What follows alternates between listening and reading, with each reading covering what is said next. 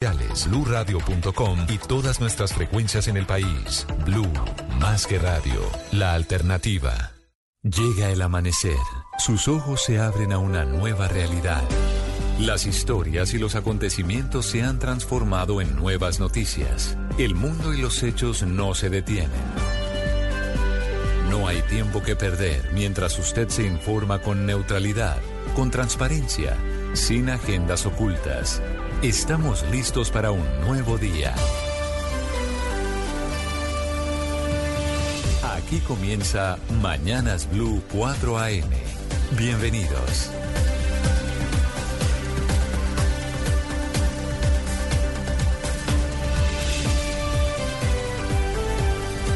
Bienvenidos, buenos días. Aquí comienza Mañanas Blue. Es un gusto saludarlos en este martes 20 de febrero. Despertamos en Bogotá con mucho frío, 8 grados de temperatura marca el termómetro. Hay operaciones normales en todos los aeropuertos del país, informa la Aeronáutica Civil. Es un gusto saludarlos en esta madrugada cargada además de muchas noticias hoy comenzarán a operar los primeros 10 carrotanques de los 40 que están parqueados en el batallón Matamoros del Ejército en el municipio de Uribia, en La Guajira. El director de la Unidad Nacional de Gestión del Riesgo de Desastres, Olmedo López, respondió a las críticas y dijo que esos carrotanques están parqueados porque siguen los procesos de adecuación sobre la contratación dice que el que entrega los carros no es el mismo que entrega el agua y que la empresa que vendió los vehículos la escogió un comité en el que no está él como director. Ante las críticas de por qué un mes y los camiones parados, aunque los guajiros necesitan el agua, la Unidad Nacional de Gestión del Riesgo también confirmó que los conductores de esos carros, muchos de los cuales los primeros 10 hoy comienzan a recorrer las vías del departamento, serán conducidos por Guayús que ya fueron escogidos en un proceso de selección de la misma unidad de gestión del riesgo. Pues estas respuestas llegan un poco tarde porque la Contraloría ya envió una comitiva para hacerle seguimiento al tema y producto de las averiguaciones iniciales dependerá si oficialmente se abre una investigación en el caso de los carrotanques para transportar y repartir agua en el norte de Colombia. Hablando de agua en Cartagena, la suspensión de clases en colegios públicos y privados se extendió hasta hoy martes por falta de agua en el 40% de la ciudad. Anoche, casi a las 11 de la noche, quedó reparado el tubo madre que causó la emergencia. El alcalde Dumek Turbay aseguró que el restablecimiento completo del servicio podrá empezar hoy pasadas las 3 de la tarde, porque terminado el arreglo comienzan de nuevo a llenar tanques y a nivelar la presión del agua. El IDEAM en las últimas horas no descartó mar de leva en la isla de San Andrés, Providencia y Santa Catalina ante el alto oleaje que se prevé esta semana en el mar Caribe colombiano con olas que oscilan entre 2 y 3 metros. Por eso el IDEAM advierte a los operadores turísticos de embarcaciones y a los pescadores de esta situación. Hay una gran polémica por el borrador del proyecto que el gobierno pretende de radicar en el Congreso para una reforma a la ley de servicios públicos. Según el borrador, la regulación de los servicios públicos estaría a cargo del presidente y se privilegiaría lo público.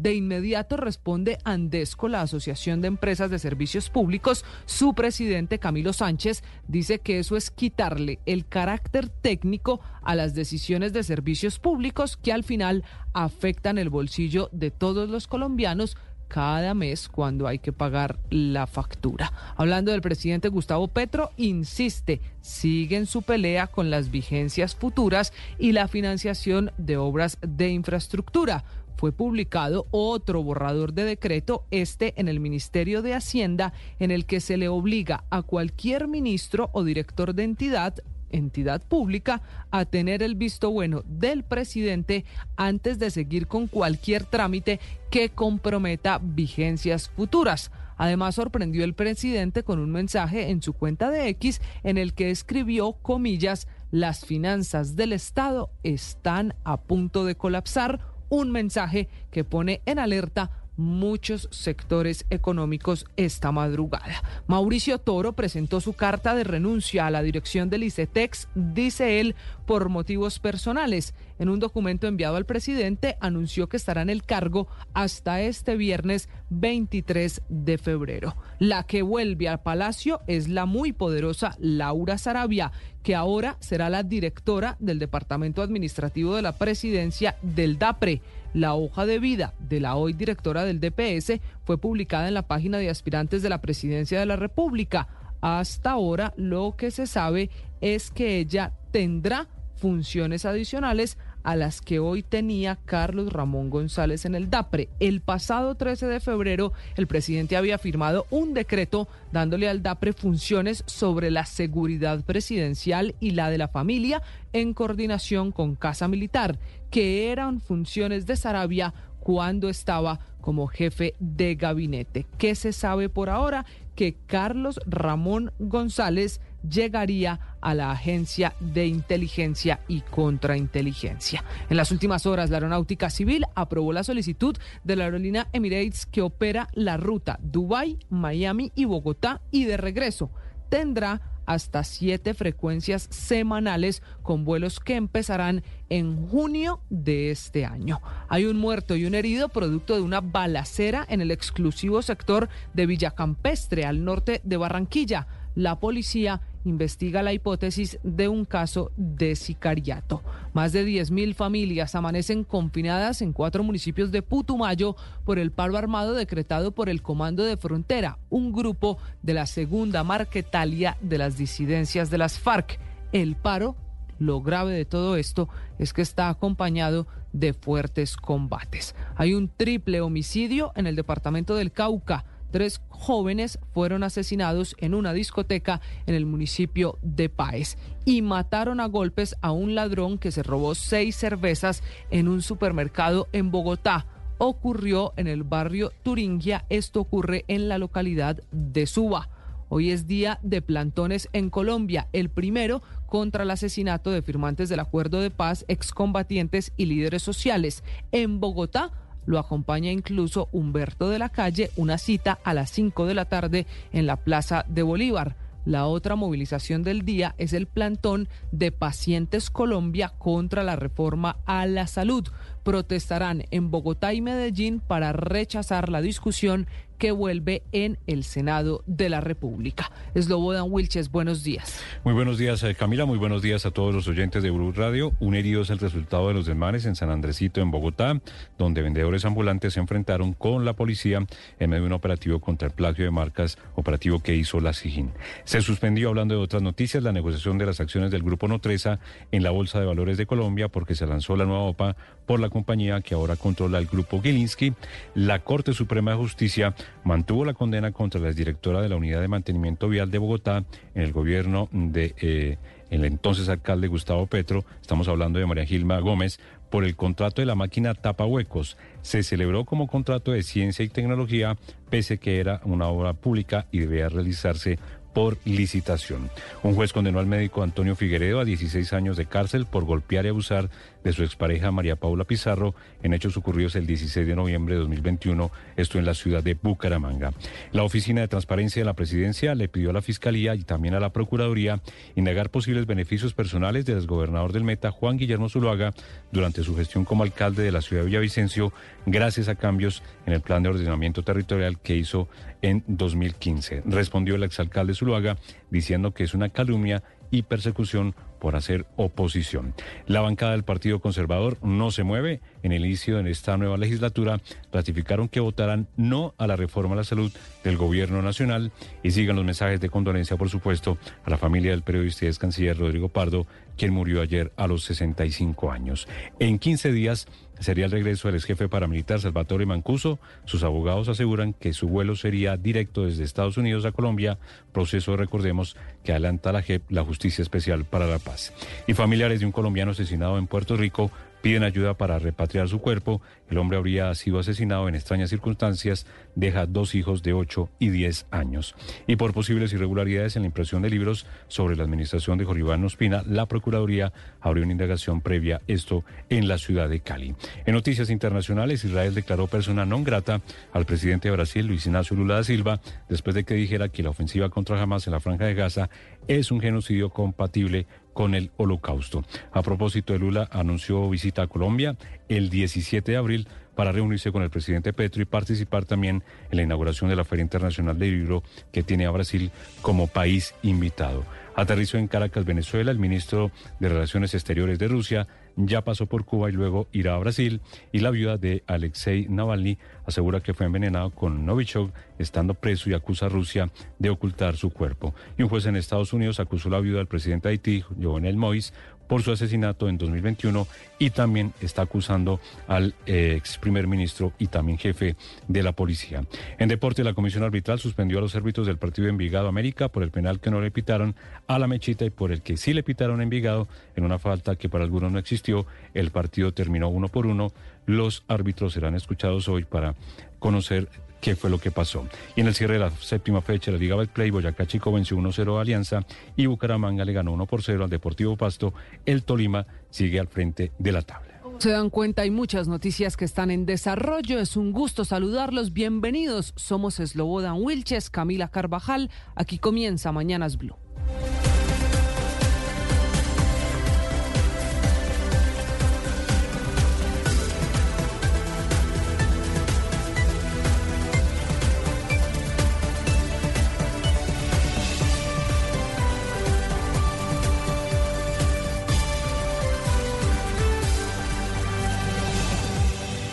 Las noticias en Blue Radio no se detienen. El ojo de la noche nos cuenta lo que sucedió entre la noche y el amanecer. 4 de la mañana, 11 minutos en Colombia. Vamos a las calles de Bogotá. Varios accidentes de tránsito se registraron en las últimas horas. Uno de ellos ocurrió en el sector de Mata Tigres, en el sur de la capital. Dos personas que iban en una motocicleta resultaron heridas al chocar contra un carro particular. Las noticias del ojo de la noche, Eduard Porras. Compañeros, muy buenos días para ustedes, buenos días para todos los oyentes de Blue Radio. Aquí está la información con los hechos más importantes ocurridos en la capital del país y también en Cundinamarca mientras que ustedes descansaban. Comenzamos con accidentes que ocurrieron en la madrugada, uno de ellos en el sector de Mata Tigres, estos en el sur de la ciudad, donde dos personas en moto resultaron lesionadas tras el choque con un carro particular. Pasada la medianoche, otro accidente de tránsito, pero esta vez frente al portal del Tunal por la avenida Boyacá, donde un bus intermunicipal que venía desde la ciudad de Villavicencio chocó por la parte de atrás a un carro particular. Una persona fue trasladada a un centro médico y las autoridades dicen que al parecer hubo exceso de velocidad del carro que recién llegaba a la capital del país. Nos vamos ahora para Suacha en Cundinamarca. En las últimas horas la policía reforzó los operativos, esta vez en la entrada al barrio San Mateo desde Bogotá y desde Chusacá hacia el municipio de Suacha por que son hurtadas en otros puntos y que terminan en este municipio cercano a Bogotá. Además, las autoridades generaron conciencia en los conductores que abandonan sus vehículos y allí los delincuentes al acecho robándose los automotores. Precisamente hablamos con el comandante de la policía de Suacha y él mismo nos contó los operativos que se extendieron durante toda la noche y toda la madrugada. en este momento estamos haciendo una intervención en la Comuna 3 en los diferentes barrios de la Comuna 3, tratando de llevar seguridad, tratando de hacer conciencia en nuestros ciudadanos con diversos mensajes. Uno de ellos importante, que no nos abandonen sus vehículos y motocicletas porque le estamos dando la oportunidad al delincuente de que se la surten en la modalidad alada. Pero al mismo tiempo estamos haciendo un registro a personas, un registro a las motocicletas y vehículos y también a vehículos de servicio público. Nuestro propósito es dar la mejor seguridad a nuestros sobachunos. Y en unos minutos les voy a contar la oferta laboral que le hicieron a dos maestros de obra en Huasca, Cundinamarca. Pero todo era mentira, era una trampa y resultaron secuestrados. La historia en unos minutos con el ojo de la noche. Edward Porras, Blue Radio. En Mañanas Blue, lo que usted debe saber antes de levantarse. 4.14 antes de levantarse en este martes 20 de febrero, usted debe saber que se está creciendo, no para la controversia alrededor de los carrotanques que llevan un mes parqueados en La Guajira y que fueron entregados literalmente con bombos y platillos por la Unidad Nacional de Gestión del Riesgo de Desastres hace un mes para garantizar el abastecimiento de agua en rancherías y comunidades de esa región del país. Después de toda la polémica por esos 40 carrotanques en un parqueadero de un batallón, apareció Olmedo López, el director de la Unidad de Gestión del Riesgo. Dijo que 10 de los 40 camiones que hay parqueados comenzarán a trabajar, a llevar agua desde hoy y que el jueves próximo entrarán en operación el resto de los camiones. Eso sí, explicó lo que según él es la justificación para que los vehículos lleven un mes parqueados. La prensa de La Guajira publicó hace exactamente ocho días una convocatoria a conductores, guayú y guajiros para manejar vehículos se inscribieron, se inscribieron más de, uh, más de mil aspirantes en el departamento para que midan la tasa de desempleo que hay en la región. ya, ya fueron seleccionados, están seleccionados, lo seleccionó la administración un equipo que viajó de aquí y para el jueves esos 40 vehículos con los 10 que inician mañana estarán recorriendo el departamento de La Guajira entregando agua potable y desde mañana esos 40 vehículos inician el cargue en Urilla y en Maicao que son vehículos que están parqueados en Uribia y que ya contrataron a los conductores, que van a ser guayús porque son los que conocen el desierto y la zona por la que debe transportarse el agua.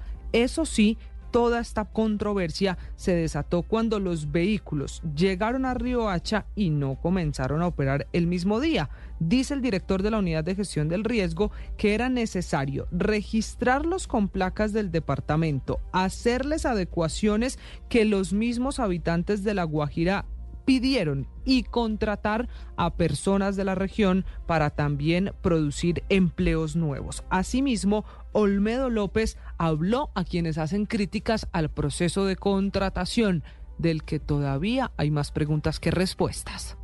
Imagínate donde, donde quedemos en el país con los mismos contratistas de siempre pues que en el país eh, la corrupción no ha avanzado y es demasiado.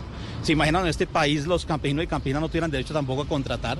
¿Se imagina donde comunidades de la región Guayú no estuvieran dispuestos hoy y no estuvieran adaptando estos carrotanques para que murieran en el territorio?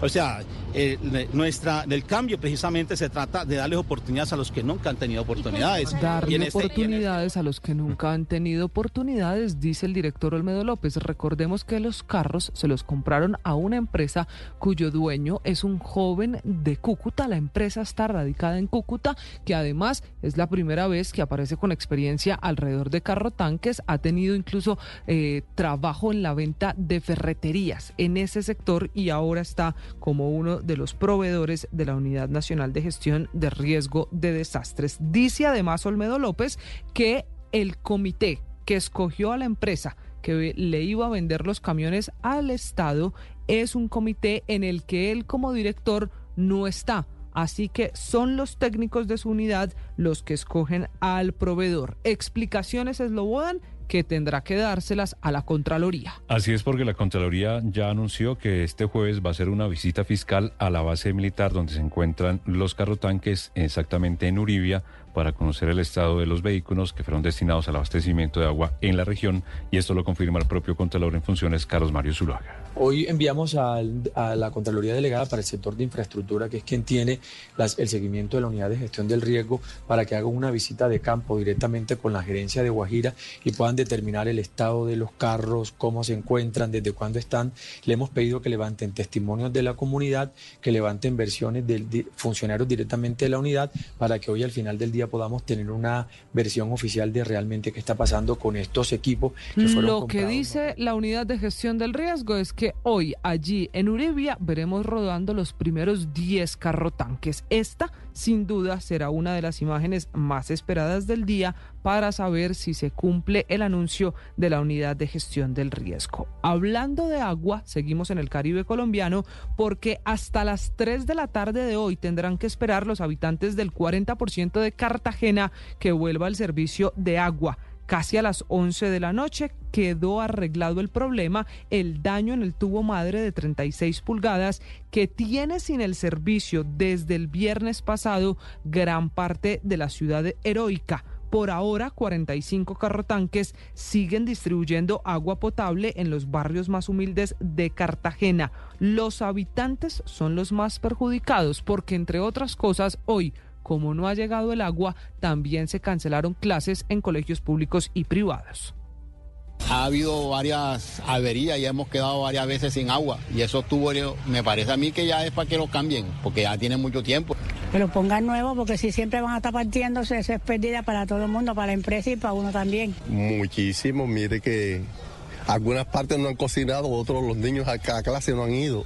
Y todo por motivo del agua, así que ese es el, el problema que hay que no puede trabajar porque no hay agua y hay que hacer todo el colegio, porque imagínense, un colegio privado. Y según la empresa que presta servicio de agua potable allí en Cartagena, la reparación concluyó a las 11 de la noche, momento en el que inició ya el bombeo hacia la planta de tratamiento del bosque. Luego se va a proceder con el llenado de tanques de almacenamiento en búsqueda de alcanzar un nivel adecuado para comenzar ya la distribución del agua a través de las redes del acueducto. Se espera que, como decimos, el servicio se normalice después de las 3 de la tarde de hoy y el alcalde de Cartagena, Dume Turbay, explicó cuáles fueron las acciones que se adelantaron para tratar de superar esta emergencia. 40% de la ciudad con, con deficiencias, estas 19 mil familias sin agua en ningún momento.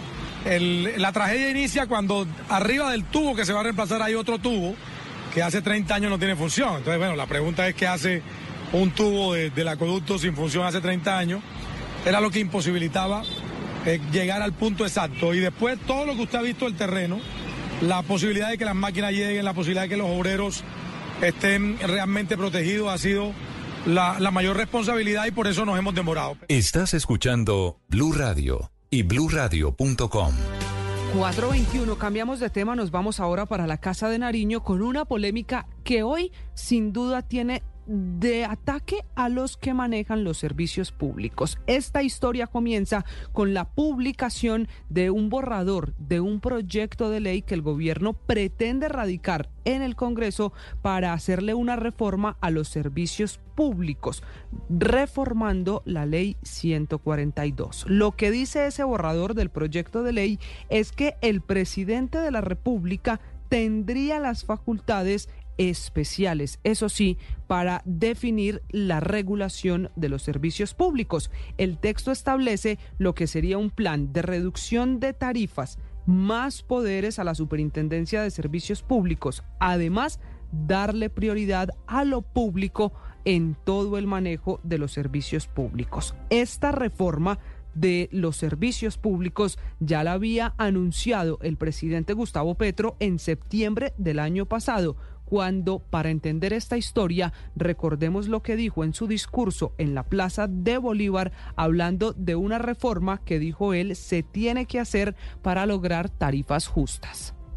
Y vamos a presentar, lo anuncio aquí, la reforma a los servicios públicos de Colombia. Las leyes que hoy vigentes, que crearon los servicios públicos tal cual los obtenemos hoy, pusieron un lugar privilegiado al empresario, pero al usuario lo dejaron en la calle. Pues este anuncio se está materializando con ese borrador del proyecto que ya fue publicado. Y hay que insistir, es lo Bodan, que lo que concluye es que la regulación de los servicios públicos estaría a cargo del presidente privilegiando siempre lo público Hoy esa regulación de servicios públicos está en manos de las comisiones, como la CREC, por ejemplo, que es la Comisión de Regulación de Energía y Gas. Conocido el documento, el borrador del proyecto, responden con muy duras críticas las asociaciones de empresas de servicios públicos. Pues reaccionó Camilo Sánchez, el presidente precisamente de la Asociación Nacional de Empresas de Servicios Públicos, Andesco, aseguró que este anuncio del gobierno, este borrador, es una señal de intervención estatal para privilegiar, como decimos, lo público, lo que perjudica el modelo actual cuyo éxito principal radica precisamente en la participación igualitaria de empresas públicas, privadas y también mixtas, y también Andesco se muestra muy preocupada por las facultades que le entregarían al superintendente de servicios públicos. Así lo dijo Camilo Sánchez, presidente de Andesco. El gobierno tiene que entender que los técnicos toman decisiones de mediano y largo plazo. Él está tomando decisiones que supuestamente pueden bajar la tarifa, pero una bajada de tarifa mal tomada puede ocasionar un daño sin precedente en la prestación del servicio. Igualmente estamos hablando de cómo no podemos mezclar peras con manzanas, meter a los mínimos vitales de TICS en, un sector, en sectores diferentes a los mínimos vitales de agua potable, energía y gas son totalmente distintos. Por ejemplo, en TICS... La polémica apenas está comenzando. En la mitad está el futuro de los servicios públicos en Colombia y lo que usted paga cada mes en esa factura que le llega a su domicilio. Antes de que esta polémica empezara, el presidente Gustavo Petro causó otra en X, en su red social favorita. El mandatario sorprendió al escribir que el país está al frente de un posible colapso de las finanzas del Estado. Lo hizo en un larguísimo mensaje en el que defendió su reforma a la salud que vuelve a discutirse en el Congreso pero es la primera vez que un presidente asegura que las finanzas del Estado están a punto de colapsar. Por eso reacciona el exministro de Hacienda, José Manuel Restrepo, quien asegura que están llevando al límite el presupuesto y las finanzas públicas. Creo que lo que el presidente ha dicho allí no se corresponde con la realidad. La realidad es que llevamos tres años seguidos donde se ha reducido el déficit fiscal después del impacto de la pandemia y esos tres años seguidos de reducción del déficit fiscal permitieron que Colombia lograse casi que superávit fiscal primario en 2023. Y hablamos y hablando de esta reforma, recordemos que la Contraloría reveló deudas de 25 billones de pesos en 26 EPS del país. Según eh, esta entidad, al analizar las deudas de estas EPS, encontró que le deben 25 billones a IPS y proveedores y 16 de esas podrían quedarse sin capacidad de mantener los servicios al no tener suficientes recursos en sus reservas técnicas. Sobre esto, eh, informe de la Contraloría, se pronunció a SEMI, que es el gremio que agrupa a un CPS, eh, a un CPS del régimen contributivo y recibió con preocupación el informe de la Contraloría sobre las finanzas de esas entidades, pues insisten desde ASEMI en que las cifras distan de la realidad, pero además que ese informe es confuso, pues contradice también un reporte del mismo tiempo que había entregado en su momento la Superintendencia Financiera. Por parte de ASEMI, o también se pronunció sobre este caso Carlos Mario Zuluaga, el Contralor en funciones. Significa que hay unos indicadores que establece la ley como el de solvencia, el, el indicador relacionado con las reservas técnicas que no están hoy siendo cumplidas por estas 16 EPS. Son 16 realmente las que no están cumpliendo esos tres indicadores. Algunas cumplen dos, otras cumplen uno, pero estas cinco cumplen, lo que usted mencionó de primero, todo. También se pronunció Jorge Toro, director de la Unión de IPS de Colombia, destacó las dificultades por las que atraviesa el sector de los prestadores de salud y también pidió ayuda al gobierno nacional ante la crisis financiera. En este momento los prestadores estamos están teniendo dificultades de caja con posibilidad de cierre de servicios y de incumplimiento de obligaciones, tanto laborales como de logística, porque no tenemos cambio. A través del Ministerio de Hacienda pueda generar un mecanismo donde diga, bueno, si el, si el panorama es que no hay reservas técnicas, que no se garantiza eh, la posibilidad de que existan 427 antes de las noticias internacionales, nuestro habitual recorrido por el mundo, hablamos de lo que pasó ayer en San Andresito de San José en Bogotá porque con una persona herida terminaron los enfrentamientos de los vendedores y comerciantes, la mayoría vendedores ambulantes, con la policía en medio de un operativo de la SIGIN para combatir el contrabando, lo que técnicamente la policía llama el plagio de marcas. Los comerciantes describieron lo que pasó que terminó incluso con enfrentamientos con el antiguo SMAT. Esto es lo que dicen los comerciantes. Se vio que estaba la policía ahí, los del SMAT, y, pues obviamente la gente a no dejarse llevar la mercancía. Eh, empezó el disturbio entre la gente con, con la policía, con el SMAT y eh, duró siempre como hora y media más o menos el, el, el motín. A sacar mercancía de las bodegas y pues empezaron a tirar ya disturbios, duro escenario de enfrentamientos de esos comerciantes con la policía. Al final son los comerciantes los que denuncian que hay una persona herida. Sin embargo, otra versión tiene el coronel William Quintero, subcomandante de la Policía Metropolitana de Bogotá. Esta actividad estaba enfocada a seguir interviniendo esos sitios en los cuales se comercializan mercancías de contrabando y por el delito de falsedad marcaria. En estos operativos habían sido incautados 560 pares de zapatos de diferentes marcas.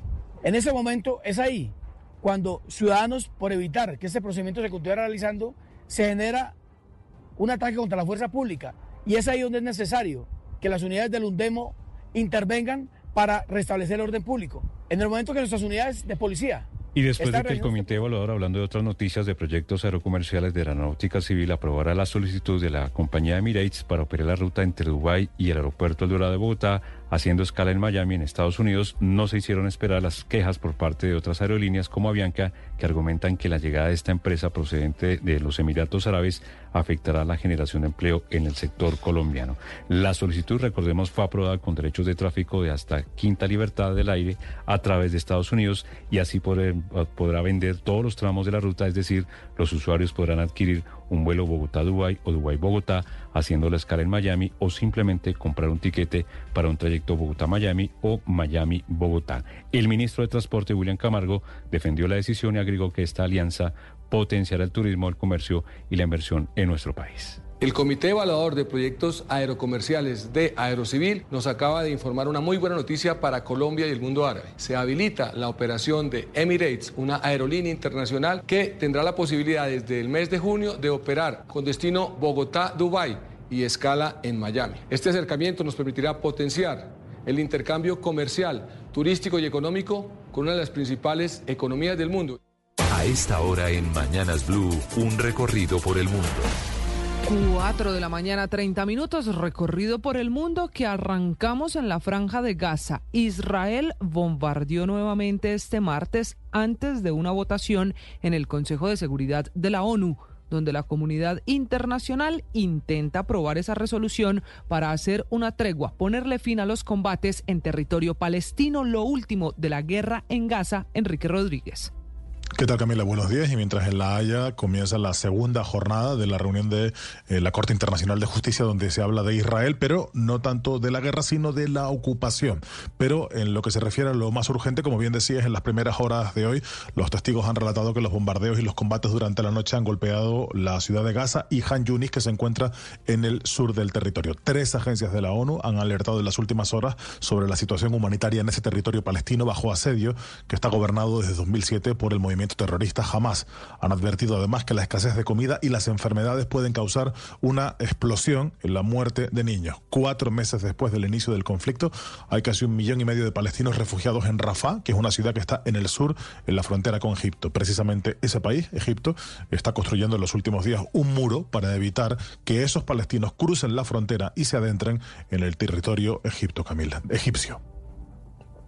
Enrique, gracias. 432, también noticias relacionadas con el asesinato del presidente de Haití, Jovenel Moïse. Pues en las últimas horas, su viuda fue acusada formalmente por una corte de Estados Unidos. También acusaron al ex primer ministro y al anterior director de la policía. Recordemos que en Estados Unidos hay 11 sospechosos que han sido extraditados y acusados en este caso el magnicidio en 2021. Roxana Marín.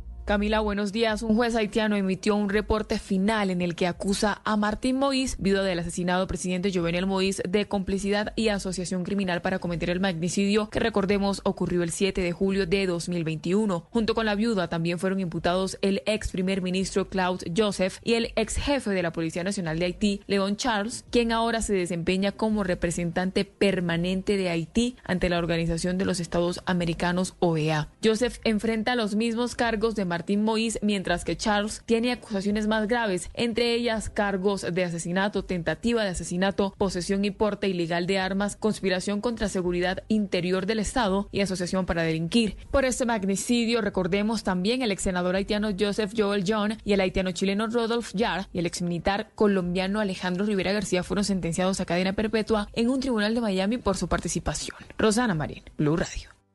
Y vamos ahora a los Estados Unidos porque California nuevamente es azotada por una durísima tormenta que tiene a millones de personas bajo alerta. Las autoridades ya han adelantado diversos operativos de rescate y se espera que en las próximas horas continúen las afectaciones. Vamos a, Washington, Juan Camilo Merlano. Eslobodan, buenos días.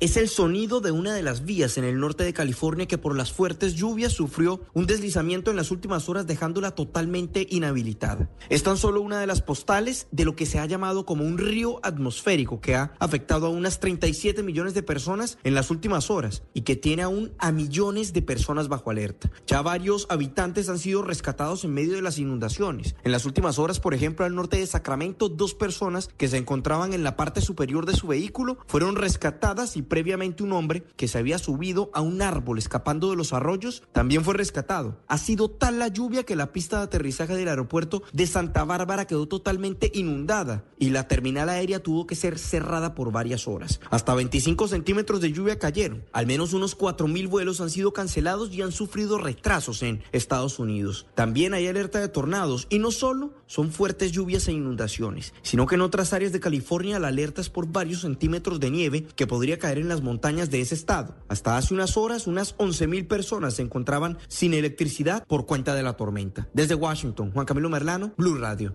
Mientras tanto, en la frontera entre Venezuela y Colombia, autoridades de Táchira y norte de Santander están buscando a los delincuentes que asesinaron a un ex policía venezolano que estaba cruzando por una trocha. Santiago Martínez. Hola, soy Camila, buen día. Como Charlie Zambrano fue identificado este funcionario de la policía venezolana que trabajaba acá en Caracas en temas de orden público y que en estos días tenía la intención de cruzar hacia Colombia y de hecho lo hizo por una trocha entre Ureña y Villa del Rosario, pero en un momento del recorrido fue interceptado por bandas criminales que operan en esa zona y que tenían la intención de robarlo, al menos en un comienzo según la versión policial. Sin embargo, según cuentan algunos testigos y que reseñan medios locales, cuando le comienzan a despojar de sus pertenencias, le toman el celular, lo revisa y es cuando se da cuenta que era funcionario policial y lo asesina. Se trató prácticamente de una ejecución, pues incluso, y es lo más delicado de este caso, graban un video donde le disparan en la cabeza y luego ya en el piso le siguen disparando varias veces imágenes que están en redes sociales. Por esa razón y lo violento del caso, las autoridades de Táchira y el norte de Santander trabajan en conjunto y buscan a estos delincuentes que dejaron el cuerpo de este funcionario en una calle del barrio San José en Villa del Rosario. Se supo además que este funcionario apenas hace unos días había pedido la baja y estaba en trámites y mientras se concretaba, pues había decidido irse o mirar de Venezuela, aún se desconoce si a Colombia o hacia otro país. Desde Caracas, Santiago Martínez, Blue Radio.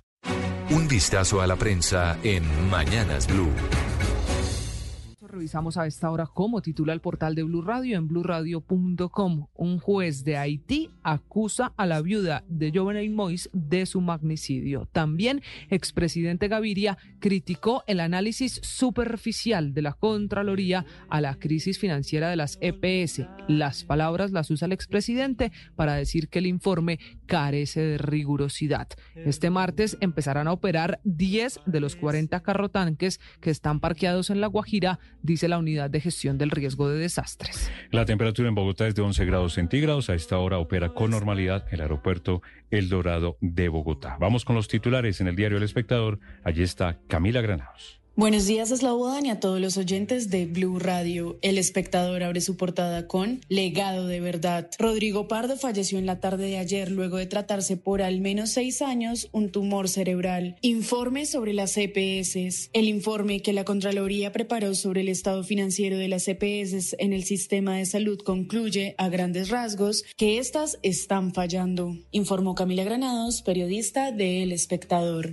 Titulares ahora en el diario El Colombiano de la ciudad de Medellín, Carlos Mario Gómez. Eslobodan, buenos días. Inversión privada cae 25% por la falta de confianza. El dato más preocupante de la economía en Colombia es este de la caída de la inversión, que según los analistas obedece no solo a las altas tasas de interés, sino también a la crisis de confianza de los inversores por las políticas del gobierno Petro. Mancuso ya volvería al país en dos semanas. Sarabia vuelve a Palacio. Hay carrotanques, pero no agua potable en la Guajira. Les habló Carlos Mario Gómez.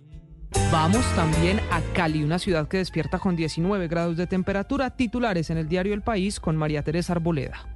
Cordial saludo Camila y oyentes de Blue Radio. Con fumigación buscan frenar el dengue en el Valle del Cauca. Camino al Oscar. En temporada de premios recomendamos las películas imperdibles. Luto por la muerte del ex canciller y periodista Rodrigo Pardo. Revive la polémica por la reforma a la salud. El calor ha causado estragos en Cali. Economía crecería 1,8% en 2024 según Fedesarrollo. Y por último, el final de la décima expedición Antártica de la Armada Colombiana en la que se trabajaron 18 proyectos de investigación. Muy bien, desde la redacción del país les deseamos a todos una feliz jornada.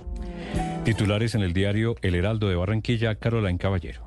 Muy buenos días, Slobodan. Ahorro de 40% en pasajes de Transmetro para 4.000 universitarios en Barranquilla. Por su parte, el ministro de Transporte defiende cobro de valorización en eje vial Cartagena-Barranquilla. En política, Laura Sarabia vuelve al lado del presidente Gustavo Petro y ahora dirigirá el DAPRE. En economía, los tenderos están preocupados por la caída de sus ventas en enero y más jóvenes se han vinculado al mercado laboral en Barranquilla y Soledad. Estén más noticias desde la sala de redacción del Heraldo les saluda Caroline Caballero.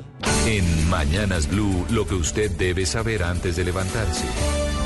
4.43, 10 grados la temperatura en Bogotá, Cartagena despierta con 27, Bucaramanga 19, Medellín 15, Manizales 14, Armenia 17, Tunja tiene 9 grados, Villavicencio 22 y Neiva está despertando con 24 grados de temperatura. Comenzarán hoy a rodar por las vías de La Guajira 10 de los 40 polémicos carrotanques que están parqueados en una base militar desde hace un mes. Ese es el compromiso eslobodan del director de la Unidad de Gestión del Riesgo en medio de la polémica por cómo se contrataron, cuánto cuesta y cuánto ha tardado poner en funcionamiento los carrotanques para llevar agua en una de las regiones con más problemas en esta época del fenómeno del niño. Pues el funcionario respondió a alguno de los interrogantes de los medios de comunicación, pero no fue claro en responder algunas dudas sobre por qué la, firma proveedora tiene un bajo capital, la firma proveedora de los carrotanques, y por qué su razón social tenía como objeto el comercio de materiales de construcción, la exportación de abarrotes y también la distribución de, de todo tipo de carne, que suena como raro en una firma vinculada con este tema de los carrotanques. La ampliación de esta noticia, Oscar Torres. Hola, buena, buenos días. El director de la Unidad Nacional de Gestión del Riesgo, Olmedo López, respondió a los cuestionamientos por los carrotanques que compró esta entidad para abastecer de agua potable el departamento de La Guajira y que estaban parqueados sin ser puestos en servicio. Olmedo confirmó que entrarán a operar de 10 de los 40 carrotanques parqueados y el próximo jueves se prevé que estén operando la totalidad de los vehículos que llegaron a ese departamento. Mañana están iniciando los primeros 10 y para el jueves están los 40 funcionando completamente. Otra cosa, otra cosa, otra cosa. Todos para Uribia, son para las rancherías dispersas de Uribia, porque allí es donde Uribia es el municipio, el departamento de La Guajira, donde el, donde el 50% de los niños de La Guajira fallecen por desnutrición y por falta de alimentos y agua. En relación a las críticas y mantos de duda que ha habido en el proceso de contratación de estos carrotanques, el director de la Unidad Nacional de Gestión del Riesgo aseguró que quienes entregaron estos camiones no están encargados de entregar el agua a las comunidades, además de que la empresa que entrega los carrotanques la elige un comité en el que él, del cual él no hace parte. Oscar Torres, Blue Radio. Oscar y explicó además el director de la Unidad de Gestión del Riesgo que ya contrataron a los Guayú que van a ser conductores de los vehículos, que por eso hoy empiezan a operar, a trabajar los primeros 10 carrotanques y los otros 30 en Uribia se verán en las calles, en las carreteras a partir del jueves de esta semana. Las explicaciones del director de la Unidad de Gestión del Riesgo las está esperando la Contraloría que ya puso la lupa sobre este tema. Hablando de agua y de carrotanques, siguen los problemas en el 40% de los barrios de Cartagena. A las 11 de la noche quedó reparado el tubo que tiene sin servicio de agua a esa ciudad desde el viernes pasado.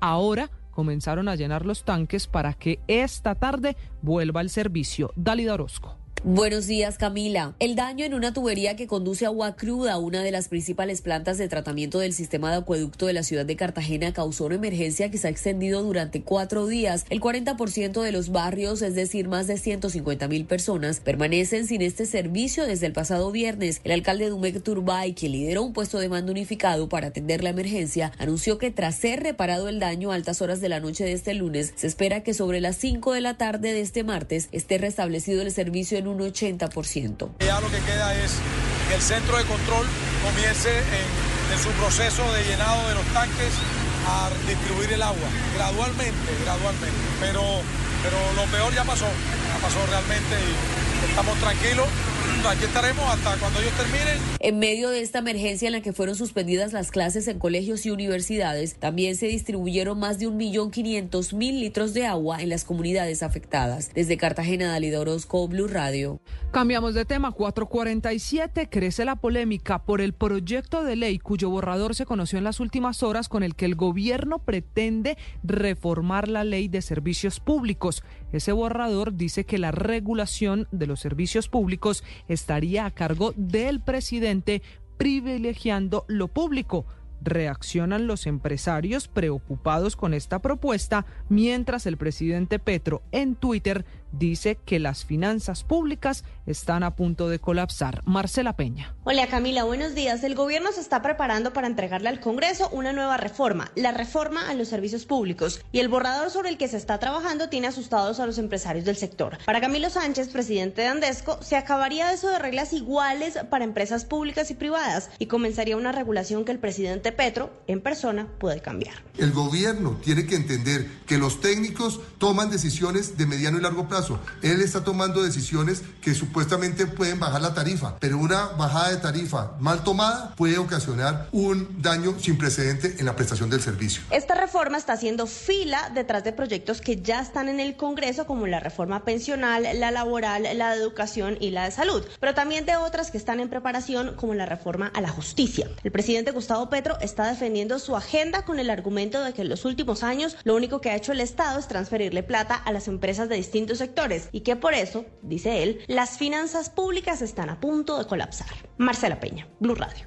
Lo cierto, Marcela, es que con este proyecto de ley para reformar la ley de servicios públicos, lo que está en juego son las tarifas y el sistema como tal. Por eso la alerta que hace Andesco. Cambiamos de tema y hablamos de los cambios en el alto gobierno. Hasta este viernes estará como director del ICETEX Mauricio Toro quien renunció en las últimas horas alegando motivos personales. Paulo Arango. Hola Camila, ¿qué tal? Muy buenos días. Efectivamente, el director del ICETEX, Mauricio Toro, presentó su carta de renuncia al presidente Gustavo Petro. En la misiva, el funcionario aseguró que trabajará hasta el próximo viernes 23 de febrero. Toro dijo que su renuncia, que es la tercera vez que se presenta el jefe de Estado, se da por motivos personales y tras cumplir varias de las metas que se propuso, como la condonación de deudas totales o parciales de 114 mil estudiantes en el país. Recordemos que Mauricio Toro había aspirado al Congreso de la República, no había logrado llegar y precisamente el presidente Gustavo Petro lo nombró como presidente del ICETEX. Pablo Arango Robledo, Blue Radio.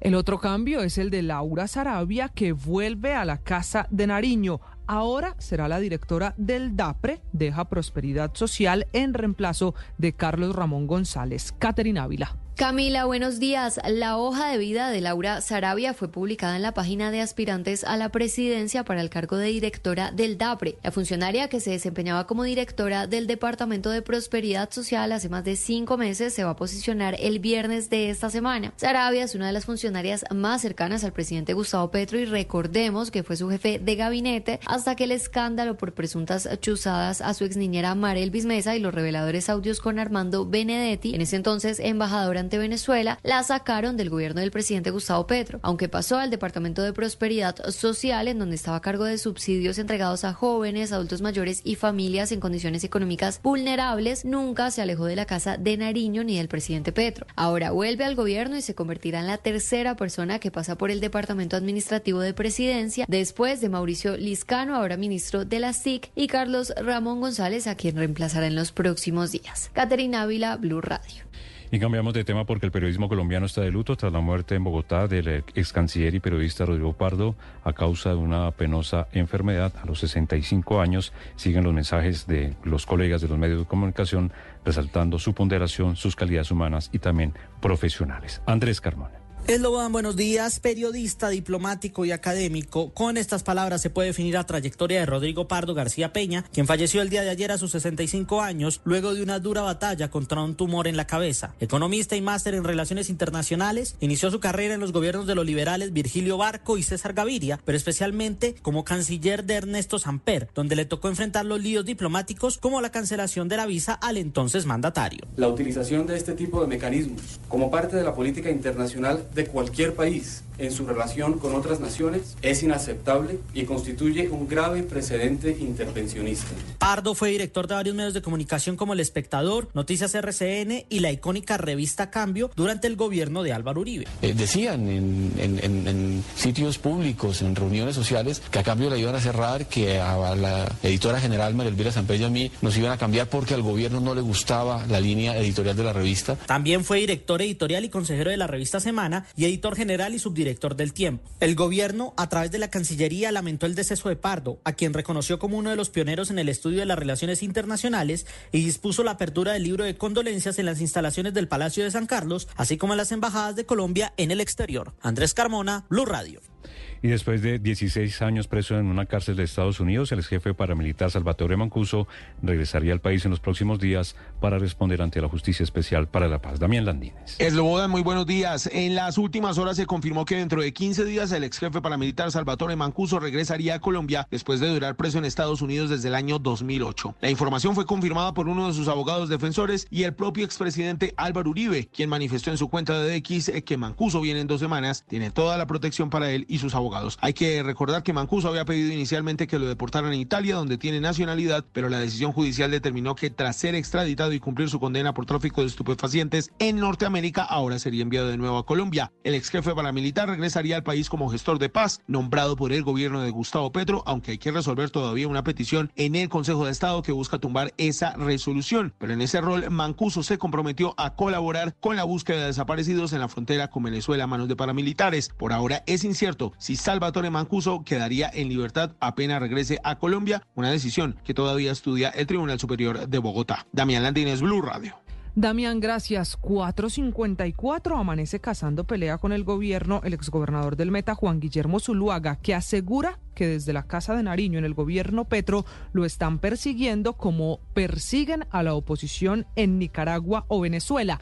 Esta es su respuesta después de que la Oficina de Transparencia pidiera investigar decisiones que tomó cuando era gobernador alrededor del POT, el Plan de Ordenamiento Territorial. Carlos Andrés Pérez. Camila, muy buenos días. El exmandatario del Meta, Juan Guillermo Zuluaga, quien abiertamente se ha mostrado contradictor del gobierno del presidente Petro, incluso cuando aún era gobernador, se dejó ver molesto luego de que se conociera que Andrés Idagarra, secretario de Transparencia de la Presidencia, publicara en su cuenta de X que solicitaba a la Fiscalía de la Procuraduría que indagara sobre posibles beneficios personales de Zuluaga cuando fue alcalde de Villavicencio en el 2015, en los cambios que él realizó en el plan de ordenamiento territorial, o mejor dicho, volteo de tierras. Así reaccionó Zuluaga. Y el secretario de Transparencia de la Presidencia fue a los medios de comunicación con calumnias y con mentiras. El mismo que en diciembre me mandó a amenazar, a decirme que él iba a ser vicefiscal general de la Nación, que me evitara problemas y que mejor cooperara con temas de interés del gobierno. Zuluaga aseguró no tener miedo y estar dispuesto a presentarse ante quien lo requiera si es necesario. A mí no me da miedo. No soy como usted que se inventa golpes blandos, golpes de Estado y rupturas institucionales, porque investigan a su hijo, a su esposa o a sus funcionarios. Este es un tema de hace 10 años en el que ya se pronunció la Fiscalía y la Procuraduría y dijo que no hay irregularidades, pero estoy listo, presidente. El exgobernador Zuluaga, quien tiene aspiraciones presidenciales, invitó al presidente Petro a trabajar y aseguró que no dejará de denunciar. Desde Villavicencio, Carlos Andrés Pérez, Blue Radio. En Mañanas Blue, hora de abrir nuestro blog deportivo. En deportes, la comisión arbitral suspendió a los árbitros del partido Envigado América en medio de las denuncias de posible amaño de partidos. Esas denuncias ya las investiga la Fiscalía. Juan David Rivera. Camila, buenos días. La actuación arbitral en el juego entre Envigado y América del pasado domingo sigue generando polémica en el país. Y es que en el juego al minuto 10, Felipe Jaramillo del Envigado cometió un claro penal al pegar de una patada a Johan Garcés, jugada donde el juez central no vio ninguna falta y el VAR no intervino. Además, el gol del Envigado llegó precedido de una jugada dudosa donde Luis Paz cometió un penal al no dejar saltar a Santiago Noreña del equipo naranja. Está en la polémica que la comisión arbitral apartará durante varios partidos a Heider Castro, el VAR del juego, y a Mauricio Mercado de la VAR por considerar que la actuación que tuvieron el domingo deja dudas sobre la integridad del campeonato colombiano. Así lo afirmó Armando Farfán, presidente de la Comisión Arbitral del país. Por el momento hemos solicitado separar esos árbitros, por lo menos por unas buenas fechas o por el año total, porque no, no hay ninguna explicación. Farfán, en diálogo con Blog Deportivo, confirmó también que la Fiscalía General de la Nación ya está investigando sobre si en Colombia existen amaños en los partidos. Pero sí estamos también por sospechas revisando, ya hay algunos casos que se están revisando, hasta con Fiscalía, se están revisando en cuanto a la jornada de fútbol de ayer en el país, finalizó la fecha 7. Boyacá Chico derrotó 1-0 Alianza y Bucaramanga derrotó 1-0 al Pasto. Juan David Rivera, Blue Radio. Una sociedad con más verdad tiene más poder. Los periodistas se deben a los ciudadanos. La información es de todos. Amanece en Colombia. Y aquí están los hechos más importantes. Arranca Mañanas Blue. Bienvenidos.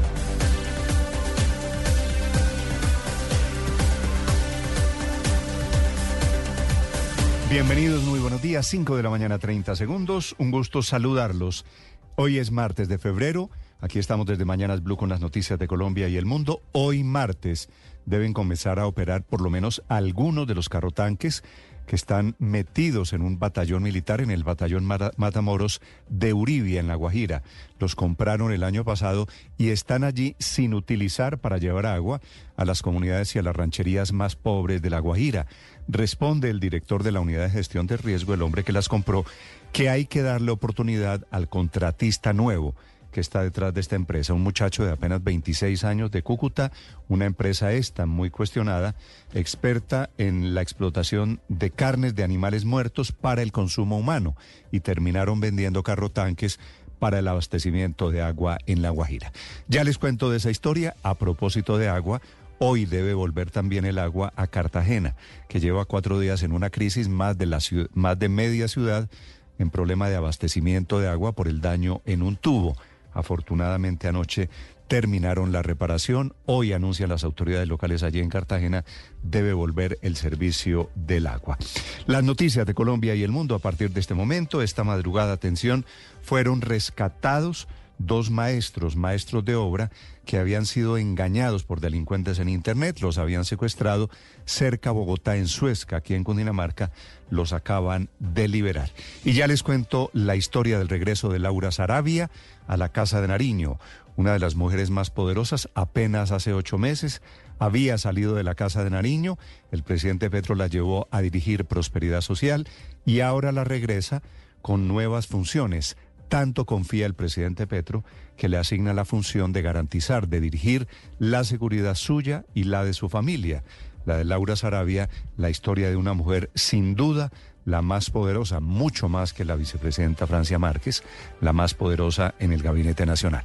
Y a propósito del gobierno, ya les cuento también, porque anuncian nueva ley para transformar el sistema de servicios públicos, privilegiando, dice el decreto, privilegiando lo público que es un golpe a muchas empresas del sector privado que hoy están metidas en temas de agua, de energía y de comunicaciones. A partir de este momento, las noticias en Blue Radio tenemos una temperatura de 9 grados centígrados, pronóstico de tiempo seco y además operan normalmente todos los aeropuertos en Colombia. Enseguida el resumen aquí en titulares en Mañanas Blue. Estos son los titulares de las noticias más importantes en Mañanas Blue. Hoy entrarán a operar 10 de los 40 carrotanques que estaban parqueados en La Guajira y el próximo jueves se, prevé que estén operando el resto que llegaron a ese departamento, según confirmó en las últimas horas el director de la Unidad de Gestión de Riesgo, Olmedo López.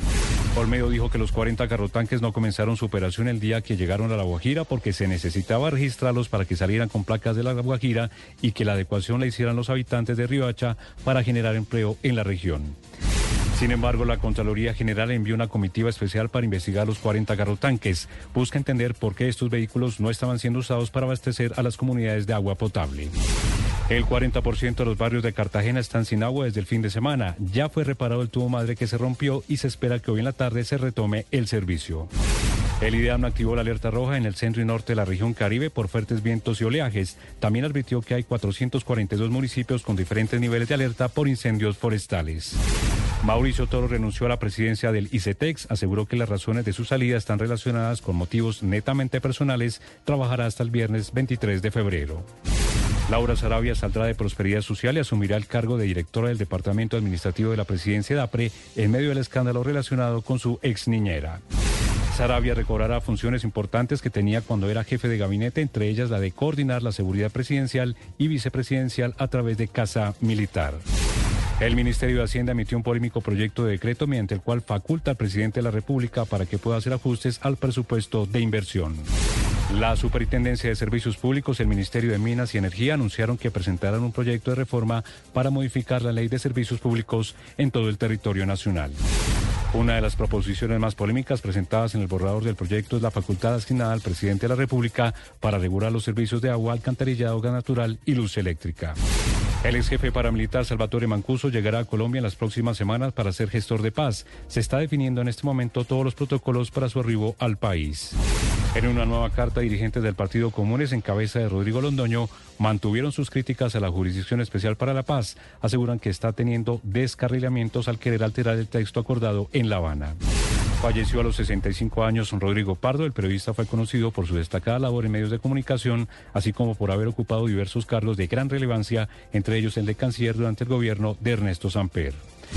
La Corte Suprema de Justicia ordenó la captura del representante a la Cámara de Cambio Radical Gustavo Puentes por irregularidades en los bienes incautados de la Dirección Nacional de Estupefacientes. Según el alto tribunal, se valió de su cargo para beneficiar a terceros.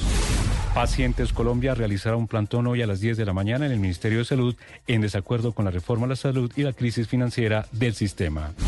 Hoy a las 5 de la tarde en la Plaza de Bolívar en Bogotá se llevará a cabo un duelo colectivo para honrar la vida de los firmantes y líderes sociales asesinados. Esta actividad está liderada por el congresista Humberto de la Calle. La Aeronáutica Civil aprobó la solicitud de la aerolínea Emirates para operar la ruta Dubái-Miami-Bogotá y regreso con hasta siete frecuencias semanales. El servicio se habilitará desde junio de este año. El presidente de Brasil, Luis Ignacio Lula da Silva, participará en la inauguración de la Feria del Libro en Bogotá en abril. Durante su visita a Colombia tendrá una reunión con el presidente de la República, Gustavo Petro.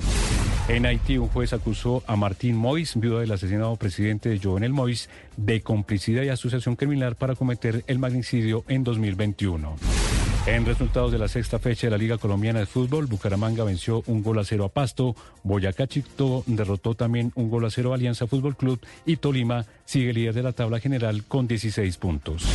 Amplias noticias y más noticias en blueradio.com. Sigan con Mañanas Blue. Estás escuchando Mañanas Blue.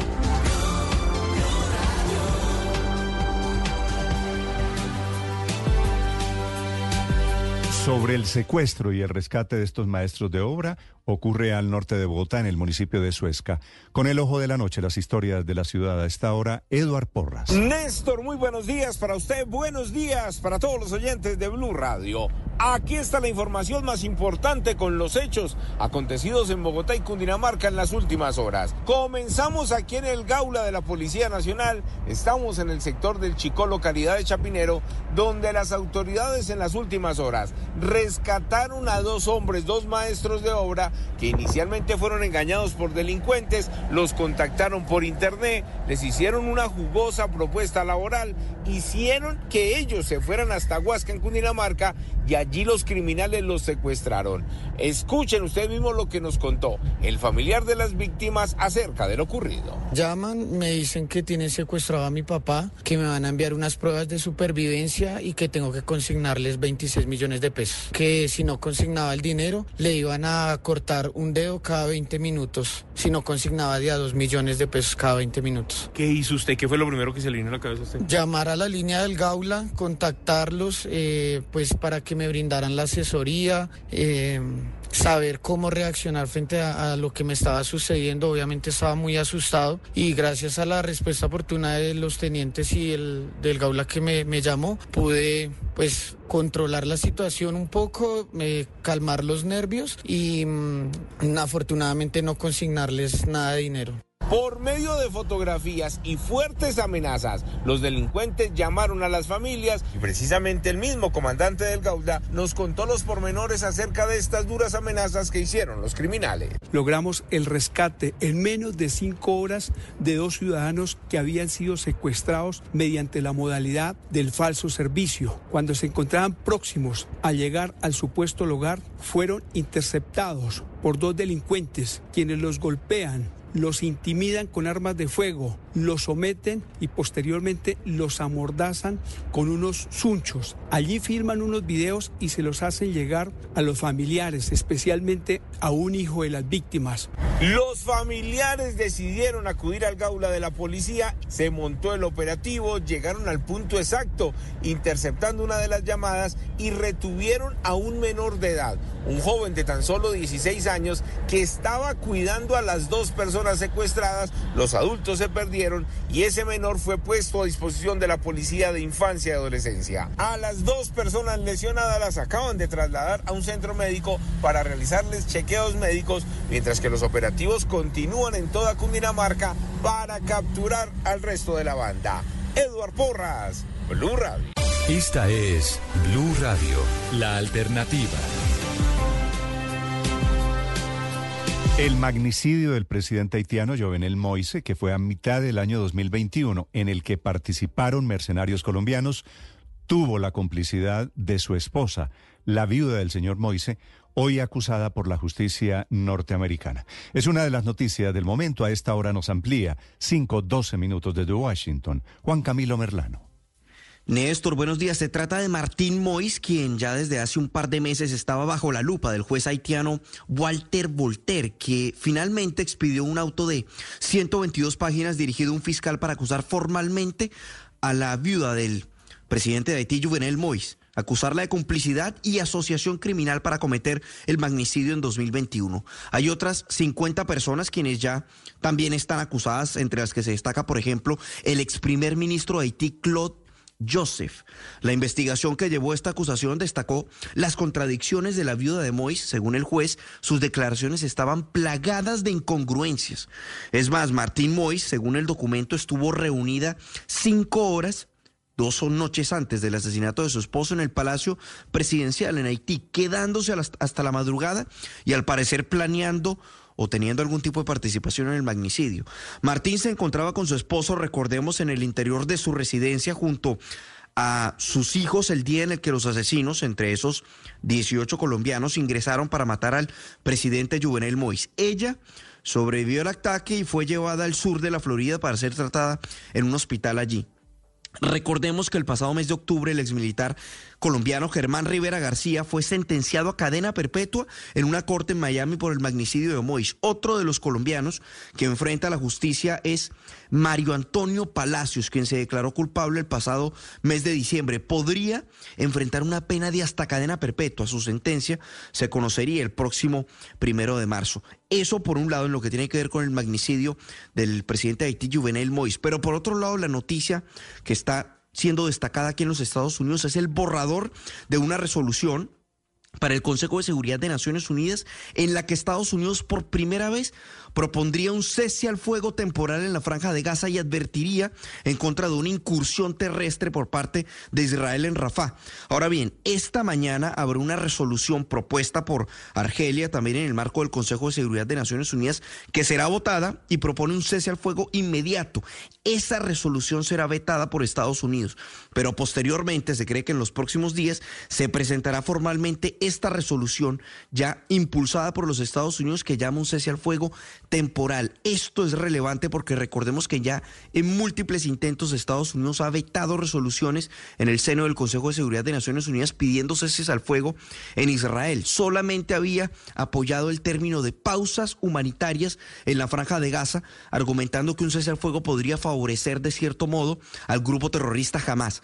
No obstante, esto ya demuestra que es una, una salida o una diferencia clara frente a lo que son las pretensiones de, Netanyahu de seguir adelantando su operación militar, particularmente en Rafah, donde millones de palestinos se han refugiado luego de lo que ha sido el bombardeo y también incursión terrestre en el, norte, de la franja de Gaza. Entonces es una demostración que las divisiones entre Israel y entre Estados Unidos se hacen cada vez más evidentes. Néstor. Mm, gracias, Juan Camilo. Hoy día 137 de esa guerra, ya les actualizo, porque esta mañana se escala ese conflicto cuatro meses largos después del comienzo.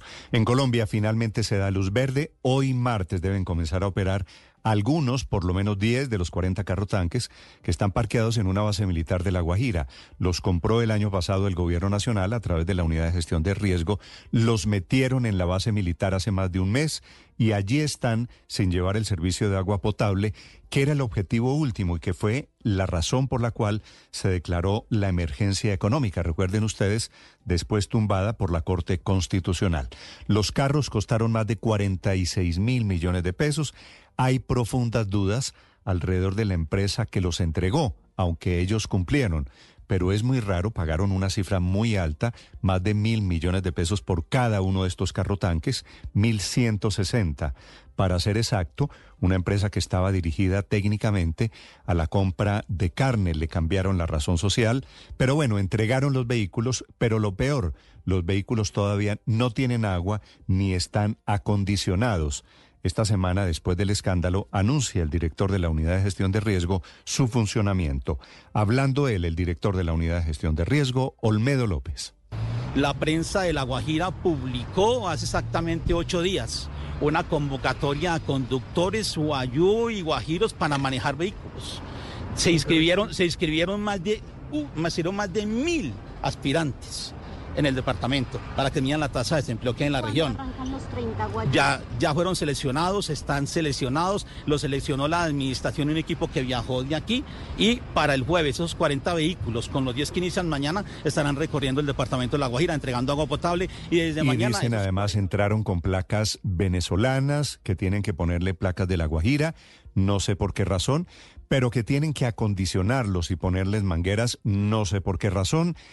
El gobierno nacional está haciendo esfuerzos porque el escándalo se está creciendo, no solo por el origen de la firma contratista, dice el director de la Unidad de Gestión de Riesgo, que efectivamente es un muchacho joven, antes tenía un dueño diferente, lo mataron, son unos nariñenses que despachan desde Cúcuta la frontera entre Colombia y Venezuela.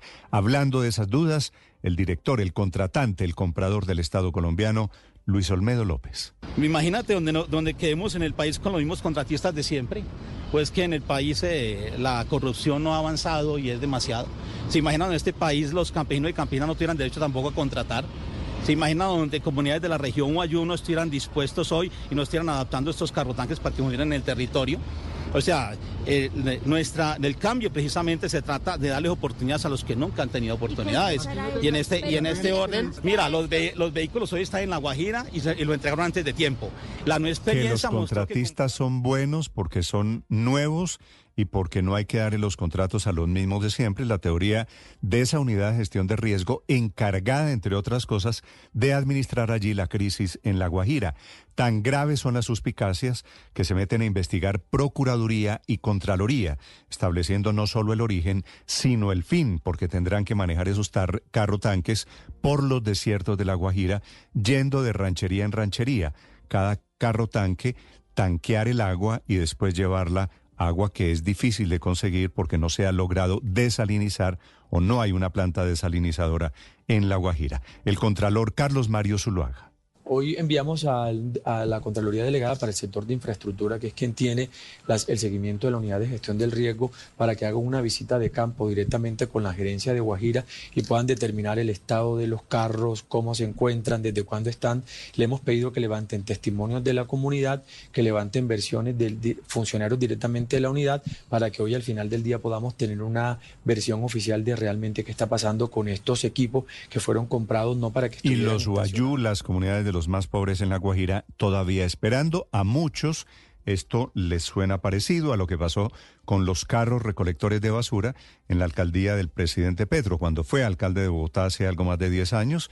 Esos carrotanques que él, por cambiar el modelo, trajo en mal estado y nunca pudieron ponerse en funcionamiento. Situación esta mañana con los carrotanques y especialmente con el tema de fondo, con el agua en la Guajira, Joner Alvarado. Néstor, buenos días. El contrato de los carrotanques de origen holandés que están en La Guajira y que superan los 40 mil millones de pesos y que han permanecido parqueados en una base militar de Uribia por más de un mes y en proceso de alistamiento, como dice la Oficina de Gestión de Riesgo, ha causado todo tipo de comentarios entre la población guayú. Habla a esta hora Irama Móvil, lideresa del pueblo guayú. Porque de pronto va a incidir medianamente o a una parte de las comunidades lograr abastecerse, teniendo en cuenta que van a abastecer solamente aquellas comunidades que tengan acceso directamente en las vías, que tengan unas condiciones más o menos favorables para el tránsito de esos carrotanques. Pero actualmente vemos que hay unos, unas demoras precisamente en el trayecto que le permitan a los tanques poder llegar en medio de esas dificultades de la vía al punto final.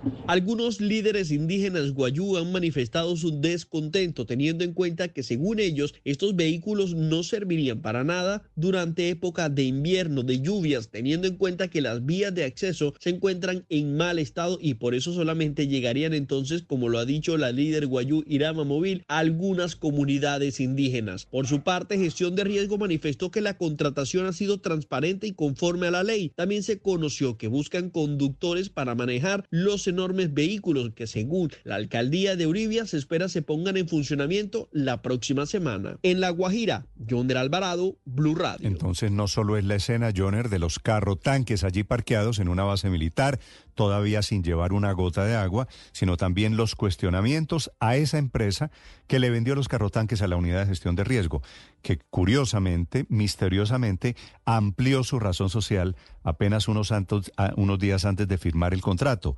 Pasaron de constructores, de ferreteros, de distribuidores de carne de vaca, a repartidores de agua y a vendedores de tractomulas y de carrotanques. Vanessa Saldarriaga.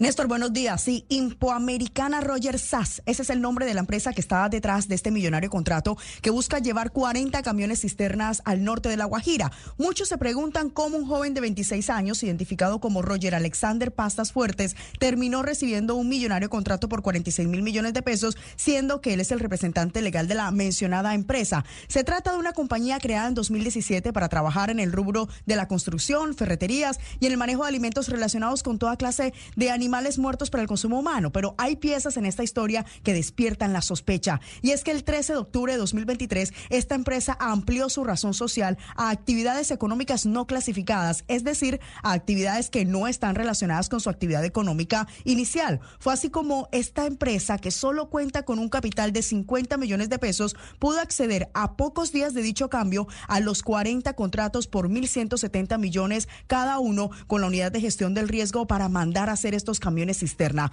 Al parecer un tercero llamado Luis Eduardo López Rosero, otro pastuso que representa la firma Luquet SAS, habría encargado a la firma Ilcotanques y Romarco SAS la fabricación de dichos tanques de agua, cuya fabricación arrancó hacia mediados de noviembre del año anterior y terminó a inicios de enero de este 2024. Esta compañía que según el registro único empresarial está clasificada como microempresa, a pesar de su bajo capital, sorpresivamente logró ingresos por 1.096 millones solo en 2023, gran parte de estos asociados al rubro de actividades no clasificadas. El domicilio se encuentra en Cúcuta, sin embargo, a pesar de los contactos que hicimos para poder establecer una comunicación con ellos, no respondieron a los números telefónicos. Estas personas, eh, recordemos que deben responder por la ejecución de este contrato, mientras que siguen parqueados en Uribia estos camiones esperando por iniciar el despacho de agua hacia el norte de este departamento. Barranquilla amanece hoy con 26 grados. Vanessa, gracias. Y saber que el gobierno declaró la emergencia por considerar que era urgente llevar agua para la Guajira. Y hablando de agua, vuelve hoy el servicio de agua o debe volver esta tarde a buena parte de Cartagena que está sin el servicio desde el fin de semana. Se rompió un tubo madre de 36 pulgadas muy grande el fin de semana que tuvo a toda la ciudad en problemas de abastecimiento. Más de media Cartagena ha estado sin agua, se ha ido recuperando paulatinamente y hoy debe volver plenamente el servicio. Trabajan obreros de la alcaldía y de la gobernación para llevar el agua a 150 barrios, que ahí está la mitad de la población. En teoría, la más turística, la más internacional de las ciudades colombianas, con este drama que refleja, por otro lado, el subdesarrollo profundo en Cartagena, en donde se quejan sus habitantes. Ha habido varias averías y hemos quedado varias veces sin agua. Y eso tuvo, me parece a mí que ya es para que lo cambien, porque ya tienen mucho tiempo. Que lo pongan nuevo, porque si siempre van a estar partiéndose, eso es pérdida para todo el mundo, para la empresa y para uno también. Muchísimo, mire que algunas partes no han cocinado, otros los niños a, a clase no han ido y todo por motivo del agua, así que ese es el Anoche a las 11 de la noche las autoridades anunciaron que la reparación había concluido. Según la empresa que es Acuacar, que es la que presta el servicio en la ciudad, ya comenzó el bombeo hacia la planta de tratamiento del bosque. El alcalde de Cartagena, Dumec Turbay. 40% de la ciudad con, con deficiencias, estas 19 mil familias sin agua en ningún momento. la tragedia inicia cuando arriba del tubo que se va a reemplazar hay otro tubo que hace 30 años no tiene función. Entonces, bueno, la pregunta es qué hace un tubo del acueducto sin función hace 30 años. Era lo que imposibilitaba eh, llegar al punto exacto. Y después todo lo que usted ha visto el terreno. La buena noticia es que pasado el mediodía se recupera el servicio. Aguas Cartagena va a tener que reparar las placas afectadas después de la excavación y los trabajos realizados para reparar la tubería. El tubo era muy grueso el establecimiento público ambiental se va a encargar del proceso de arborización, de la recuperación de la parte dañada. Dálida Orozco desde Cartagena. Néstor, buenos días. Este martes ya son cuatro días los que completa Cartagena en medio de una verdadera emergencia por falta de agua potable en el 40% de los barrios de la ciudad. Esto por cuenta del daño de una tubería de conducción de agua cruda ubicada en el barrio Ceballos. La crítica situación que enfrentaron cientos de comunidades por la escasez del preciado líquido obligó a la alcaldía y a la empresa Aguas de Cartagena a distribuir agua a través de carro tanques, al tiempo que fueron suspendidas las clases en colegios y universidades. Pues yo tengo un negocio, tengo un salón de belleza y a raíz de eso no he podido trabajar porque pues Ajá, relativamente se necesita el agua. Y así también mi familia toda nos encontramos afectada porque somos bastante. Y desde las 3 de la mañana estamos despiertos cogiendo agua. Sí, me ha tocado comprar agua todos los días y la verdad es que el bolsillo no aguanta así. El alcalde de Dumeque Turbay, que lideró un puesto de mando unificado para atender la emergencia, anunció que sobre las 11 de la noche del día de ayer terminaron las labores de reparación y que se estima que a las 5 de la tarde el 80% de los barrios afectados ya cuentan cuenten con el servicio. Desde Cartagena, Dalida Orozco, Blue Radio. Gracias, 5 de la mañana, 27 minutos. Mucha atención.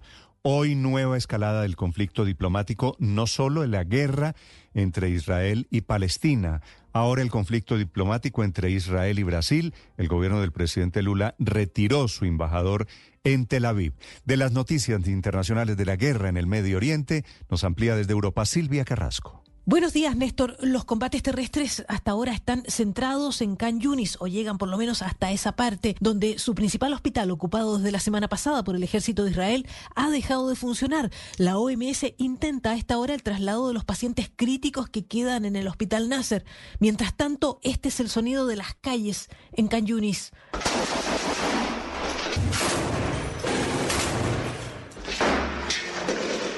Ahora la amenaza está sobre la ciudad de Rafah, la ciudad de Gaza cerca de la frontera con Egipto, donde alrededor de 1,5 millones de personas se refugia arrancando de otras partes de la franja. Rafah está ubicada apenas a 10 kilómetros al sur de Can Allí la ocupación terrestre aún no se lleva a cabo. Benny Gantz, que es integrante del gabinete de guerra, fue el encargado de verbalizar el ultimátum de Israel. El mundo y los líderes de Hamas deben saber, dice, que si para Ramadán los rehenes no son liberados, el combate va a continuar en toda la franja, incluida el área de Rafah. En las últimas horas trascendió que Estados Unidos está haciendo circular en el Consejo de Seguridad de Naciones Unidas un borrador de resolución advirtiendo a Israel contra esta gran ofensiva terrestre en Rafah. La prensa internacional dice que esta medida representa una rara crítica a Israel por parte de Estados Unidos en Naciones Unidas y que refleja la frustración del presidente Joe Biden con la conducción de esta guerra por parte del gobierno de Netanyahu. Allí en la franja los muertos ya superan 29 mil personas, dos tercios de ellos son mujeres mujeres y niños. Todo apunta a que el ataque planeado contra Rafah se convierta en un posible punto de quiebre para Washington. Por último, Néstor, pese al enorme desplazamiento de palestinos al sur de la franja de Gaza, en el norte aún se cree que hay 300.000 personas. Varios miles de ellos se reunieron ayer en la playa, esperaban recibir ayuda humanitaria.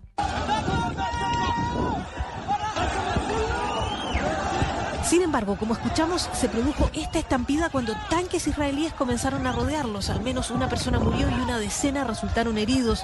Esta era la primera ayuda humanitaria que recibían allí el norte, en el norte en meses, Néstor. Estás escuchando Blue Radio.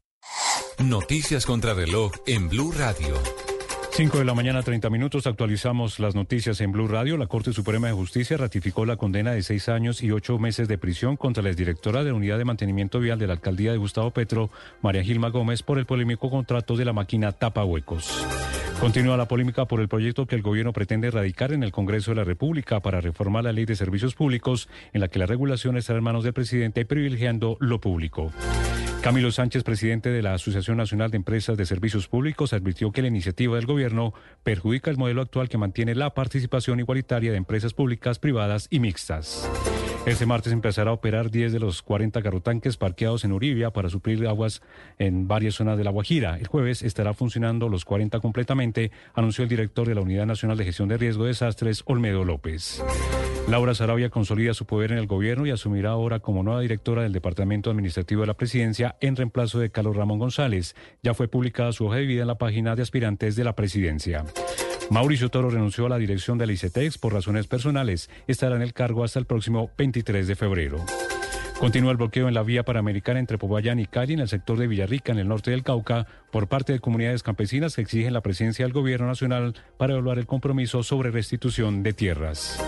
Las fuerzas militares descartaron la existencia de un paro armado de las disidencias de las FARC en el departamento del Putumayo y anunciaron el despliegue preventivo de tropas en la región. Se incrementarán las operaciones de control en sitios críticos como Piamonte, Puerto Caicedo y la vereda La Arizona. En la zona continúan las denuncias sobre restricciones a la movilidad de los habitantes. En el departamento del Chocó se mantiene el confinamiento de la comunidad por los enfrentamientos entre el ELN y el Clan del Golfo en los municipios aledaños al río San Juan y Cipí. El presidente de Brasil, Luis Ignacio Lula da Silva, vendrá a Colombia el próximo 17 de abril. Se reunirá en Bogotá con el presidente de la República, Gustavo Petro, y participará en la inauguración de la Feria Internacional del Libro, que tiene a Brasil como país invitado. El expresidente César Gaviria cuestionó el informe de la Contraloría General sobre la crisis financiera de la CPS y lo calificó como un análisis superficial. El jefe del Partido Liberal argumentó que el informe solo se enfoca en el cumplimiento de las reservas técnicas de la CPS, pero ignora la insuficiencia de la unidad de pago por capitación UPC y los retrasos en los pagos de presupuestos máximos. La Aeronáutica Civil aprobó la solicitud de la aerolínea Emirates para operar la ruta Dubái, Miami, Bogotá y regreso con hasta siete frecuencias semanales. El servicio se habilitará a partir del mes de junio de este año. El Movimiento Pacientes Colombia, que agrupa 196 organizaciones del sector, realizará un plantón a las 10 de la mañana frente a las instalaciones del Ministerio de Salud para mostrar su desacuerdo con la reforma a la salud y la crisis financiera del sistema. Ampliación de estas y más noticias en blueradio.com. Sigan con Mañanas Blue. Estás escuchando Mañanas Blue.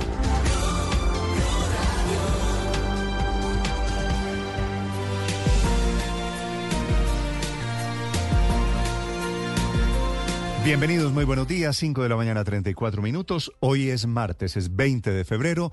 Los saludos de Mañanas Blue con las noticias, las historias de Colombia y el mundo.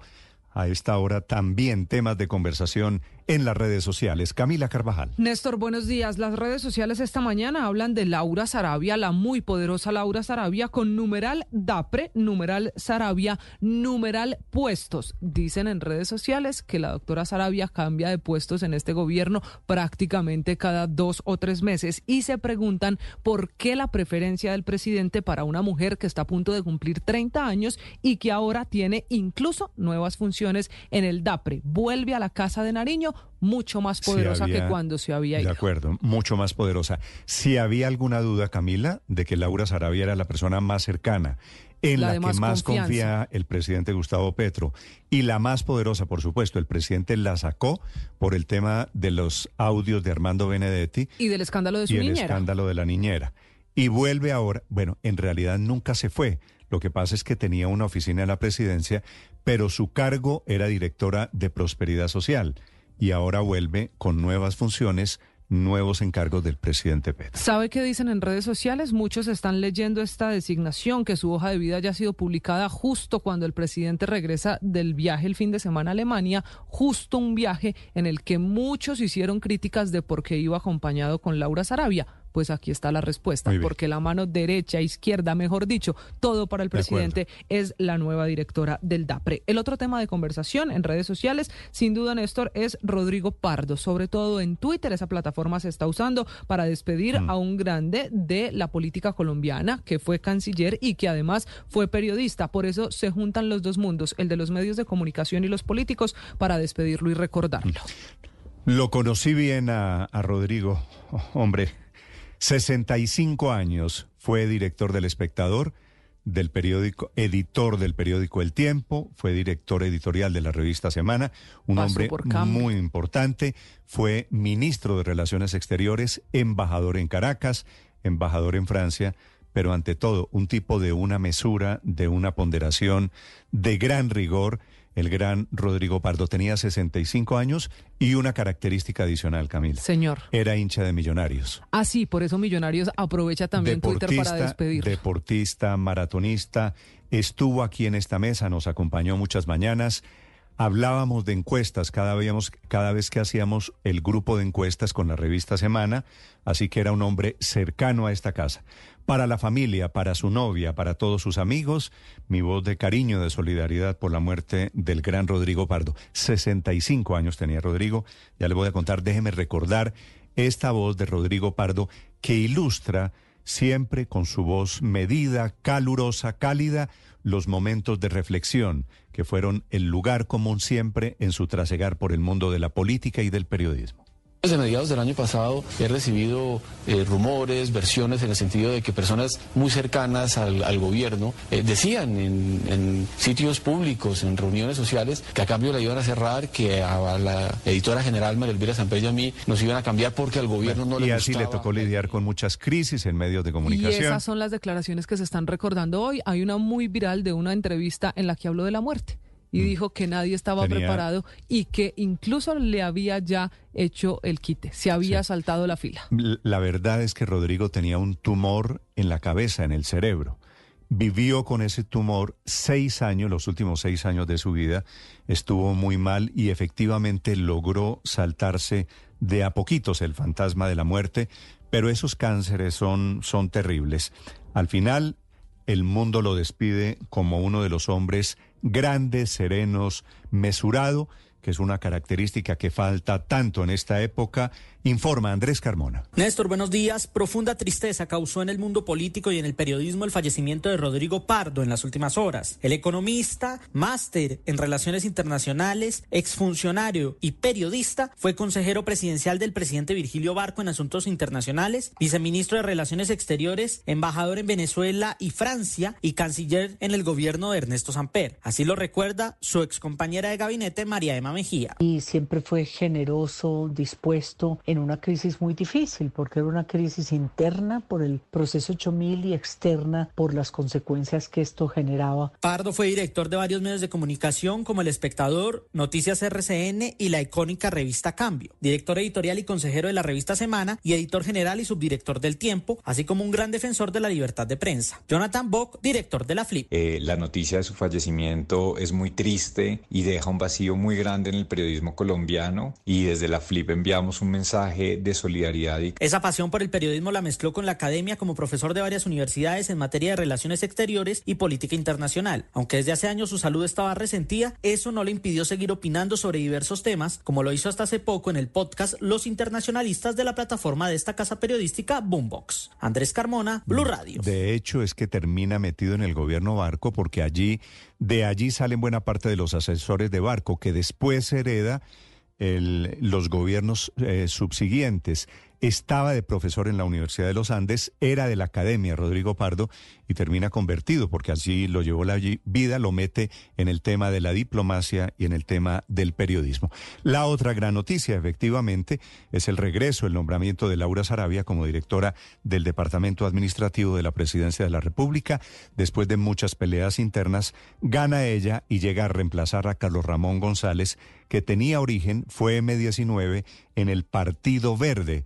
Se va él y llega ella, llega la muy, siempre muy poderosa y cercana al presidente Petro, Laura Sarabia, informa Caterina Ávila. Buenos días, Néstor. Laura Sarabia vuelve a la Casa de Nariño ahora como directora del Departamento Administrativo de la Presidencia. La funcionaria que fue nombrada hace poco más de cinco meses como directora del Departamento de Prosperidad Social reemplazará a Carlos Ramón González, quien ostentaba el cargo de director del DAPRE hasta ayer. Su posición será el próximo viernes. Recordemos que Laura Sarabia pasó de ser considerada como una de las mujeres más poderosas de Colombia por la revista Forbes a estar envuelta en un escándalo por el uso presuntamente irregular del polígrafo a su exniñera Marel Mesa tras la pérdida de un maletín con dinero que le pertenecía. A pesar de que eso en su momento le representó la salida del gobierno de Gustavo Petro, siempre se mantuvo cerca del presidente, tanto que en su más reciente viaje a Múnich lo acompañó sin razón aparente. Ahora asumirá la dirección del DAPRE, entidad por la que han pasado hasta el momento dos directores, Mauricio Liscano y Carlos Ramón González. Caterina Ávila, Blue Radio. Y ella será la tercera en consecuencia en año y medio de gobierno, 5.41 minutos, Carlos Ramón González, que había sido presidente del Partido Verde, que había llegado muchos funcionarios, había llevado funcionarios de ese partido al gobierno, uno de ellos Mauricio Toro. Apenas se conoce la renuncia de Carlos Ramón González, la salida de la presidencia, también se va Mauricio Toro, que fue director del ICETEX. Pablo Arango. Néstor, ¿qué tal? Muy buenos días. Efectivamente, el director del ICETEX, Mauricio Toro, presentó su carta de renuncia al presidente Gustavo Petro. En la misiva, el funcionario aseguró que trabajará hasta el próximo viernes 23 de febrero. Toro aseguró que su renuncia, que es la tercera vez que se le presenta al jefe de Estado, se da por motivos personales y tras cumplir varias de las metas que se propuso como la condonación de deudas totales o parciales de 114 mil estudiantes en el país. Recordemos que Mauricio Toro había aspirado al Congreso de la República y luego fue nombrado por el presidente Gustavo Petro como presidente del ICETEX. Pablo Arango Robledo, Blue Radio. Pablo, 542 minutos, así que pues muchos cambios en el gabinete del presidente Petro, que anuncia simultáneamente que habrá, viene reforma a la ley de servicios públicos. El presidente Petro, que dijo en Twitter que las finanzas del Estado están a punto de colapsar, también al tiempo anuncia el fortalecimiento de empresas estatales a costa de las empresas del sector privado, las muchas que hoy están metidas en el servicio de energía, inclusive en el tema del acueducto y en el tema de las comunicaciones. Hablando del nuevo lineamiento, reforma a la ley 142, el presidente Gustavo Petro.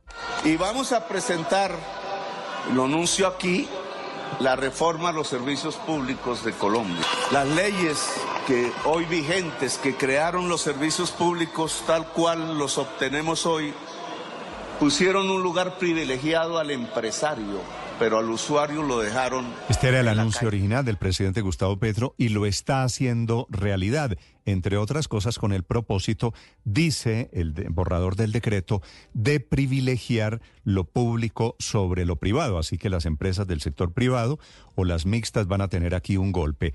Hablando en representación de esas empresas de servicios públicos, el exministro Camilo Sánchez. El gobierno tiene que entender que los técnicos toman decisiones de mediano y largo plazo. Él está tomando decisiones que supuestamente pueden bajar la tarifa, pero una bajada de tarifa mal tomada puede ocasionar un daño sin precedente en la prestación del servicio. Igualmente estamos hablando de cómo no podemos mezclar peras con manzanas, meter a los mínimos vitales de TICS en un sector, en sectores Modificar diferentes. servicios públicos con el propósito de bajar tarifas, de sacar, como en el modelo de salud, de sacar a los privados del sector, de darle superpoderes al presidente Gustavo Petro para regular el tema de los servicios públicos. Y es mucho lo que está en juego. Marcela Peña. Néstor, buenos días. El presidente Gustavo Petro podría pasar por encima de los técnicos de la Comisión de Regulación de Energía y Gas y definir él mismo la regulación de tarifas de los servicios públicos, según un borrador de ley de reforma a este sector. El documento señala que habrá mecanismos especiales para que las comunidades se organicen y presten sus propios servicios públicos y nuevos superpoderes para la superintendencia de servicios públicos. Pero esa no es la única preocupación de los empresarios.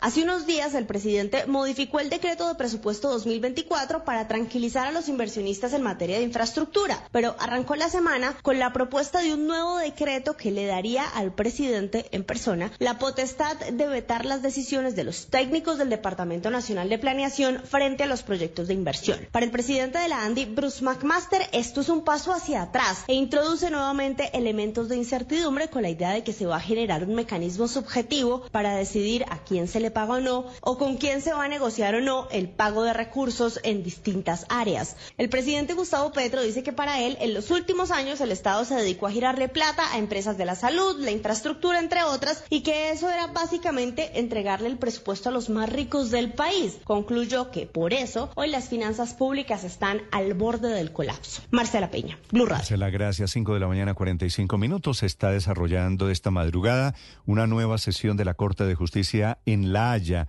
en Países Bajos alrededor de las consecuencias de Israel en sus guerras contra territorios palestinos ocupados. Esta mañana ha sido el turno de Sudáfrica en una demanda en la que participa, participará también Colombia en las próximas horas. Enrique Rodríguez.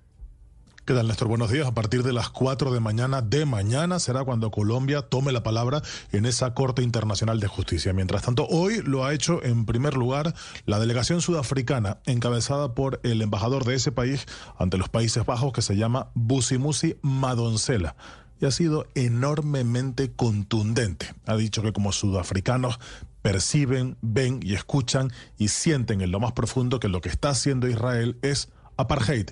Y esa es la palabra seguramente que más se ha repetido en esa intervención. We as South Africans sense, see, hear and feel to our core the inhumane discriminatory policies and practices of the Israeli regime as an even more extreme form of the apartheid that was institutionalized against black people in my country.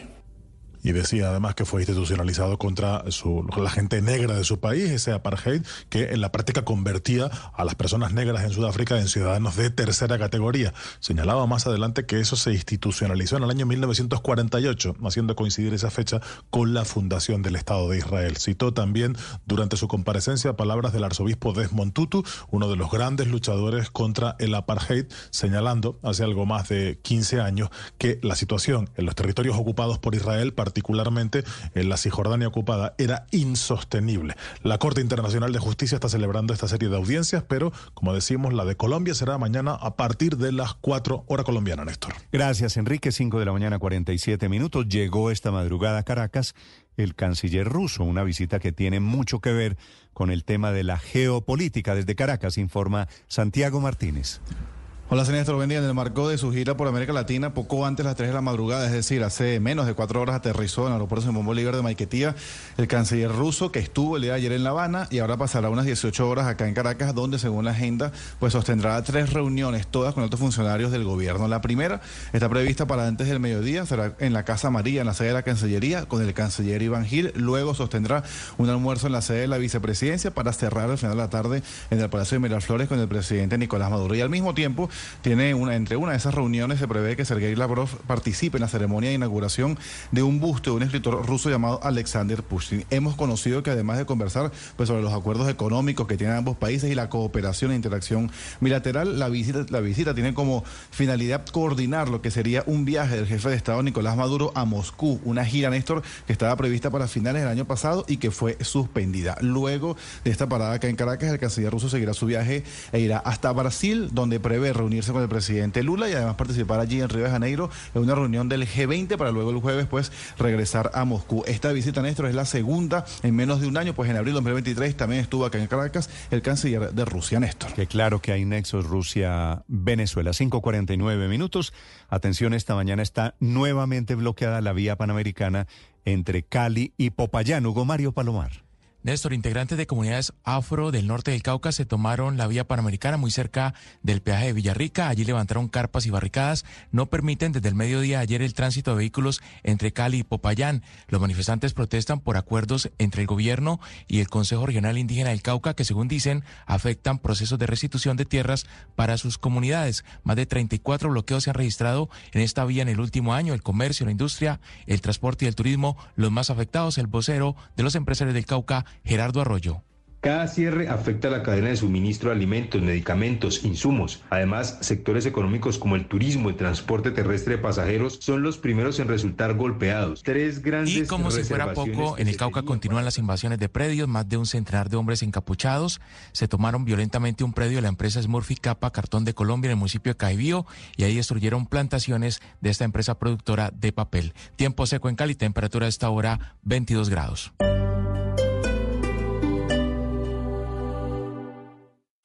Esta es Blue Radio. Sintonice Blue Radio en 89.9 FM y grábelo desde ya en su memoria y en la memoria de su radio. Blue Radio, la alternativa. El informe de la Contraloría cayó como un tsunami en el sector de la salud, que básicamente dice las empresas, las prestadoras de salud, las EPS, no tienen reservas técnicas y muchas están a punto de quebrar.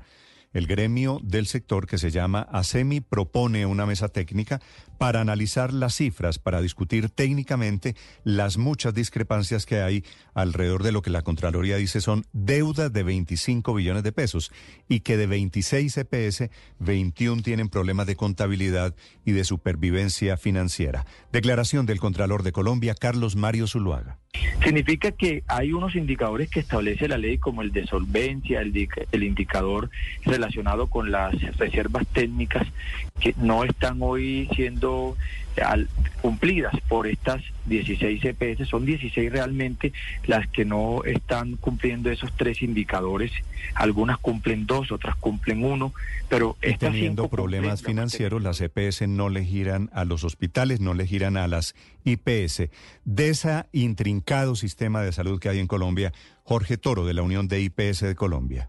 En este momento los prestadores estamos están teniendo dificultades de caja con posibilidad de cierre de servicios y de incumplimiento de obligaciones, tanto laborales como de logística, porque no tenemos caja. A través del Ministerio de Hacienda pueda generar un mecanismo donde diga, bueno, EPS que lo hacen bien, que tienen reservas técnicas, según el examen de la Contraloría, son Salud Total, Sura EPS, Confachococa, Presoca y EPM Salud. Las otras 21, 16 más que las 21, tienen problemas alrededor de sus contabilidades y de sus finanzas. En momentos en que el gobierno discute la reforma a la salud, llega este nuevo insumo del Centro Democrático, el parlamentario Andrés Forero.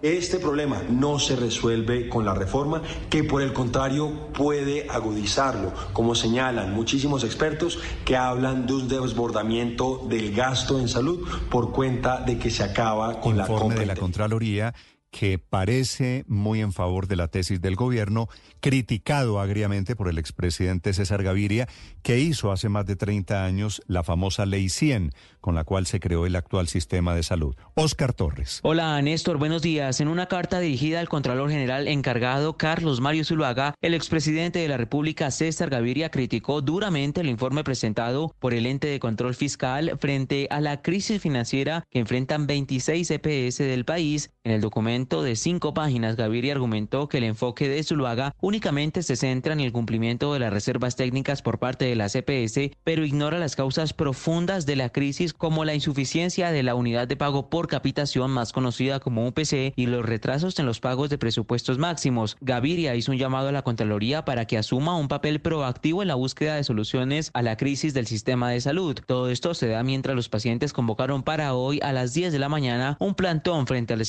instalaciones del Ministerio de Salud para manifestar su inconformidad con la reforma y también la crisis financiera. Denis Silva es vocero de Pacientes Colombia. Por esto invito a Bruce Master de la ANDI para que se una al plantón. Alejandro Gaviria es ministro de Salud, a Fernando Ruiz es ministro de Salud, a todos los congresistas y senadores de los diferentes partidos. ¿Nos van a dejar solos? ¿Nos van a dar la espalda? 20 de febrero, 10 de la mañana, frente al Ministerio de Salud en Bogotá. Según Pacientes Colombia, las dificultades financieras que atraviesa el sistema de salud en Colombia son inducidas por el presidente Gustavo Petro, la exministra Carolina Corcho y ahora el ministro Guillermo Alfonso Jaramillo. Oscar Torres, Blue Radio. 5 de la mañana, 54 minutos. Nuevo caso de inseguridad en Bogotá, en un local comercial, en un bar en el sur de Bogotá. Ocurre esta historia en Bosa en donde se metieron los ladrones estaban de rumba. Allí el reporte a esta hora con Felipe García. Hola Néstor, sí señor, en video quedó registrado el momento exacto en el que un grupo de al menos tres ladrones, dos hombres y una mujer, entró a un bar ubicado en la localidad de Bosa, puntualmente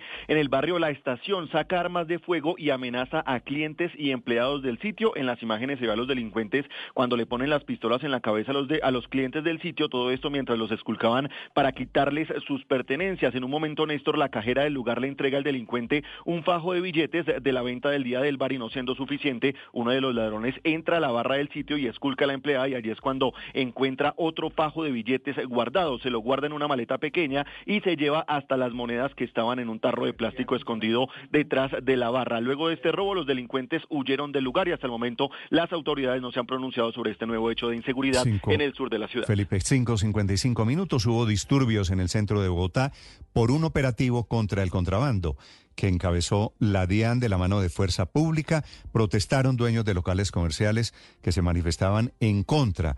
Dicen que los están estigmatizando en medio de nueva revuelta en esa zona, en el centro de la ciudad. Se vio que estaba la policía ahí, los del ESMADI, y pues obviamente la gente a no dejarse llevar la mercancía. Eh, empezó el disturbio entre la gente con, con la policía, con el ESMAD y eh, duró siempre como hora y media más o menos el... Por falsedad marcaria quiere decir contrabando. El operativo fue en el San Andresito de San José, el que queda en el centro de Bogotá. De la SIGIN de la Policía, el coronel William Quintero. Esta actividad estaba enfocada a seguir interviniendo esos sitios en los cuales se comercializan mercancías de contrabando y por el delito de falsedad marcaria. En estos operativos habían sido incautados 560 pares de zapatos de diferentes marcas. En ese momento... Y ahora la noticia económica de este día martes, Víctor. Néstor, buenos días. Por primera vez la aerolínea de lujo Emirates tocará tierra colombiana. El presidente Gustavo Petro ya lo había sugerido en sus redes sociales, pero ahora es la aeronáutica civil la que oficialmente le otorga el permiso a Emirates para que opere la ruta entre Bogotá y Dubái con escala en Miami, siendo la primera vez que tendremos una conexión aérea con Oriente Medio. Emirates pidió pista para empezar a ofrecer esta ruta a partir de junio de este año. Los vuelos serán operados con aviones Boeing con capacidad de movilizar hasta 354 pasajeros en una configuración de tres clases. Para el ministro de Transporte William Camargo, la llegada de Emirates a Colombia marca un hito histórico en nuestra conectividad aérea y fortalece los lazos comerciales y culturales con el mundo árabe, potencializando el turismo, el comercio y la inversión. Emirates cuenta con un servicio premium con todos los juguetes que en el trayecto Miami-Dubai puede costar más de 15 mil dólares, aunque en la clase turista se encuentran precios inclusive por debajo de los mil dólares. La aerolínea ofrecerá siete frecuencias semanales entre Bogotá y Dubái. Víctor Grosso, atfx.com. El periodismo no tiene apellidos. Es siempre honesto, independiente y comprometido con la verdad. El periodismo no es amigo del poder, lo vigila. Hoy, Mañanas Blue les ofrece periodismo con contexto. Las dos caras de la moneda, sin exageración, sin especulación. A partir de este momento, Mañanas Blue es periodismo en radio. Bienvenidos.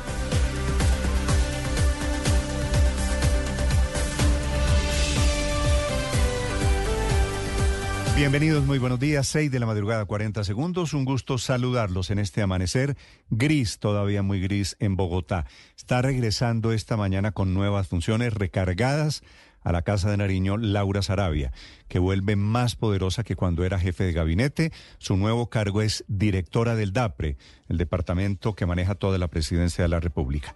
Convertida, si había alguna duda, en la mujer más poderosa del gobierno, en la única en la que confía el presidente Petro, su nombramiento es la demostración del poder que nunca perdió, ni siquiera por los audios de Armando Benedetti, que la insultaba a ella con quien quedó una pelea personal muy fuerte, o por el escándalo de Marelvis Mesa y el robo de su apartamento, lo que derivó en el escándalo de las chuzadas ilegales. Nada de eso la diluyó o la disminuyó.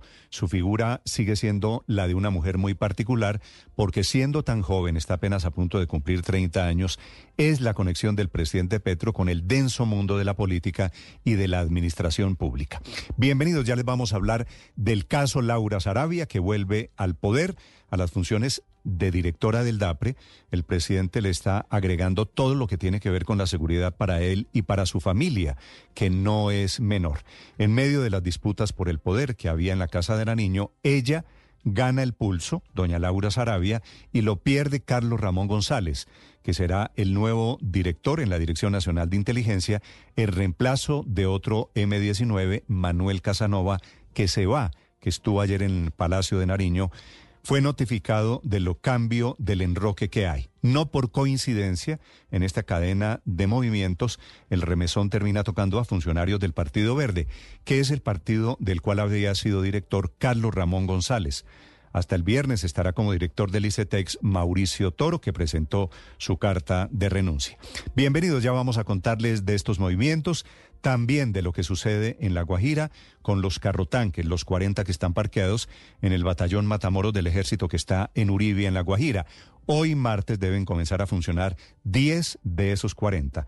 Ya contrataron a conductores Huayú, sacaron permisos para ponerlos en marcha, unas placas temporales a esos carros que fueron comprados el año pasado, en teoría en desarrollo de una emergencia para llevar agua a la Guajira. La emergencia parece no ser tanto, porque de momento siguen parqueados los carrotanques. Las explicaciones las da el director de la Unidad de Gestión de Riesgo, se llama Olmedo López, el hombre que compró estos carrotanques, que pagó más de 1.100 millones de pesos por cada uno. Ante las críticas por haber comprado en ese contrato a una empresa, se llama Impoamericana Roger SAS, de la que es dueño Roger Alexander Pastas Fuentes, un pastuso de apenas 26 años, que tiene poca experiencia en la venta de carrotanques. Su negocio es de abarrotes y carne. Ante los cuestionamientos, las dudas por ese contrato responde el director de la Unidad de Gestión de Riesgo diciendo que es hora de cambiar a los contratistas del Estado y que no podemos quedarnos con los mismos contratistas de siempre y que el contrato se trata de darle oportunidades a los que nunca han tenido la oportunidad. Es decir, aquí tienen que contratar porque son nuevos. Esa explicación se la tendrá que dar a la Contraloría y a la Procuraduría que anuncian investigaciones sobre los carrotanques. Hablando de agua, Casi a la medianoche quedó reparado el tubo madre en Cartagena que tiene sin agua media ciudad allí desde el viernes de la semana pasada. Están llenando en este momento tanques y el agua volverá pasado el mediodía. Por esta situación, las clases en colegios públicos y privados siguen suspendidas. Ya les voy a contar de la nueva reforma que anuncia el gobierno al sistema de servicios públicos. Fue publicado el borrador para modificar la ley 142 y darle superpoderes al presidente Gustavo Petro, que se convertirá en el único regulador. El proyecto dice que el presidente podrá pasar por encima de los técnicos de la Comisión de Regulación, se crearán mecanismos para que las comunidades se organicen y presten ellas mismas servicios públicos y le van a dar superpoderes a la superintendencia para privilegiar, en palabras del gobierno, lo público sobre lo privado. Lo que temen aquí los prestadores, tanto de comunicaciones como de energía, como de agua, es que terminen sacrificándolos a ellos y arriesgando un modelo de un solo totazo. Se queja la ANDI, se queja Andesco, que es el gremio de las empresas de servicios públicos, que dicen que en la práctica lo que quiere el gobierno es poner en jaque servicios públicos y terminar afectando el bolsillo de los colombianos, bajando tarifas hoy, pero arriesgando el futuro inmediato. El presidente no solo quiere superpoderes en el tema de servicios públicos, también publicaron el borrador del decreto del Ministerio de Hacienda que obliga a cualquier ministro, ojo a esta, a cualquier ministro o director de entidades públicas a tener el visto bueno del presidente antes de seguir con el trámite sobre vigencias futuras. Es decir, vuelve el tema de la contratación con el modelo de vigencias futuras plata que va a recibir el Estado colombiano va a aprobarla directamente el presidente Petro, dándole un golpe, por supuesto, a la tecnocracia, reviviendo la polémica alrededor de los 13 billones de pesos que había por obras públicas grandes para la ejecución de este año. Vamos a hablar de estos temas. Bienvenidos, es un gusto saludarlos. Hablaremos de mujeres poderosas, hablaremos de la llegada de Emirates, la aerolínea que viene desde Dubái y que va a entrar vía Miami. Y esa es la razón por la cual están preocupadas las aerolíneas colombianas, no por el vuelo Dubái-Miami, sino por el vuelo Miami-Bogotá, que comenzará a operar vía Emirates desde el próximo mes de junio. Y en segundos, la muerte del gran Rodrigo Pardo, un hombre que se fue, el mesurado, el político, el periodista, el siempre cálido y reflexivo, fue director editorial del Tiempo, del periódico El Espectador, de la revista Semana, un hombre que en época de calenturas y de pasiones exacerbadas era el símbolo del rigor y de la mesura. Fue un compañero mío en esta mesa en Caracol TV, en donde hablamos muchas veces de encuestas, de momentos de crisis política y en paneles de opinión. Era una voz moderada que hará falta en esta época de tanta inmediatez y de tantas redes sociales. Bienvenidos, les vamos a ampliar las noticias a partir de este momento. Un gusto saludarlos. Hoy es martes 20 de febrero, es el Día del Gato desde cuando vivía el gato Sox, el del presidente Clinton, que murió un 20 de febrero y se volvió el Día del Gato. Es el Día del Camarógrafo y de los fotógrafos para los muchos muy buenos que hay en Colombia. Mi saludo respetuoso. Aquí está lo más importante en el resumen que preparamos en Voces y Sonidos en Mañanas Blue deberían tener una solución más estructural, como una solución de abastecimiento, por lo menos va a solucionar eh, momentáneamente el tema del agua en algunas comunidades. El director de la Unidad Nacional de Gestión del Riesgo, Olmedo López, respondió a los cuestionamientos por los carrotanques que compró esta entidad para abastecer de agua potable el departamento de La Guajira y que estaban parqueados sin ser puestos en servicio. Mañana están iniciando los primeros 10 y para el jueves están los 40 funcionando completamente. Todos para Uribia, son para las rancherías dispersas de Uribia, porque allí es donde Uribia es el municipio del departamento de La Guajira donde el, donde el 50% de los niños de La Guajira fallecen por desnutrición y por falta de alimentos y agua. Olmedo también habló sobre las contrataciones, estos procesos que terminó defendiendo. Imagínate donde, donde quedemos en el país con los mismos contratistas de siempre, pues que en el país eh, la corrupción no ha avanzado y es demasiado. ¿Se imaginan en este país los campesinos y campesinas no tuvieran derecho tampoco a contratar? ¿Se imaginan donde comunidades de la región o no estuvieran dispuestos hoy y no estuvieran adaptando estos carrotanques para que murieran en el territorio? Ha habido varias averías y hemos quedado varias veces sin agua. Que lo pongan nuevo porque si siempre van a estar partiéndose, eso es pérdida para todo el mundo, para la empresa y para uno también. Aunque ya fue superado el daño, solo hasta las 5 de la tarde de este martes se restablecerá el servicio al 40% de los barrios afectados por la falta de agua en Cartagena. Ya se completan cuatro días desde que el daño de una tubería de agua cruda produjo esta emergencia y se han tenido que distribuir más de 1.500.000 litros de agua en las comunidades afectadas. El alcalde de Cartagena, Dumec Turbay. La tragedia inicia cuando arriba del tubo que se va a reemplazar hay otro tubo que hace 30 años no tiene función. Entonces, bueno, la pregunta es qué hace un tubo del acueducto sin función hace 30 años. Era lo que imposibilitaba llegar al punto exacto.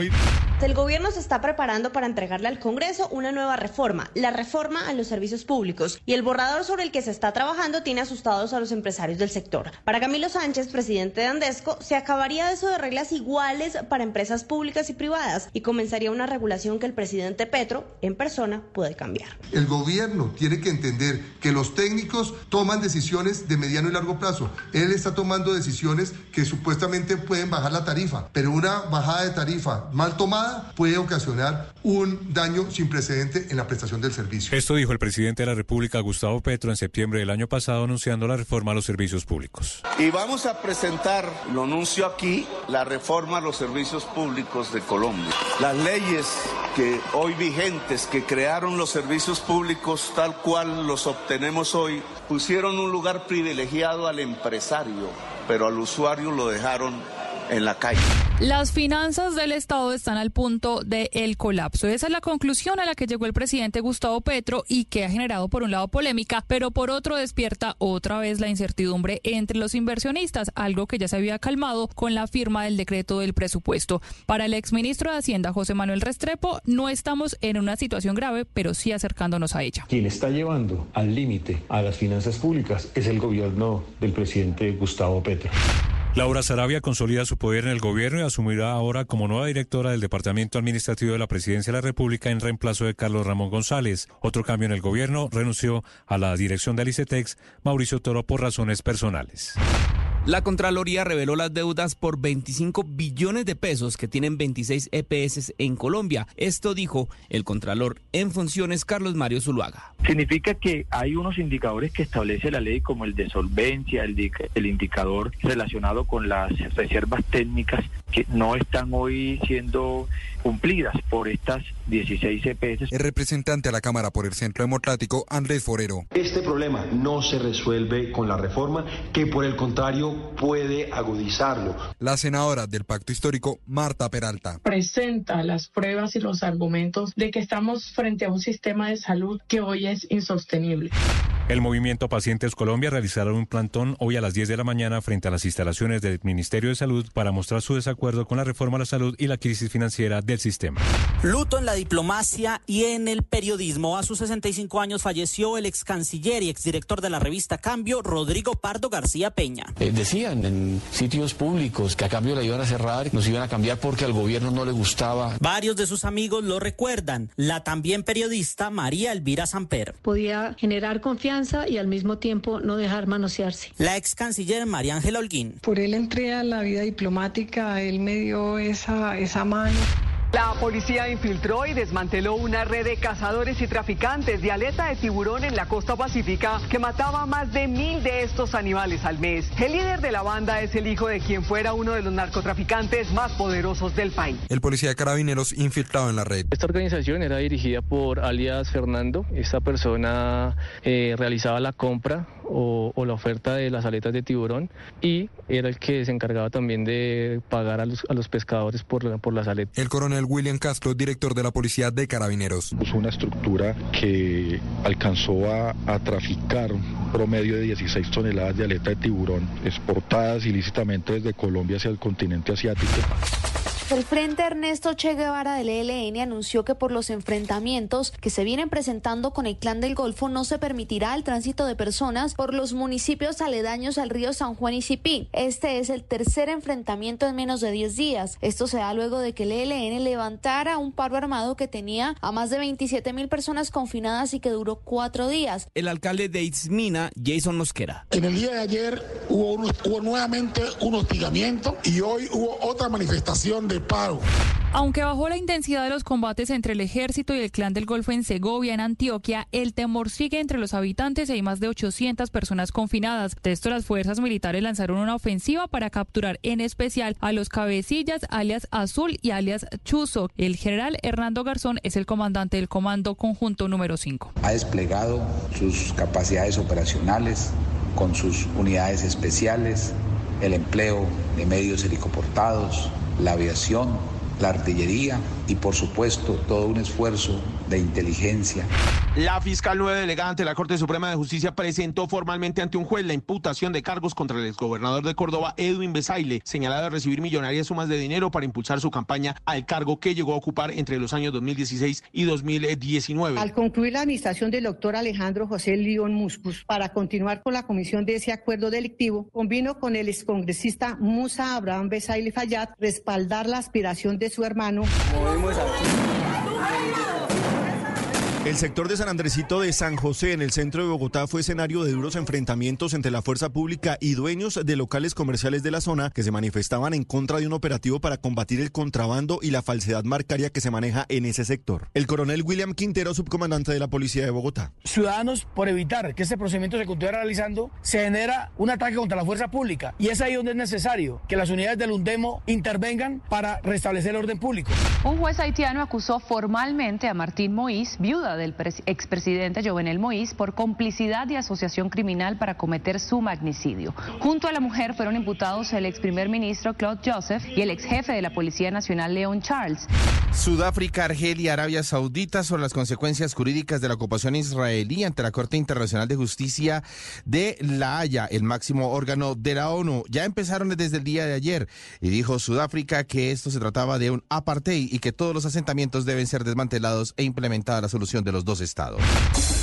Armando Farfán, presidente de la Comisión Arbitral de la Federación Colombiana de Fútbol, confirmó que están trabajando con la Fiscalía para determinar si existen amaños en el fútbol colombiano. También confirmó que Heider Castro y Mauricio Mercado, quienes fueron el VAR y el AVAR en el juego entre Envigado y América, serán apartados por varios partidos por su mala actuación durante este juego. Yo preferiría decir que es de incapacidad, pero sí estamos también por sospecha revisando, ya hay algunos casos que se están revisando hasta con Fiscalía, se están revisando, porque la gran eh, voz popular es la, cuestión de las acusaciones estos que esperamos de que no esté invadido. No lo puedo confirmar porque no sé en qué lío me puedo meter. Esta es Blue Radio, la alternativa. 6 de la mañana, 17 minutos. No podría ser de otra manera. Debo decir, lamentar profundamente la muerte de Rodrigo Pardo que fue muy cercano a esta casa. En este panel de opinión nos acompañó muchas mañanas Héctor, nos ayudó a analizar encuestas cuando la revista Semana participaba en el grupo en el que medíamos la temperatura para las muchas elecciones de los últimos años. Rodrigo era la voz tal vez, tal vez más mesurada de los analistas en Colombia. Un eh, hombre que tenía un pie en el periodismo, el otro en el mundo de la diplomacia. Originalmente, Rodrigo, usted lo recuerda, sale en el gobierno de Virgilio Barco, sacado de la Academia de la Universidad de los Andes. De allí se vincula con el gobierno Barco. Después, en el gobierno de Ernesto Samper, lo nombran ministro de Relaciones Exteriores. Pero también en el gobierno del presidente Gaviria. sí, claro. Eh, quiero decir, hizo, bueno, hizo parte con Rafael Pardo de lo que en ese momento ustedes llamaban el kinder de Gaviria, ¿no? Así es, estuvo con el presidente Barco, con el presidente Gaviria y después con el presidente Samper. Eh, participó incluso en algunas eh, de las etapas preparatorias de la Asamblea Constituyente. estuvo en el mundo de la diplomacia, como usted ya lo recordó, Néstor, en, Venezuela y en Francia. Era un gran conocedor del tema de las relaciones, eh, de las relaciones internacionales. Él dejó este mundo de lo público y de lo político como consecuencia del proceso 8000, que fue un tema que a él lo mm. atormentó mucho, porque él pues estuvo muy cerca de la campaña del presidente Ernesto Samper, y, pues ahí incluso en algún momento lo, lo, investigaron a él, en fin, pero pues digamos que si había un hombre que merecía el, el mote que ahora manosean y que no se debe manosear porque tiene que ser para muy pocas personas, que es el de decente, ese mm. era el que se merecía lo perdió eh, Rodrigo. En ese momento lo perdió el servicio público, lo perdió la política, pero lo ganó el periodismo, porque de acuerdo, termina, empieza su fue director, director editorial del periódico El Tiempo, fue director del periódico El Espectador, fue director editorial de la revista Semana y ante todo una voz mesurada en esta época de calenturas de redes sociales. La voz de Rodrigo la, la vamos a extrañar mucho. Y tenía otra característica, Héctor. Sí. Era un hombre muy vinculado con el deporte. Era maratonista, que es particularmente trágica la paradoja de Rodrigo Pardo. Corría, era hincha de millonarios. Eh, Hacía Claro, eh, iba a la maratón de Nueva York, a la maratón de Chicago, hacía mm, todas las maratones internacionales que podía, era muy impresionante eso. Y, sí, como no hay gente perfecta, era hincha de millonarios. Yo no sé si usted recuerda, no sé si usted recuerda, Néstor, tal vez no lo sabe o no lo recuerda, pero a mí siempre me gusta recordarlo eh, porque Rodrigo Pardo comenzó su vida periodística con una columna cuando tenía por ahí 16 o 17 años en el periódico El Tiempo, su abuelo era Roberto García Peña, eh, que era el director del periódico, le permitía escribir una columna que se llamaba Un hincha azul. Y cada lunes salía en la sección deportiva del periódico cuando Rodrigo tenía 16 o 17 años una columna que es una tragedia, padre, para que usted vea cómo es la vida. Tan deportista él, un hombre sanísimo lo mata una muy dolorosa enfermedad que lo atacó un tumor en la cabeza que lo atacó hace seis años y tuvo una agonía terrible. Así que a la familia, a Margarita, a la gente cercana, a Rodrigo Pardo, mi cariño y mi voz de solidaridad. en el último tiempo. Daniel, eh, Néstor, su hijo. Sí, eh, sí, sí. bueno, Daniel, colega, ¿no? Periodista. Heredó sus dotes de periodista y trabaja en la BBC. En el, en el último tiempo, lo vimos aquí en Boombox mm, participando del podcast el, Los Internacionalistas. De hecho, hace, no mm. sé, un mes lo vi aquí grabando en el estudio. Los últimos años con un, con pues muy golpeado por el tema un señorazo. de su Yo, enfermedad. La verdad, tuve la oportunidad, Néstor, de, de trabajar con él cinco o seis años en la revista Semana y definitivamente un aprendizaje, un honor increíble. Recuerdo, eso sí, ayer me acordaba de, alguna vez él me pidió moderar un foro que era entre Colombia y Venezuela, no me acuerdo exactamente el tema en particular, y, pues se exponía que era moderar y generar algo de debate. Al final del foro me dice, bueno, Paola, la idea era que moderaras, no que armaras una guerra entre los dos países. Es decir, así de moderado y de parco era Rodrigo, para que usted tenga una idea de... Muy conocedor del tema de Venezuela, además. bueno, eh, fue, Paola. fue embajador en Caracas. Así que, dicho esto, debo decir creo que hay que hacerle el homenaje, que es recordarlo con respeto como un hombre decente, no solo en la política, sino mesurado y decente en el mundo del periodismo. Andrés Carmona. Néstor, buenos días. Periodista, diplomático y académico. Con estas palabras se puede definir la trayectoria de Rodrigo Pardo García Peña, quien falleció el día de ayer a sus 65 años, luego de una dura batalla contra un tumor en la cabeza. Pardo nació en Bogotá en 1958, en una familia de periodistas y políticos. Su abuelo, Roberto García Peña Ajax, fue director emérito del diario El Tiempo. Cursó su bachillerato en el Gimnasio Moderno, Economía en los Andes y máster en Relaciones Internacionales de la Universidad Johns Hopkins SAIS de Washington. Fue consejero presidencial del presidente Virgilio Barco en asuntos internacionales, viceministro de Relaciones Exteriores y embajador en Venezuela de César Gaviria. Canciller de Ernesto Samper durante la tormenta del proceso 8000, enfrentando hechos como la decisión de los Estados Unidos de retirarle la visa al entonces mandatario. La utilización de este tipo de mecanismos como parte de la política internacional de cualquier país en su relación con otras naciones es inaceptable y constituye un grave precedente intervencionista. Consejero sabio, cauto y oportuno. Así lo recuerda el expresidente Samper. Y encontraba uno siempre el, el, el, el, matiz correcto, la salida precisa, eh, el enfoque sin, sin pasiones. Embajador en Francia en 1997 y en el 98, Pardo fue nombrado director del Espectador. De allí fue editor general del Tiempo y posteriormente su subdirector. En 2004 recibió el Premio Nacional de Periodismo Simón Bolívar a la mejor columna de opinión. Fue consejero editorial de la revista Semana y en 2007 pasó a ser director de la revista Cambio, en donde se destaparon grandes escándalos del gobierno Uribe, como agroingreso seguro y las negociaciones de las bases militares de los Estados Unidos, lo que algunos consideran llevó al cierre de la revista en 2010. Esto dijo en el momento del cierre de la revista en el programa El Radar de Caracol Televisión. Eh, decían en, sitios públicos, en reuniones sociales, que a cambio la iban a cerrar, que a la editora general María Elvira Samper y a mí nos iban a cambiar porque al gobierno no le gustaba la línea editorial de la revista. Su compañera en la revista Cambio, la periodista María Elvira Samper. Creo que Rodrigo se puede destacar no solamente su calidad humana,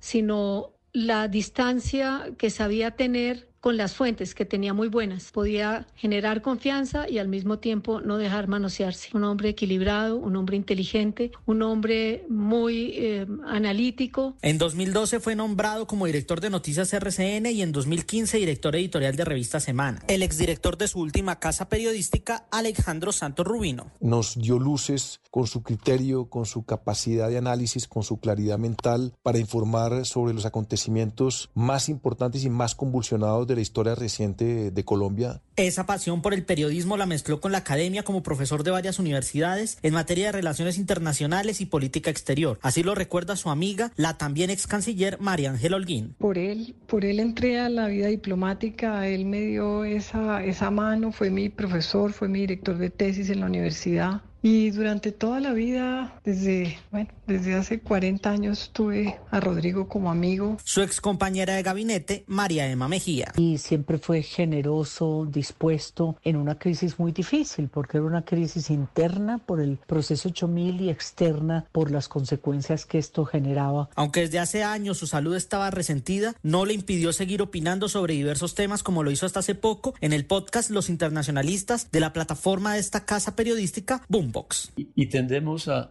mirar el mundo dividido de la misma manera e, y, tendemos a, a, ver los problemas de seguridad de la misma manera también cuando hay tantos aparatos. Se va entonces un hombre de una profunda capacidad intelectual, ecuánime y un gran ser humano. El gobierno a través de la Cancillería lamentó el deceso de Pardo, a quien reconoció como uno de los pioneros en el estudio de las relaciones internacionales y dispuso la apertura del libro de condolencias en las instalaciones del Palacio de San Carlos, así como en las embajadas de Colombia en el exterior. Andrés Carmona, Blue Muy bien, 6 de la mañana, 26 minutos. Hay una noticia urgente. Atención, la Fiscalía está abriendo esta mañana investigación sobre el episodio de los carrotanques, de los 40 que siguen parqueados en este momento en una base militar de La Guajira, comprados el año pasado con el argumento de que era en desarrollo de una emergencia para llevar agua, se los compraron a una firma muy cuestionada.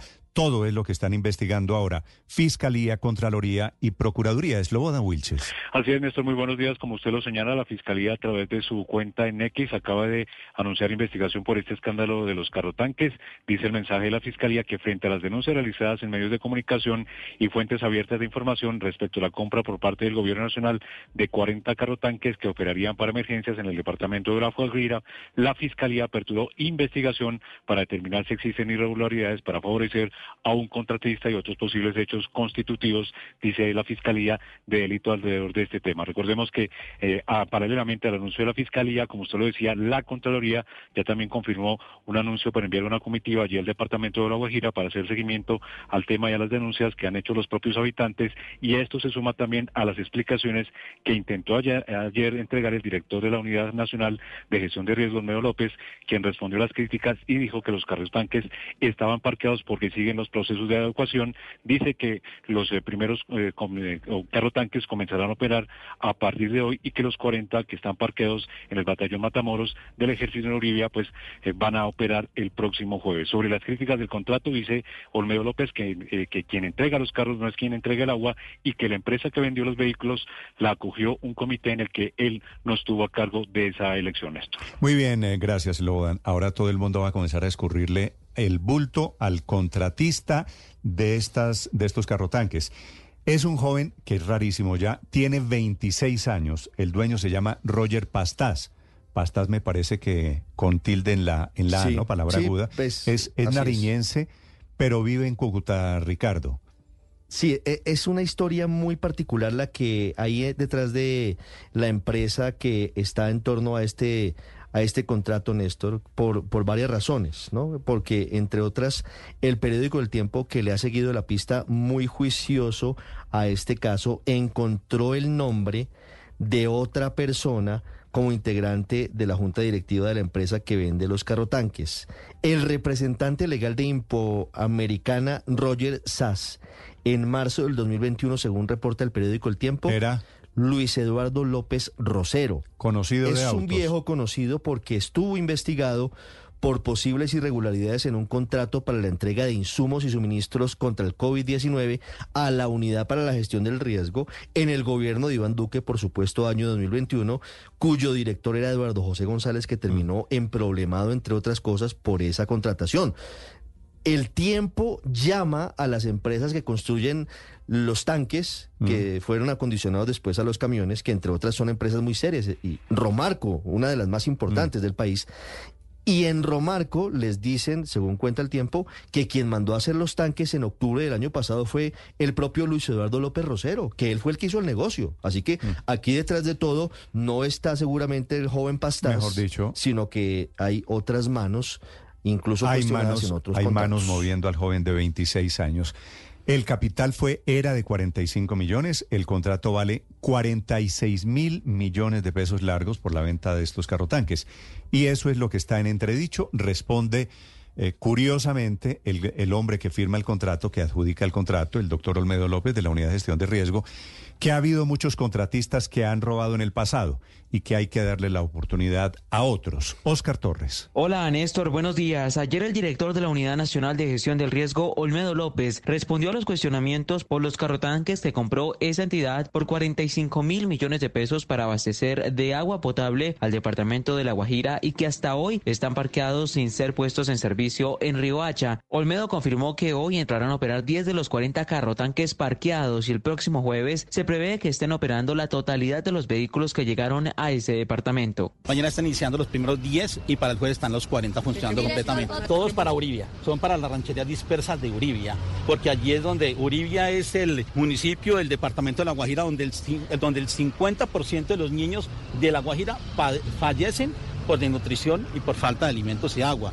También el director se defendió en la demora en la entrada de operación de estos carrotanques. Dijo que estaban siendo adecuados para su operación y es que los 40 carrotanques no comenzaron su operación en La Guajira el día que llegaron a ese departamento porque según la Unidad Nacional de Gestión del Riesgo se necesitaba registrar los vehículos para que salieran con placas de La Guajira, todo esto para que pagaran impuestos en ese departamento y también que se hicieran adecuaciones por parte de los habitantes en Río Hacha, todo esto con el fin de generar empleos en la región. Eh, no inició de manera inmediata porque ese día eh, cuando llegaron a, a Hacha, era el proveedor contratado quien allí se los entregaba a la ONG para que iniciara las labores respectivas de, eh, relacionadas con el funcionamiento de los vehículos. Eh, él los entregó tal cual como correspondía a su orden de proveeduría y el objetivo era, primero, que salieran con placas de La Guajira, que pagaran impuestos en el territorio. Y segundo, que la adecuación se hiciera con comunidad de La Guajira para generar empleo en la región. Y es que los y es que estos carrotanques serán abastecidos de agua potable que está dispuesta en municipios como Uribia y Maicao, pero las alertas no son solo de la comunidad que vive allí y que no ha visto el funcionamiento de estos carrotanques, sino también de la Contraloría General de la República, quien dijo ayer que ya tiene un equipo y una comitiva investigando este tema allí en Río Hacha. El Contralor en funciones, Carlos Mario Zuluaga. Le hemos pedido que levanten testimonios de la comunidad, que levanten versiones de funcionarios directamente de la unidad, para que hoy al final del día podamos tener un una versión oficial de realmente qué está pasando con estos equipos que fueron comprados no para que estuvieran estacionados, sino para que se pusieran al servicio en la operación en un momento donde el fenómeno del niño está ocasionando en departamentos como La Guajira un grave problema de suministro de agua. Quienes siguen sin una solución son las comunidades que no han visto ni una sola gota de agua potable desde que les prometieron estos carrotanques. Aquí desde que trajeron esos camiones yo nunca he visto ninguno repartiendo agua por aquí. Aquí hacemos sacrificios para tener las comunidades que tenemos aquí entre todos. Reunimos para traer el carro. Bueno, yo creo que no debería de ser porque necesitamos el agua por los niños, ya que ya está comenzando las clases, ya los niños deberían ir para clase ya, pero hay veces no los enviamos por lo mismo, que no hay agua.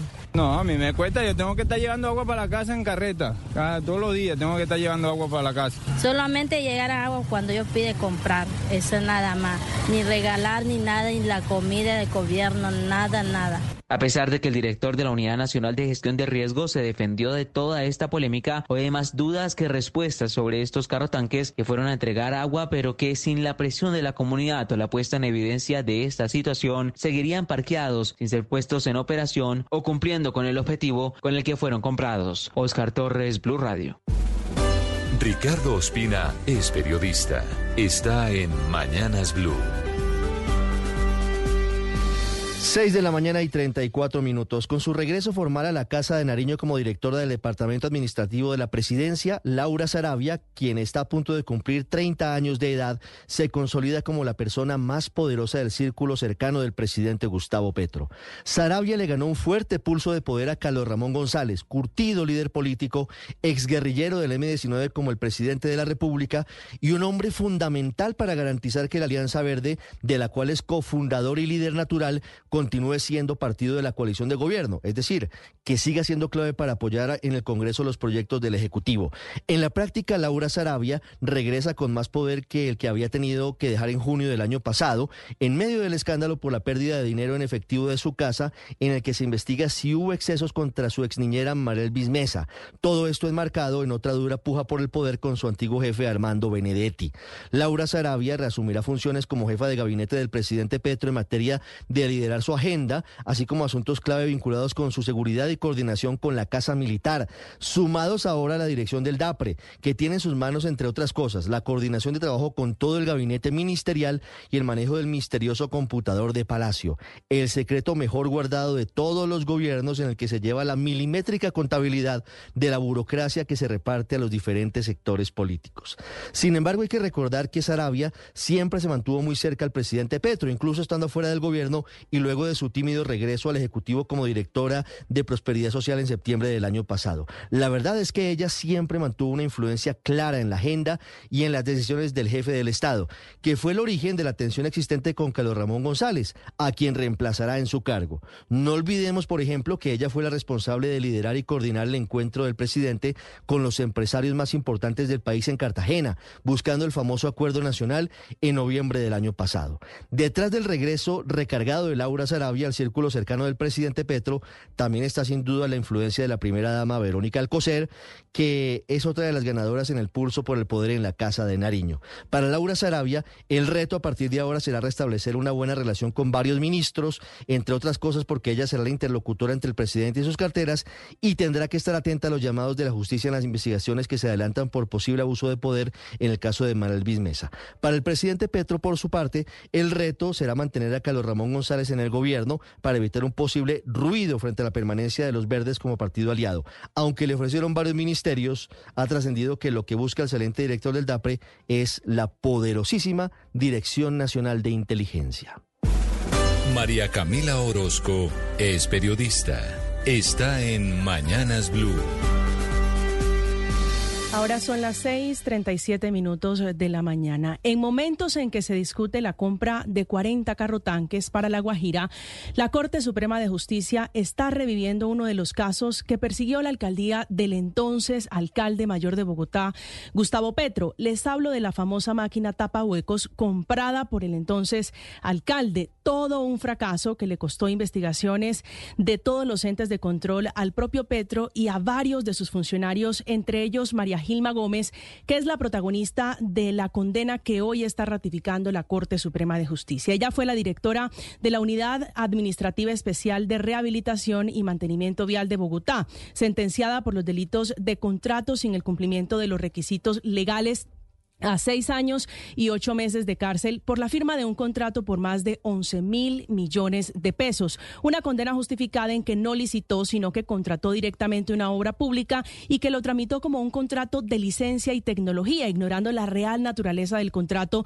para el que, según la Corte, los estudios de conveniencia y oportunidad fueron precarios y que la empresa era elegida, la que fue elegida, no era idónea para desarrollar los trabajos de pavimentación parcial de las vías por falta de experiencia y de capacidad financiera. Un caso que junto a los de los famosos carros recolectores de basura, otro fracaso de la administración del hoy presidente Gustavo Petro en Bogotá, están comparando con la discusión de hoy de los carrotanques que llevarían agua al departamento de La Guajira y que están parqueados en una base militar hace un mes. Hay varias coincidencias y hay preguntas sobre la improvisación, sobre la contratación directa, la capacidad financiera del contratista, sobre si van a funcionar, sobre la justificación y los estudios, a pesar de que autoridades en el territorio, en el departamento de La Guajira, advirtieron tajantemente las inconveniencias, las dificultades, primero por la condición de las vías en el departamento y las dificultades para poder llenar de agua potable esos carrotanques.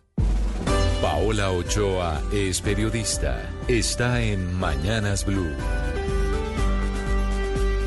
A 39 minutos, como baldado de agua fría, cayó entre el país económico un polémico borrador de decreto que publicó en las últimas horas el Ministerio de Hacienda, donde le da superpoderes al presidente para hacerle cambios al presupuesto de inversión, mismo presupuesto que había estado bajo fuego en las últimas semanas por falta de detalle, rigurosidad y desagregación del mismo en los decretos de liquidación y particularmente dentro del sector de transporte e infraestructura, donde un de obras estaban paralizadas y en vilo porque 12.5 millones de pesos estaban atrapados y sin poder girarse por falta de detalle, por falta de asignación directa de las vigencias futuras, que son el CASE de la Nación para la construcción de megaobras y cuyos contratos son sagrados e intocables, pues equivalen a deudas de la Nación a largo plazo.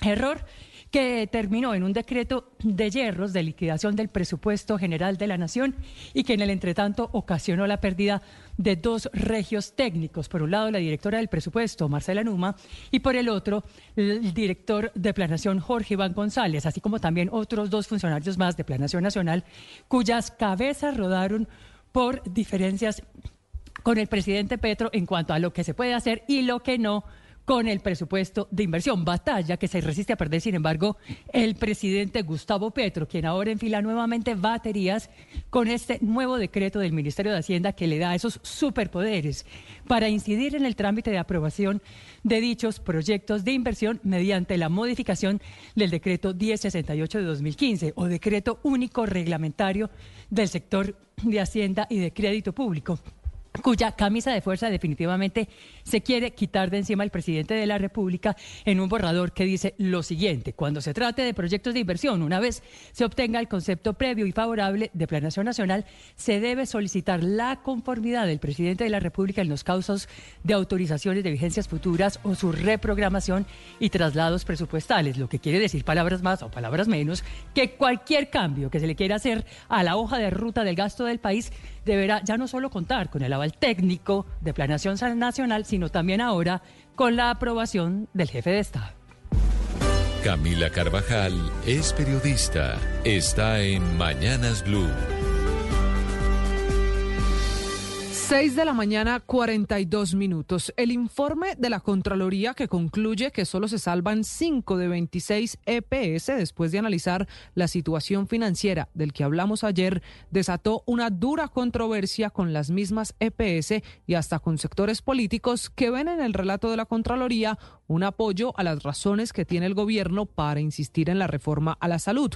Lo primero que hay que recordar es que la Contraloría concluye que 26 EPS acumulan una deuda de 25 billones de pesos, de los cuales 11 billones son deudas con las IPS, es decir, con las clínicas y los hospitales, y que por eso hay un deterioro en los servicios de salud que están recibiendo los usuarios y pacientes. Responde a SEMI, el gremio de las EPS dice que la Contraloría está generando grandes confusiones y desconcierto y que las tarifas presentadas en esas cifras por la Contraloría están lejos de coincidir con los estados financieros de las EPS. Eso sí, desde ASEMI reconocen que no cumplen con las llamadas reservas técnicas, pero dicen que no es culpa de ellas, de las EPS, sino de la famosa UPC, la unidad de pago por capitación, el pago que se hace por cada afiliado desde el gobierno que tanto han insistido no alcanza mucho menos para las reservas técnicas. Sumado a eso está el pronunciamiento del jefe del Partido Liberal, el expresidente César Gaviria, que él culpa a la Contraloría, al Contralor encargado de la República, de haber hecho un informe que él califica de ligero y errado todos viendo las cifras desde puntos distintos, por eso ASEMI con razón propone construir una mesa técnica como la única manera para unificar las cifras. A ya que estamos hablando de reforma a la salud. Hoy es marcha, día de marcha, convocada por Pacientes Colombia, la asociación que reúne 196 organizaciones de pacientes. A las 10 de la mañana en Bogotá y Medellín protestarán contra la reforma por la que en las últimas horas la senadora de la oposición, Paloma Valencia, volvió a pedir que se tramite como ley estatutaria lo que obligaría a aplazar el debate en Senado hasta el 16 de marzo. Estas discusiones, otra vez, de cómo tramitar la reforma demuestran que casi un año después de que llegó al Congreso, seguimos en el mismo punto y con los mismos argumentos de discusión. Esta es Blue Radio, la alternativa. 6 de la mañana, 46 minutos. Cuando llega alguien a un puesto nuevo, Ricardo, quiere decir que queda otro puesto desocupado. ¿Cierto? Depende si estaba trabajando, sí. esta, no, claro, estoy hablando del departamento de el DPS, el Departamento de Prosperidad Social. En segundos le cuento candidato o candidatos para reemplazar a Laura Sarabia ah, en el DPS. Es decir, en el gobierno se abre una vacante muy interesante, ya le voy a contar. Y la carita de sorpresa que usted tiene, se le va a crecer, se le va a, descolgar la cumbamba. Una, una de las personas, yo me imagino, doy una pista, Néstor, está investigada por, por la Procuraduría por haber dicho cambio en primera. Puede ser, bueno. puede ser, no, pero es que tengo, sí, eh, sí y no, ya le voy a contar. Padre Linero, buenos días. Buen día, Néstor, como siempre, con ánimo, con fuerza, con ganas. Iniciamos nuestro día, ha estado seco estos días. Sí, señor, y va, va, a seguir seco, pero en la medida en que vaya terminando febrero y arranque marzo, vendrán algunas lloviznas. Bendito Dios. Afortunadamente. Sí, no, con ánimo, con fuerza y con ganas estamos. Siempre todo va a estar bien. Yo creo en eso. Tema de hoy, padre. Quiero hacer un elogio al orden Usted sabe que hay que las palabras, como las personas, cogen mala fama. la gente comienza a pensar, cada vez que uno habla de orden, todo el mundo se pone así porque supone que es imposición, supone que es cercenar diferencias, supone una cantidad de cosas. No, el orden es necesario. Sin orden no se puede ser feliz. Hay que aprender a ordenar. Y estoy hablando de orden mental, estoy hablando de orden eh, espacial, estoy hablando de orden político, estoy hablando... ¿Y orden público? También. También, sí. Orden. Ya viene el padre Linero hablando de órdenes. sí, pero. Pero no órdenes mandatorias, sino órdenes de disciplina. Y tenemos noticias deportivas, noticia de última hora, Ricardo. Hola, Néstor, feliz mañana para todos. Una noticia que impacta la historia de los mundiales. Eh, muchos recordarán a Andreas Breme, aquel eh, rubio de cabellera larga, eh, talentoso lateral de la selección de Alemania ha muerto sorpresivamente, sufrió un paro cardíaco, su familia eh, lo anunció formalmente y en la historia del fútbol mundial mm, marca el camino de aquella final de Italia 90 frente a la Argentina de Maradona. Eh, fue una pena máxima que ejecutó el propio Breme y que valió para el campeonato. ¿Cuántos años me dijo que tenía? 63 años. Muy joven, ¿no? Sí, muy joven, muy joven. Fue un paro cardíaco, fue algo inesperado. Eh, hubo en la madrugada muchos rumores desde Alemania y su señora esposa fue la encargada de eh, confirmar a través de un comunicado que lamentablemente Andreas había fallecido. Eh, y producto, insisto, de una, de una falla cardíaca. Así que eh, se ha ido una leyenda, fuese mano a mano con Goicochea, ¿recuerdan? El arquero argentino que había sido ídolo en ese campeonato del mundo, que había tajado de todo, que fue junto a Maradona uno de los había Le había ganado a, la Italia por penales. Y había tapado dos eh, Goicochea. Entonces se da el penal frente a Alemania, va a cobrar Andrea Verme y todos pensábamos era que... De, era de la selección alemana en ese año 1990, cuando Colombia empata en el 1 a 1 ah, famoso con el gol de, Freddy, Rincón. 19 de junio de 1990 fue ese empate. ¿Y usted por qué se acuerda de la fecha? Porque estaba en un retiro y me volé para ver el partido.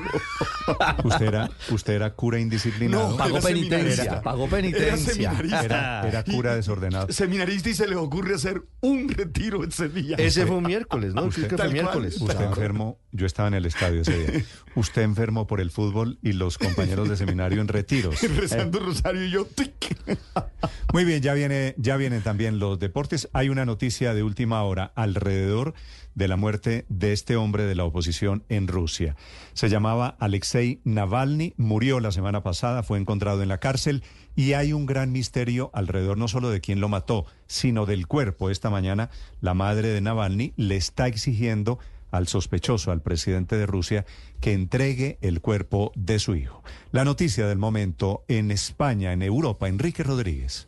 Y es que aunque la muerte de Alexei Navalny en extrañas circunstancias se produjo el pasado viernes, sus familiares, particularmente su madre, no han podido acceder a su cuerpo, ni siquiera tienen claro dónde se encuentra. Así que la madre de Navalny, que este fin de semana infructuosamente intentó llegar hasta esa morgue donde se encontraba, donde cree que se encuentra el cuerpo de su hijo, le ha vuelto a reiterar hoy al presidente ruso Vladimir Putin que le entregue el cuerpo de su hijo para poder enterrarlo como Dios manda. Por el momento no hay respuesta a esa petición por parte parte de las autoridades rusas. Eso sí, el Kremlin acaba de tachar de infundadas las acusaciones que han llegado de la viuda de Alexei Navalny, quien afirmó hace apenas 24 horas que el presidente Vladimir Putin es quien está detrás de esa muerte en prisión de su marido. Evidentemente se trata de acusaciones de trazo grueso y totalmente infundadas contra el jefe del Estado ruso.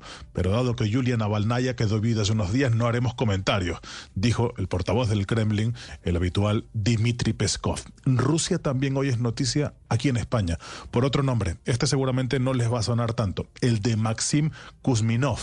Este fue un piloto que el pasado mes de agosto desertó con un helicóptero Mi-8 desde Rusia hacia Ucrania. Se entregó a las autoridades ucranianas, entregó su aeronave y en ese momento se perdió la pista. Pues bien, hemos sabido en las últimas horas que vivía aquí en España con una identidad ucraniana falsa y que el pasado miércoles a media tarde, para las 5 de la tarde, fue ejecutado en la rampa de entrada de su garaje, donde vivía con identidad falsa, insisto, en una localidad que se llama Villajoyosa, en Alicante, en la costa mediterránea española.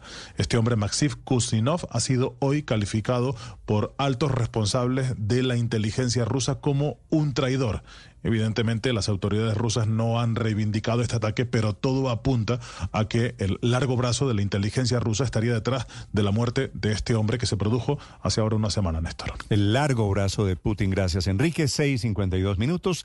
De otra leyenda de Julian Assange nos habla Silvia Carrasco esta mañana en Londres. El hombre, el fundador de Wikileaks, se está jugando su última posibilidad para evitar la extradición está pendiente un proceso en Estados Unidos desde cuando filtró, hizo la gran filtración alrededor de los secretos militares de Estados Unidos. Silvia Carrasco. Sí, Néstor, ya son 12 años los que suma eh, Juliana Sánchez tras las rejas. Recordemos, primero estuvo siete años en el, eh, asilado ahí en la Embajada de Ecuador y luego ha estado ya cinco años en la prisión en Londres. ¿Qué es lo que están tratando de hacer hoy los abogados? Hoy y mañana los abogados Juliana Sánchez están eh, lanzando lo que podría ser su último intento de evitar la extradición a Estados Unidos para enfrentar ese juicio por filtración de secretos militares. Esto está ocurriendo en el Tribunal Superior de Londres y lo que está pidiendo la, su defensa es que se le permita tener una apelación completa. No hay garantía de que se le conceda y si se rechaza podría ser entregado a la justicia norteamericana o en 24 horas o en un par de semanas.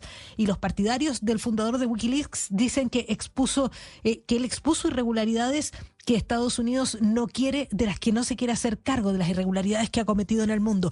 Este juicio ha estado acompañado de una intensa campaña en las redes sociales. Este es, por ejemplo, Oliver Stone hablando en las redes sociales a favor de Assange. Hi, I'm Oliver Stone.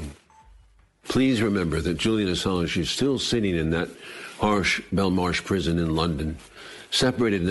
Dice, recuerden que Juliana Sánchez está todavía sentado en esa dura prisión de Belmarsh en Londres, separado de su familia y de sus hijos por haber demostrado lo que hacía Estados Unidos. También en, eh, en la Embajada de Estados Unidos, ante la Embajada de Estados Unidos en Bruselas y en París, hay manifestaciones a esta hora y claro, frente a los tribunales en Londres también. Ahí ha llegado el presidente de la Federación Mundial de Periodistas, eh, Tom Dawson, quien ha dicho que si, se, si no se permite la libertad de Assange, lo que va a ocurrir es que estarían en riesgo todos los periodistas del mundo. Así lo dice. If Julian Assange goes to prison, journalists the world over will be dissuaded from doing the same. That's why our message should be clear. Free Julian Assange, support journalism, safeguard free speech. Thank you.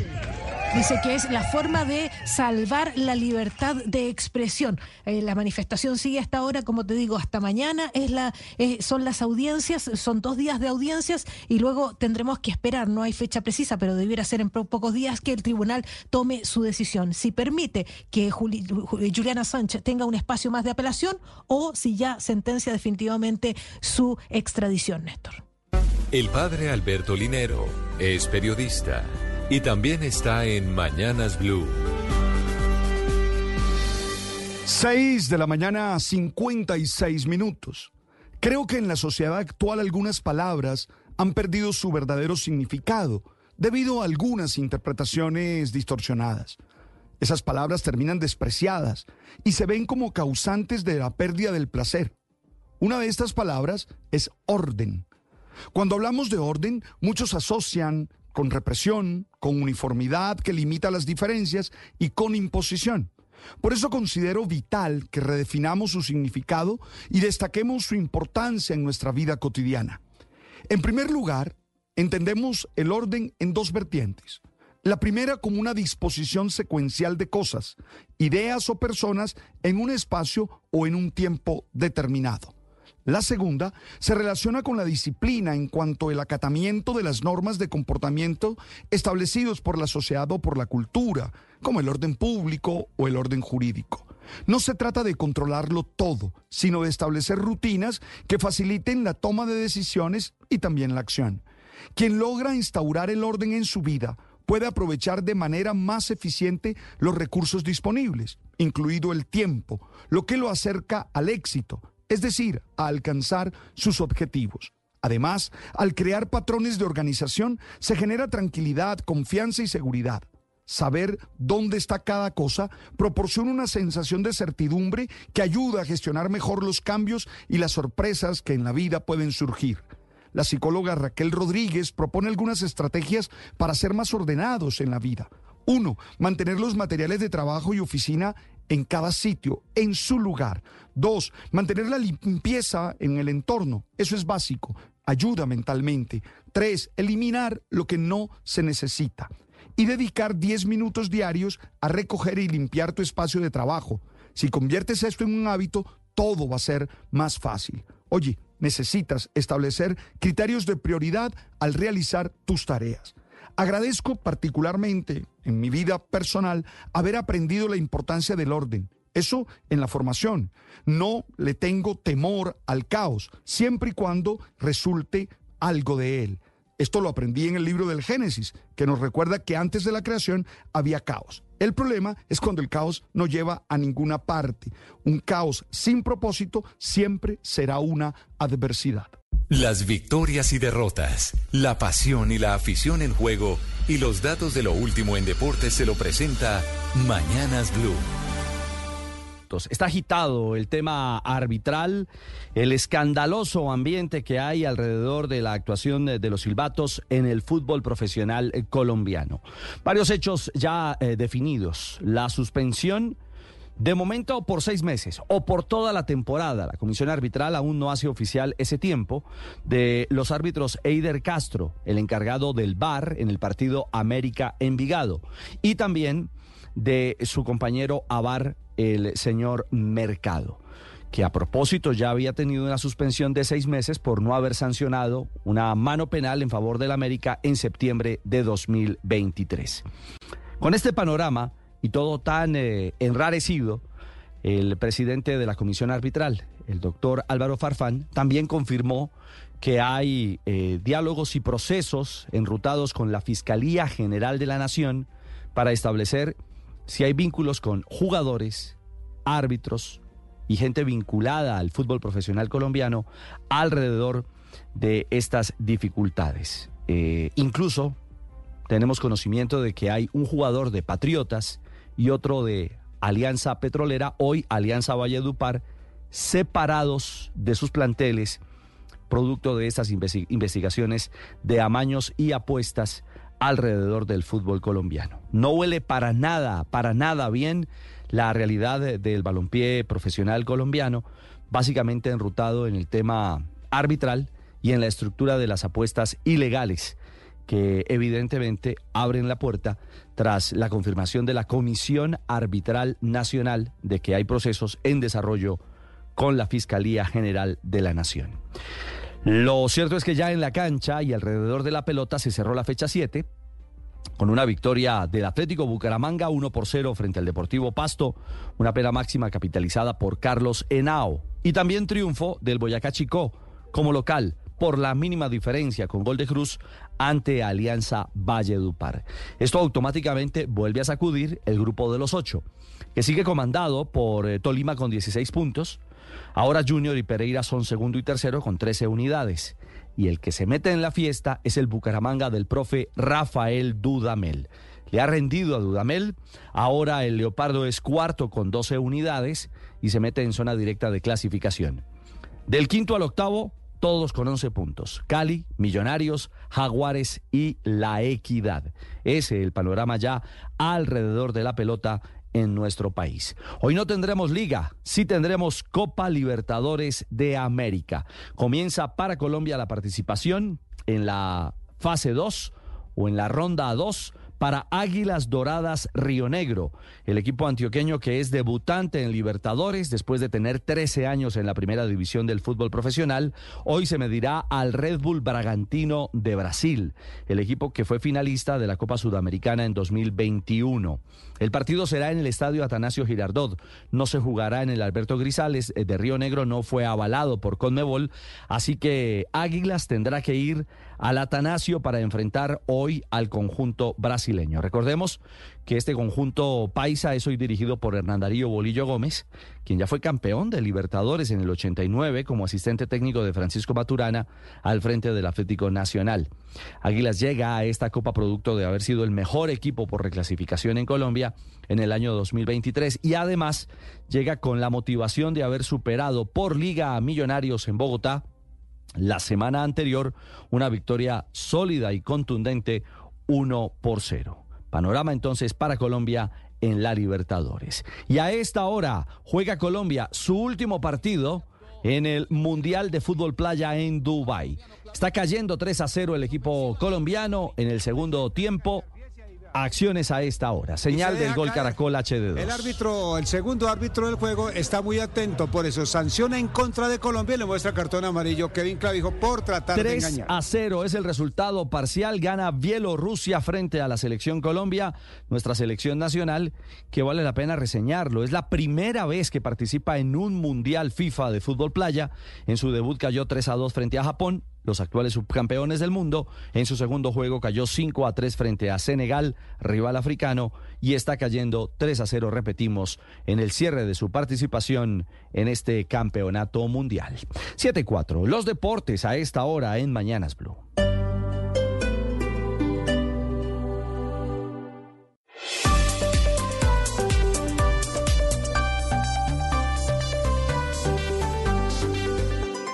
Estás escuchando Blue Radio y bluradio.com.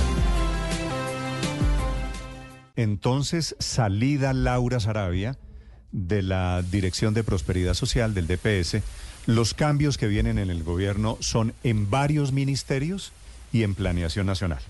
Y aquí es donde el presidente Petro, Héctor, está comenzando o intentando armar el rompecabezas. ¿Cómo están las cosas en este momento? El presidente Petro tiene una figura que va a algún cargo en el gabinete o que puede ser el nuevo director de planeación, que es Alexander López, que era congresista, perdió la curul del Congreso por un tema, decisión del Consejo de Estado alrededor de una, pérdida, una doble militancia. y Alexander López. Senador, ¿no, Néstor? ¿Cómo? Eh, Comentario sobre el gabinete. Que sigue siendo senador y es eh, un poco lo que lo que puede pasar, digamos, porque él ha sonado para varias cosas, pero no lo nombran, creo yo, porque no resuelven su asunto en el Consejo de Estado. Resulta que en su proceso él mismo había interpuesto un recurso, una recusación contra un magistrado, algo así. Eso que, digamos, los abogados decimos es el pataleo final. Eh, y ese recurso no se lo han resuelto. Entonces, hasta que no lo resuelvan, no lo pueden nombrar. Ok, bueno, pero entonces le digo, le decía Héctor, candidatos del presidente Petro ahora que con la salida de Laura Sarabia viene una remodelación, no sé qué tan grande va a ser el cambio en el gabinete. Alexander López es el principal candidato, se lo ha visto en la Casa Nariño muy activo de visita en los últimos días. Es el candidato primero para reemplazar al doctor Jorge Iván González, economista que salió de la Dirección de Planeación. El doctor Alexander López es abogado de la Universidad San Buenaventura no es economista, pero es el candidato del presidente pues, Se, le daría un cambio de entonación más hacia lo político que hacia lo técnico quiere, al departamento iba, para allá, Ricardo tiene razón. Quiere decir un poco también hacia dónde va el gabinete. Si Gustavo Bolívar, que es el otro cuento que hay, llega a ser ministro de Transporte, le respondería a las preguntas hacia dónde va políticamente el gabinete. pero, López es un hombre muy de izquierda y ha sido además pues dirigente sindical, no de Cali, pero, pero a mí francamente me parece que en su paso por el Senado lo hizo bastante bien en términos políticos. Era un hombre pues que siempre tenía unas posiciones férreas pero componedor.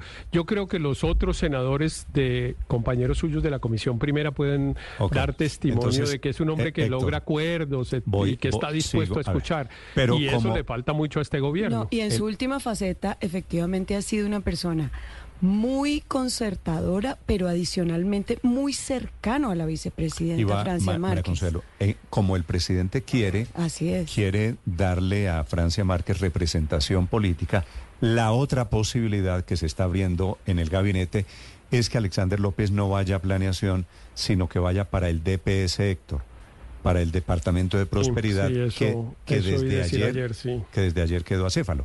Entonces aquí va a haber movimientos a varias bandas. En realidad hay dos jugadas ahí eh, entre Daniel, se me olvidó cómo se llama, Rojas. Daniel Rojas. Daniel Rojas, el- Medellín. El director que es- de la, el que es- que está encargado de planeación nacional, es el director de la de SAE. Que quisiera y que quedarse en además la SAE, está, en- en el está reina- perdón. en- está reinando en planeación, ¿no? Lo que me dicen es que ah, le ha pedido la renuncia a todo el personal directivo y está dando instrucciones como si se fuese a quedar.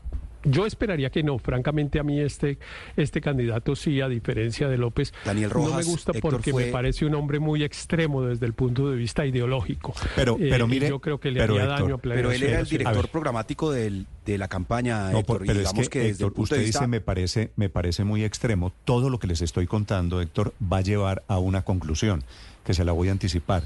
Y es que el presidente Petro está o es a punto de hacer cambios con la gente más petrista que el presidente Petro. Alexander López es un hombre conciliador, estoy de acuerdo con usted, pero es un hombre súper de izquierda, es la mano derecha de la vicepresidenta Francia Márquez. Gustavo Bolívar, más petrista que Petro, ¿no es verdad?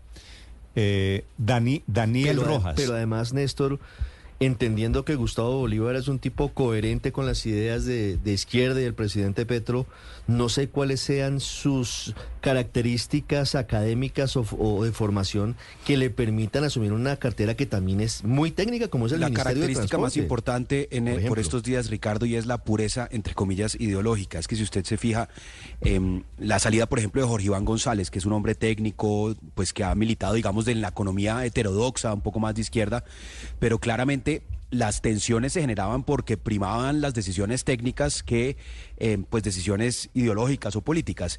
Y ese es como el común denominador de los últimos cambios que hemos visto en el gabinete. Hay un efecto eh, Néstor sobre la llegada de Laura Sarabia que pues era básicamente poner, hacer, formalizar algo que ya venía pasando desde hace tiempo y es que Laura es una persona muy importante para el presidente, Sí. no solo en la coordinación de agendas, sino en la interlocución y la coordinación del equipo de gobierno, de los ministros.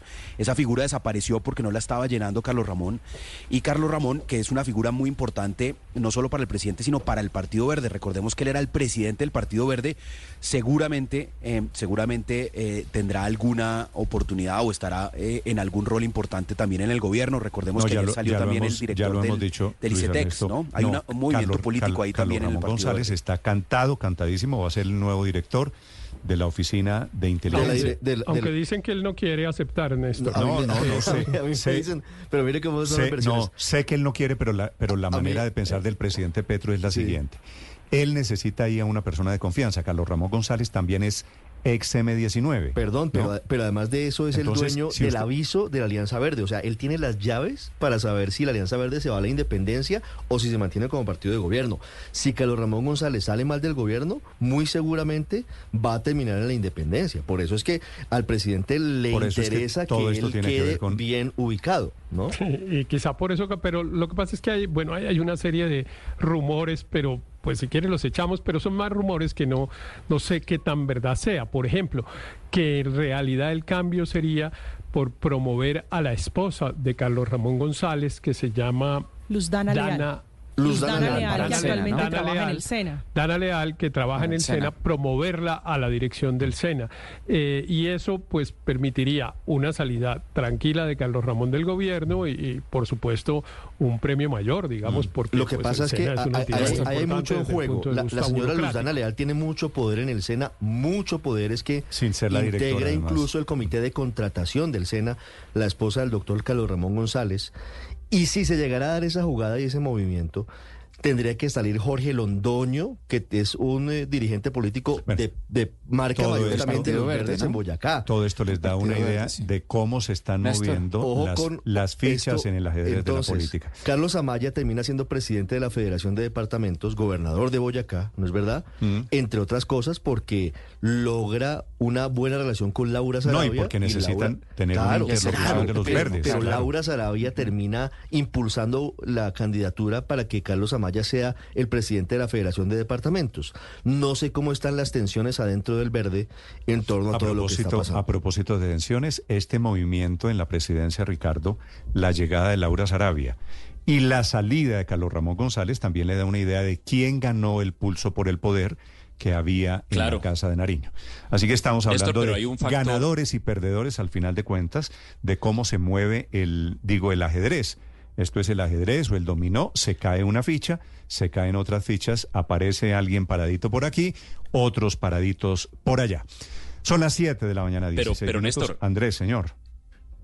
Hay, hay, hay un dato, hay, hay, hay un dato que yo creo que todavía nos, nos faltará conocer y es el siguiente y es tenemos absolutamente claro que el presidente está buscando cercanía, pureza, integridad ideológica y política en su gente. Y esto, por lo que se oye decir por ahí, no solamente va a estar en las cabezas, sino también en los mandos medios, porque aparentemente al presidente todo el mundo le está diciendo que son los mandos medios en los ministerios los que están bloqueando su agenda. Entonces van seguramente a buscar también cercanía y pureza ideológica en esos mandos medios. Pero por otro lado, Néstor, es que ahora viene la discusión de las reformas y entonces va a haber también un imperativo ahí para al, al momento de reasignar puestos y gabinete, que es la, gober- la famosa gobernabilidad. Sí. Entonces ya también hay Me rumores falta- de que qué le van a dar a los Andrés, conservadores. me falta dar que- un que- nombre. Que, el verde, todo eso. Entonces, me, me falta es- dar un nombre de una persona que yo veo, creo que va a entrar al gabinete. no sé todavía el cargo. A ver. Es el Daniel que usted preguntaba, Daniel Quintero. El del de primera, claro. Daniel Quintero, eh, y la pista que tengo es que lo han visto muchas veces en la presidencia de la República en los últimos días. Lleva tres semanas en Bogotá, Daniel Quintero. Y Daniel Quintero está pidiendo pista para entrar a un cargo de alcance nacional.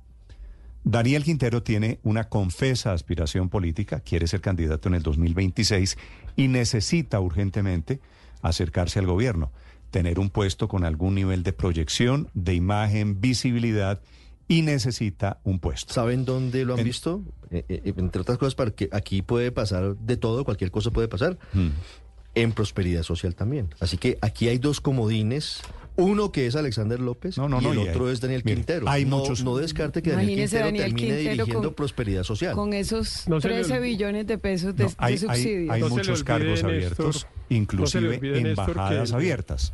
Claro, la embajada en Washington, porque eh, la salida pues de- del doctor Leiva es pues simplemente de, de semanas, digamos, él está esperando que le resuelvan la tutela que interpuso y nadie da mucho por eso, digamos, es bastante probable que la tutela la pierda. Si la pierde, él va a renunciar, queda el cargo vacante, nombrarán en propiedad a Luis Gilberto Murillo, quien después de mucho decir que no por razones familiares, su familia no, no- no No, y quería claro. desplazarse a, Bogotá eh, y prefería quedarse en Washington, finalmente terminó cediendo a la petición del presidente para aceptar la Mm. Cancillería. Entonces, y Mire, entonces a ¿Sabe- Daniel Quintero yo lo veo en Héctor? Washington más que por acá. ¿Sabe qué me dice Héctor sobre ese tema de Quintero, posible embajador en la Casa Blanca?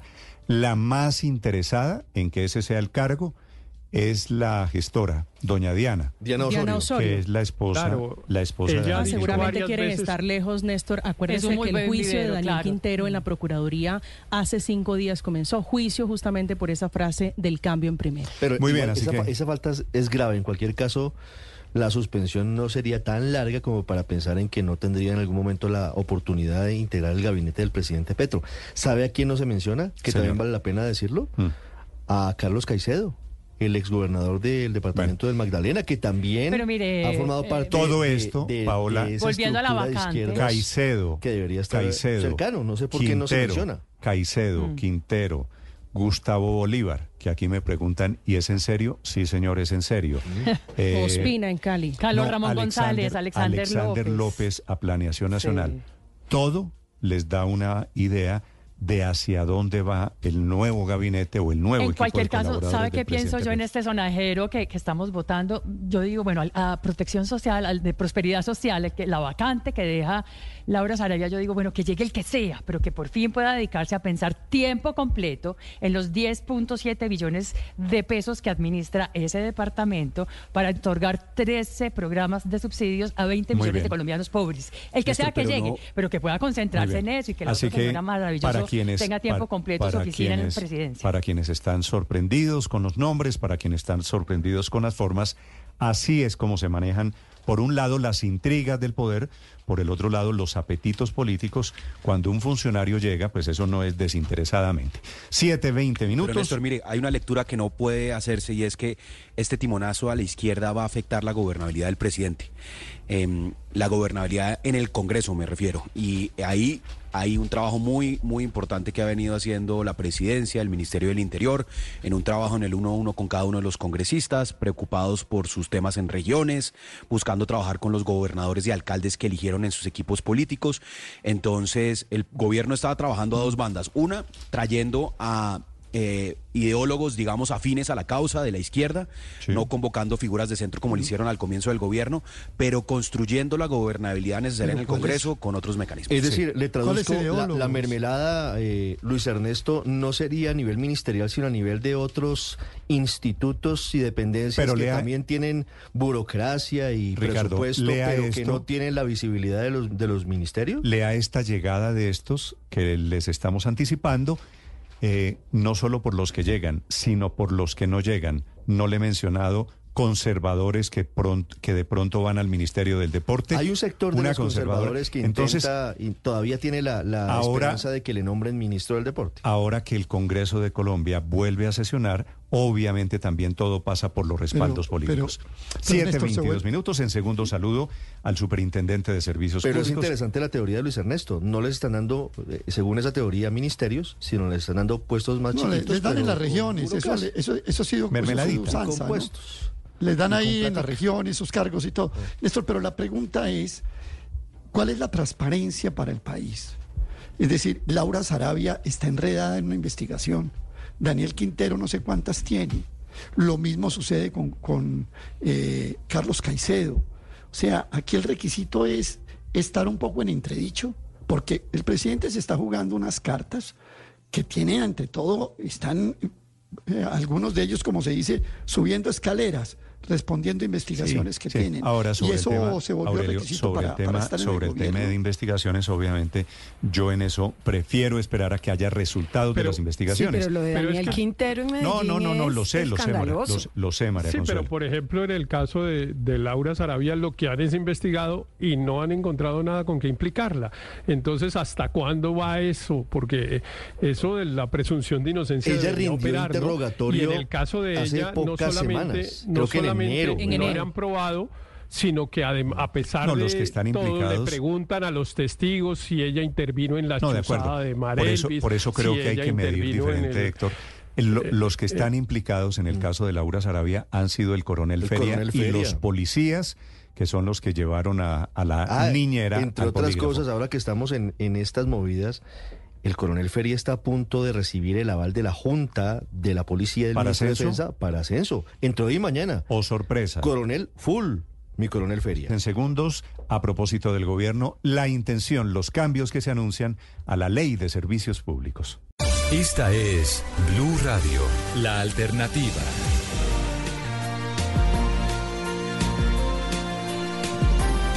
Siete de la mañana, 25 minutos. En segundos, el superintendente de servicios públicos, padre, acaban de detener en España Sí, señor. a un cura español.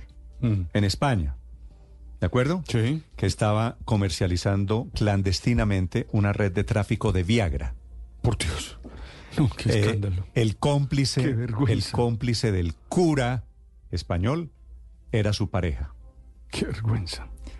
Eh, no, no que tenga pareja. Eh, No, no, claro. terrible lo, lo ilegal. No, no, no, pero que tenga, los curas no, No pueden, debieran tener. No, no pueden tener pareja, ¿no? No Todo. debieran. Sí. Ya les amplío. ¿Está el doctor Dagoberto? Sí. Señor Superintendente de Servicios Públicos, Dagoberto Quiroga. Buenos días, doctor Dagoberto. Buenos días, Néstor. ¿Cuáles son los cambios en los que está pensando el gobierno ahora que se anuncia una reforma a la ley 142, la ley que rige servicios públicos de hace, desde hace 30 años? Doctor Quiroga. Sí, Néstor. Eh, nosotros apenas estamos eh, revisando unas propuestas que salieron de los ministerios o dependencias que tienen que ver de una u otra manera con los servicios públicos. Pero la intención es adecuar la ley al plan de desarrollo aprobado, eh, a las algunos pronunciamientos de la Corte Constitucional. En ningún momento se está pensando abrir con las comisiones reguladoras. Hoy el presidente tiene la facultad de elegir las comisiones reguladoras eh, de tal manera que el presidente tiene hoy la facultad de dar los lineamientos a las comisiones reguladoras. Lo que se ha visto es que las comisiones reguladoras son muy lentas eran muy lentas o son todavía muy lentas para tomar decisiones de regulación. Nosotros llevamos hace más, más o menos un año tratando de hacer unos cambios en la regulación de los precios de energía de las altas tarifas y pues ahora que se logró cambiar la comisión, los miembros de la comisión, pues se ha avanzado en ese tema pero no es que el presidente quiera asumir eso porque el presidente la tiene cuando tiene la facultad de nombrar a las comisiones pero es decir, reguladoras el proyecto de ley el, proyecto de ley no desaparece las comisiones no, no, no desaparecen las comisiones reguladoras. Como está actualmente, el presidente nombra las comisiones reguladoras y obviamente el presidente es el responsable de fijar las políticas de regulación eh, de, servicios públicos, de políticas en servicios públicos, de acuerdo con la Constitución pero las comisiones reguladoras no se está pensando en abolirlas. Eh, doctor Quiroga, frente a el precio de los servicios públicos, también definido, eh, es un asunto bastante complejo. Eh, el proyecto de ley tiene algún artículo que pretenda disminuirlas de manera drástica teniendo en cuenta qué elementos o cómo pretenden bajar los precios de los servicios públicos, que es una de las premisas del gobierno del presidente Petro. ¿En manos de quién estaría esa determinación?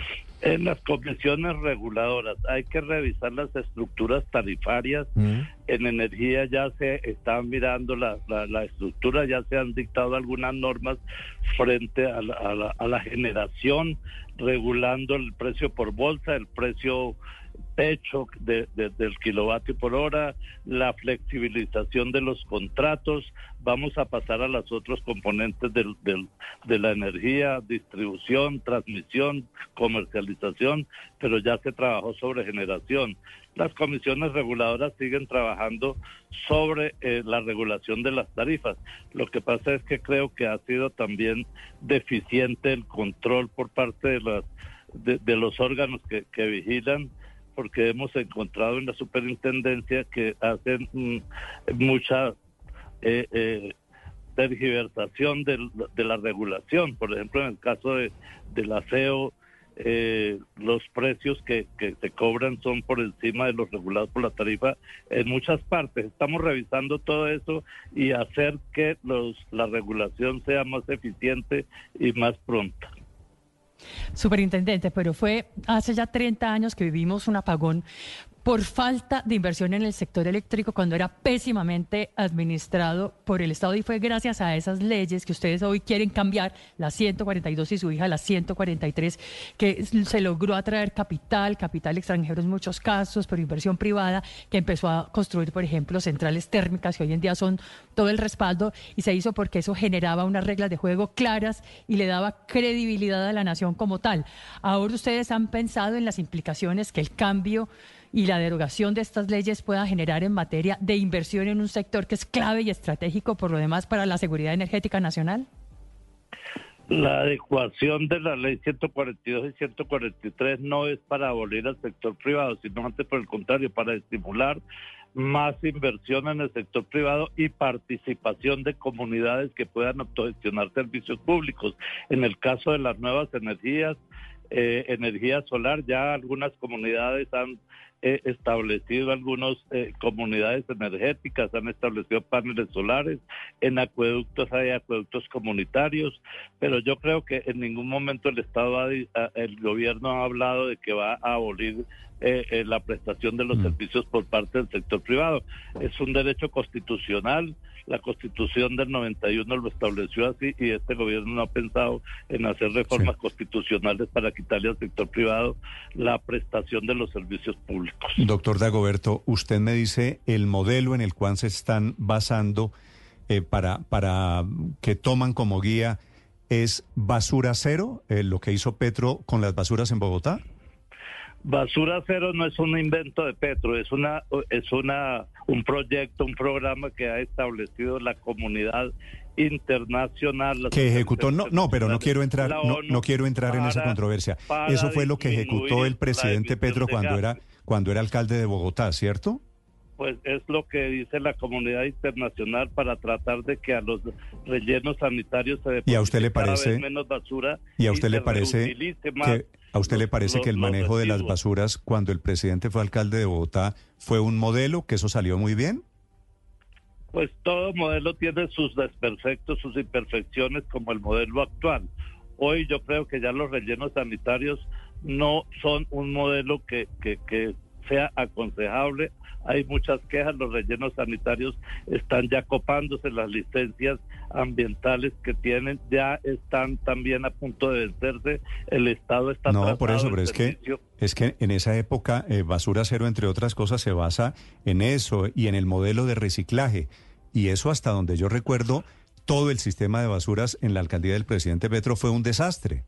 Claro que el problema basura cero implica que ya no se va a transportar a los rellenos sanitarios la misma cantidad de residuos y eso puede afectar intereses económicos como en aquella época también afectó. Ya los rellenos sanitarios no va a ser un negocio, el transporte va a disminuir los pesos por tonelada, sino que por el contrario se va a reutilizar y eso puede afectar sectores económicos porque ya no van a poder transportar las toneladas que a veces incluso le incluían desperdicios de construcción para cobrarle a los usuarios el, el transporte y el peso. Sí, ese fue un escándalo que usted sabe quién descubrió, el tema de los desperdicios. Pues yo creo que hoy hay muchos, muchos eh, eh, escándalos que aún todavía no se han eh, sacado a flote, pero estamos eh, en la superintendencia descubriendo eh, trampas en alguna prestación de los servicios. Yo creo que pronto ¿Y vamos eso- a sacar un informe. ¿Eso sigue, eso sigue sucediendo? Sigue sucediendo, sí, señor. Pero no es que, es hasta donde yo recuerdo, doctor Dagoberto, eso que usted llama desperdicios, esos son los escombros. Y es que los escombros también hay que recogerlos. Y la gente, claro. privados en Bogotá o en otras ciudades del país, se metieron a recoger basuras porque el Estado colombiano, si usted recuerda la época de la EDIS, fracasó. Por eso me parece tan interesante que usted mencione el sector de basuras como un modelo a seguir, porque se ha ido replicando en diferentes servicios públicos el mismo modelo, participación de privados, porque el Estado no fue muy eficiente. Sí, claro, es que el sector privado en ningún momento está pensando en abolirse. Lo que estamos diciendo es que ya eh, con el modelo basura cero, que no es un invento de Petro, sino que es un compromiso internacional para reducir, para que cada vez se depositen menos residuos en, en los llamados hoy rellenos sanitarios. Obviamente se va a disminuir lo- el, el papel de los rellenos sanitarios, se va a disminuir el transporte de residuos porque eh, el, el objetivo de basura cero es aprovechar, hacer economía circular, reutilizar residuos.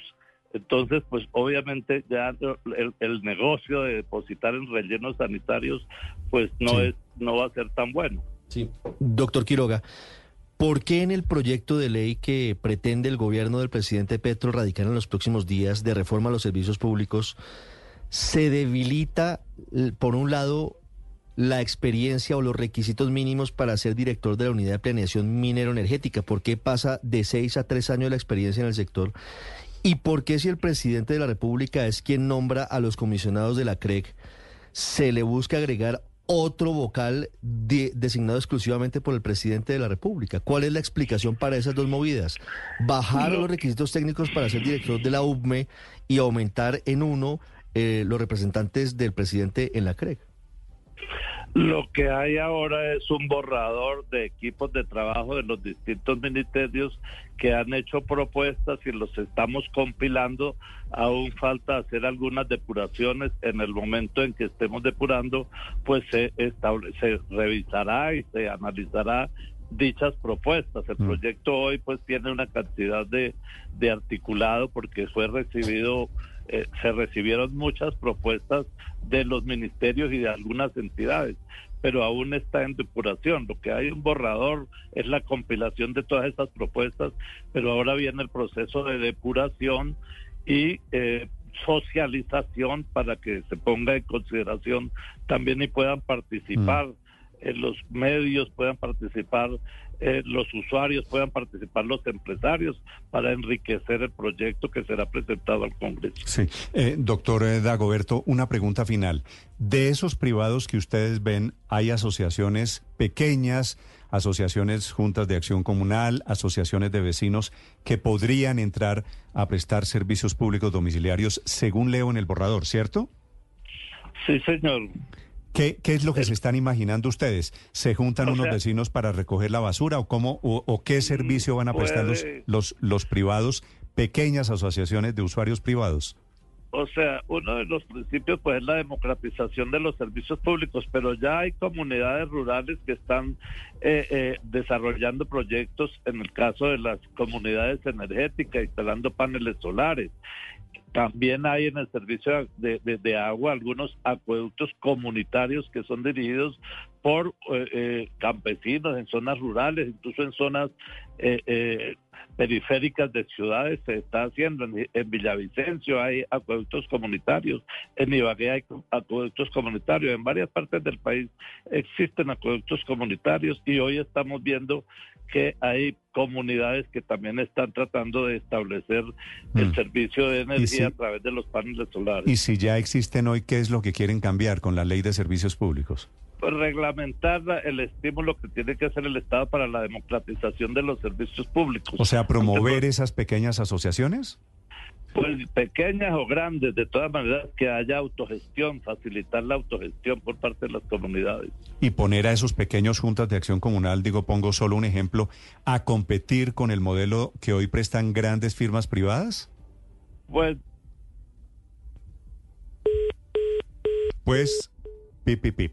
Es el superintendente de servicios públicos. Hablando del nuevo modelo de servicios públicos, esta Aurelio es la ley, la nueva ley que entra a la lista, a la cola del presidente Gustavo Petro, a los proyectos que se tramitan en el Congreso de Colombia. Sí, le pudimos, le pudimos escuchar al doctor Quiroga tres o cuatro cosas, pues digamos que van muy de la mano de lo que ha sido el pensamiento de Petro en este tema. Basura cero. No, yo, a mí me da pena con el doctor Quiroga, pero lo de basura cero ha sido un, eh, una idea pues que realmente incluso ambientalistas como Martínez Alier, por ejemplo, la ha rechazado porque es imposible. Y más de un país como Colombia, mire, la basura en los países del sur del mundo son distintos a los países del norte, ahora que estamos hablando tanto de que unos se van para un lado y otros para el otro. La basura en los países de menos desarrollo, como Colombia, es una basura con un altísimo componente orgánico y con un bajo componente inorgánico. El altísimo componente orgánico quiere decir residuos de, cáscaras de plátano, de papa, de bueno, este tipo de basuras son en Colombia más o menos el 60 al 70% de la composición de basura. Eso tiene una dificultad enorme para volverse reciclaje y a lo sumo se puede volver en muchos casos compostaje o etcétera, etcétera. Pero usted hablar de basura cero en países como Colombia, pues realmente no es muy posible. Otra cosa es en países donde hay un altísimo componente de la basura inorgánica, 80, 90%, y eso claro que da lugar a reciclaje y, y economías circulares. Pero mire, Néstor, sí también hay algo que... No, eh, eso a, uno- a todo el mundo le que- gustan las cosas, pero una cosa es que a Pero- uno le pero- guste y otra cosa es que puedan ser permíteme. ciertas, A ver, que puedan ser reales. Pero Y permítame a- una- escucho, permítame un escucho, a, para- a usted, para- a usted para- no le gustó, Aurelio, escucho opiniones sobre... Para, pero para terminar con el tema de las comunidades energéticas. Las comunidades energéticas son en el fondo, usted mismo lo dijo, privatizaciones en pequeña escala. Ahora, el sector privado hoy es predominante, pero en grado altísimo, en las energías renovables. Acabaron de, eh, de inaugurar el parque solar de 400 mil paneles solares Mm. en el Cesar de Enel. ¿sí? Y, los, y, y los parques solares de Ecopetrol son de una firma norteamericana que se llaman EIS. Y, y La Petro está la hablando de hidrógeno verde con las esas Siemens. Eso, esos son compañías, las multinacionales, se tomaron la energía solar y energía eólica, eólica en Colombia. Las que y venir la a decir que se va a favorecer a la, a la justicia ambiental con proyectos tan pequeños como ese, para no hablar la de los acueductos comunitarios que existen en Colombia hace años y que están abandonados, que nadie, le- el Estado no los ha dejado su propia Pero suerte nada sirve, que no tiene Néstor, ningún mire, apoyo. eh, A ver, Luis no, Ernesto. La ley tiene, la ley tiene cosas que son definitivamente positivas y, de verdad puede que no haya salido bien en Bogotá, hay que reconocerlo cuando el presidente era alcalde, pero el principio de basura cero, que no, como decía el, el superintendente, no se lo inventa Petro, lo que busca es que no haya basura, sino que todo se aproveche de alguna manera. Lo que es orgánico, como decía Aurelio, que se composte debidamente, lo que es eh, recuperable, aprovechable, lo que se haga con reciclaje Pero para eso, químico, si, con si fuera eso, mecánico. Luis Ernesto, no se necesita una ley, ¿no? Para que la gente aprenda No, sí se necesita una ley porque necesita generar los incentivos tarifarios para que haya un incentivo, no para enterrar como pasa hoy en muchos municipios, sino un incentivo para aprovechar. También yo creo que es muy importante esta iniciativa, Néstor, el rol de los pequeños.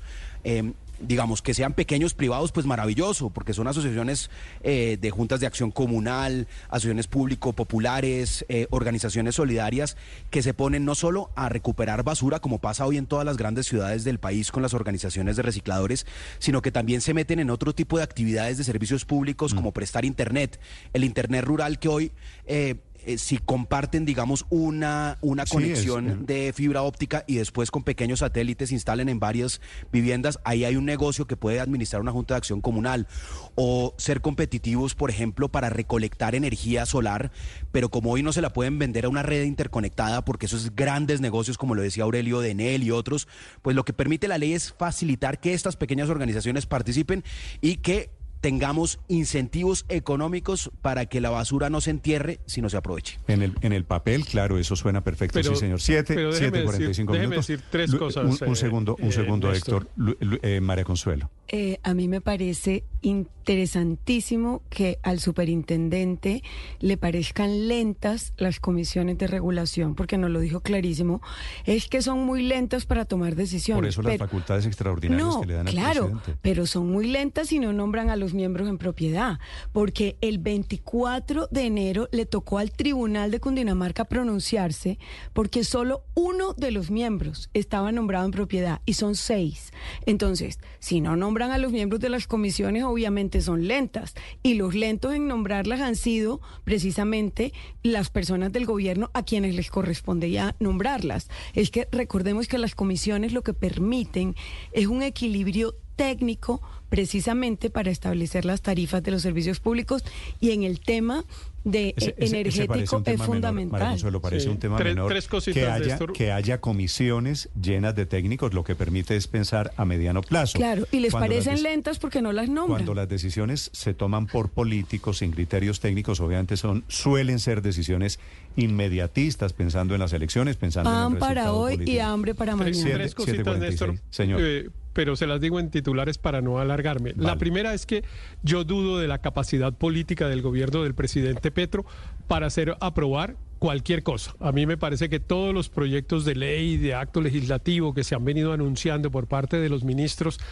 tienen muy poca probabilidad de ser Estamos- aprobados estamos en el e- Congreso. Echando carreta Eh, innecesariamente, me dice usted. eh, me parece, y sobre todo en unos temas como en el de servicios públicos, en el que hay una diferencia ideológica con el gobierno enorme, porque claro que, y eso era lo segundo que iba a decir, si hay en algo en lo que se concreta la discusión con Petro, porque tiene que ver con la participación de los particulares o con el papel del Estado, es el de la regulación de servicios públicos. Y el tercer punto es volver a traer uno que ayer trajo María Consuelo, que me pareció muy, muy oportuno y que aquí vuelve a tener todo que ver que son las entidades territoriales, el papel de los gobiernos locales. Resulta que la Constitución, en el artículo, yo no recuerdo de memoria, pero por allá 360 y algo, dice expresamente que la- los servicios públicos domiciliarios los prestarán directamente los, Los municipios, municipios, ¿sí? cuando técnica y Néstor. económicamente eh, corresponda. Por eso y le resulta que de eso por eso le nadie habla en estos e- proyectos. No, no, por eso le Y esa es la discusión, tiene, tiene- tiene Néstor. razón Héctor, por eso le preguntaba yo al señor superintendente por el modelo de basuras en Bogotá. ¿Usted se acuerda? Eso fue plena autonomía en ese momento del alcalde de Bogotá. que, que Claro, destruyó. claro, y es que así tiene que ser. claro, que destruyó el modelo de basuras en Bogotá, que ahora él cita como, como un ejemplo exitoso, basado en el, en el programa, pues que es puramente de borrador, en el programa Basura Cero. 7.48 minutos, Néstor. Daniel. Néstor, y esa es la discusión que ha traído Héctor varias veces a colación. ¿Qué hace el gobierno nacional metiéndose en temas que son estrictamente de las alcaldías locales? Héctor siempre ha puesto el ejemplo de los parques. En este caso cabe el argumento de los servicios públicos. Pero yo quedé aún más preocupado que con la entrevista, con la, con la frase inicial de Héctor. Yo dudo, que nos decía, yo dudo de la capacidad política del gobierno de Gustavo Petro para pasar cualquier proyecto. Yo tenía más preocupaciones sobre la capacidad técnica que, está, que están perdiendo las entidades con los nombramientos que están haciendo, con eh, sacar la gente técnica y meter a los políticos, pero si ahora Héctor nos dice también que está muy bien informado, que duda de la capacidad política, entonces No, es me- que la mi pregunta es qué le la- queda al gobierno la Petro, la si no tiene capacidad técnica y no tiene capacidad eh, Esto entra en la cola, ¿no? Entonces tenemos reforma a la salud, reforma pensional, reforma laboral, Laboral. reforma a la justicia. ¿Eso no se resuelve con mermelada? Reforma, sí, padre, pero... pero De esa la- mermelada chiquita que estaban diciendo Se que iban a ha se pasado, ha pasado año y medio, y esto lo sabe A cualquier persona que diabetes. Haya pertenecido a un gobierno, cada vez que pasa un día es más difícil tramitar una ley. Lo único que ha aprobado fácilmente el gobierno. La tributaria. La tributaria. Sí, no, La y pare, y pare de contar. No más. Es decir, estamos en el enunciado de intenciones del gobierno de hacer algunos cambios. Faltan 10 Y dos minutos cosas muy rápidas que a mí me, me preocupan de esto. Uno, y es que según pues parece ser, el cambio consiste, el gobierno del cambio consiste es en bajar los requisitos para todo. Lo señaló ahorita Ricardo en su pregunta. Entonces, de 6 a 3 baja la experiencia, ¿no? Para estar en la unidad de Haga planeación la minera lista, Paola, de en qué entidades están bajando requisitos para entrar. Bueno, para ser comisionado experto de la CREC, para ser miembro de Junta de Ecopetrol, Ecopetrol. y son los que se me ocurren aquí ya nada más hablando con usted, pero con seguridad hay un montón más de entidades en donde lo que se Ahora, está haciendo es rebajar y relajar los requisitos para por, estar en ellos. por qué están bajando los requisitos. Si es para la CREG o si es para la Junta Directiva de Ecopetrol, pues obviamente Sí, es no que... es para poner más aviondos, en- No. precisamente, sino porque quieren poner sus cuotas, sus fichas, No, la gente no afina a su gente- pensamiento. no y porque no tienen técnicos que no le caminen a este claro, tema, no- una vez más. Pero es que además le sabe quiero que decir hay otra algo más, hay algo que es tal vez dramático en todo esto, además, Paola, y es que el gobierno les ofrece a técnicos, a gente que tiene experiencia y esas personas no aceptan los cargos. Entonces, digamos que no, cierto, no formaron, no formaron personas para esos cargos cuando llegaran al gobierno y por otro lado es que a quienes les ofrecen les dicen no muchas gracias, yo prefiero no formar Se había demorado gobierno". esta, este proyecto de ley, Néstor, porque uno de los componentes claves de, de lo que fue el gran cambio del modelo económico en los noventas que hizo César Gaviria fue la ley de servicios públicos. Así como eh, se privatizó el servicio de salud, el servicio de pensiones, también eh, mucho de la prestación de servicios públicos, y contra eso es que lucha el presidente Gustavo Petro. Quiere desmontar eh, ese que se llamó el modelo neoliberal porque considera que ya llegó el momento de que se agotó y lo dice abiertamente. Entonces eh, era el proyecto que faltaba, pero muy seguramente en el Congreso va a tener eh, dificultades porque si algo tiene de apoyo grande son esas empresas eh, privadas de servicios públicos a nivel local. Sin embargo, como en todo, hay espacios donde mejorar. Por ejemplo, en el tema de basuras, así como el modelo avanzó mucho, pasamos de, de tener un servicio de basuras muy malo a, a uno bastante mejor, todavía estamos lejos eh, de tener un sistema a disposición de, de residuos bien hecho. Hay mucho en qué trabajar. Entonces, ojalá en el Congreso la discusión no fuera solamente ideológica entre pr- privados y públicos, sino que se trabajara en todas esas cosas que se pueden me mejorar. parece, porque el cambio no siempre es echar para atrás, sino avanzar. Usted me parece que tiene razón. Fíjese que estamos en un punto de desmonte de las muchas privatizaciones que hubo en los años 90, especialmente en el gobierno de César Gaviria, que le dijeron en un momento era neoliberal y estamos desandando el camino andado en estos últimos 30 años. Esta es Blue Radio, la alternativa. 754, hay una noticia urgente. Atención, una niña resultó herida hace algunos minutos por una bala perdida en un tiroteo en Kennedy, que queda al suroccidente de Bogotá. Felipe García. Sí, señor Néstor, continúan los hechos de violencia en Bogotá. Esta vez en la localidad de Kennedy, un sicario abordó a un hombre que se encontraba en un puesto de comidas ambulantes, sacó un arma de fuego y le disparó en varias oportunidades sin mediar palabra. En medio de ese tiroteo, Néstor, una menor de edad, una niña, recibió uno de los tiros en uno de sus brazos, por lo que de manera inmediata fue trasladada a un centro asistencial donde en este momento se encuentra bajo observación médica. La víctima del sicario, por su parte, también fue trasladada a un hospital y según lo que nos cuenta el coronel Pascuas González, de la policía, esto se registró por un ajuste de cuentas. Escuchemos. Dentro de este ataque sicarial, colateralmente, una menor de edad es impactada en uno de sus bracitos. De manera inmediata, la menor es trasladada y atendida en centro asistencial. En este momento se encuentra en observación fuera de peligro. En estos momentos, Néstor, las autoridades se encuentran realizando las labores de campo correspondientes para verificar cámaras de seguridad en la zona y así dar con la ubicación del sicario responsable de este hecho en el que resultó herida esta menor de edad. La mañana, gracias Felipe, la mañana está gris en Bogotá. También hay cielo nublado sobre el aeropuerto de Medellín, el aeropuerto del Córdoba, el de Río Negro. A esta hora hay 18 vuelos aplazados o cancelados en Medellín. Héctor, ¿qué pasa? Pues Néstor, aunque no llegan la lluvia, las altas temperaturas sí en esta región del oriente del departamento de Antioquia, en donde esta hora se tiene una densa niebla que se registra en este territorio, por lo que no permite la operación comercial del Aeropuerto Internacional José María Córdoba, el cual, según el concesionario afirmó, las afectaciones son en dos vuelos cancelados y 15 demorados, según se ha explicado, a destinos nacionales como la costa caribe, Santander, la ciudad de Bogotá, entre otros. Se solicita revisar el itinerario con las aerolíneas debido a que puede haber cambios en los distintos horarios de vuelos debido a esta situación que reiteramos se reporta en el Aeropuerto Internacional José María Córdoba de Río Negro. 756, padre, ahora sí la historia que le hmm. prometí.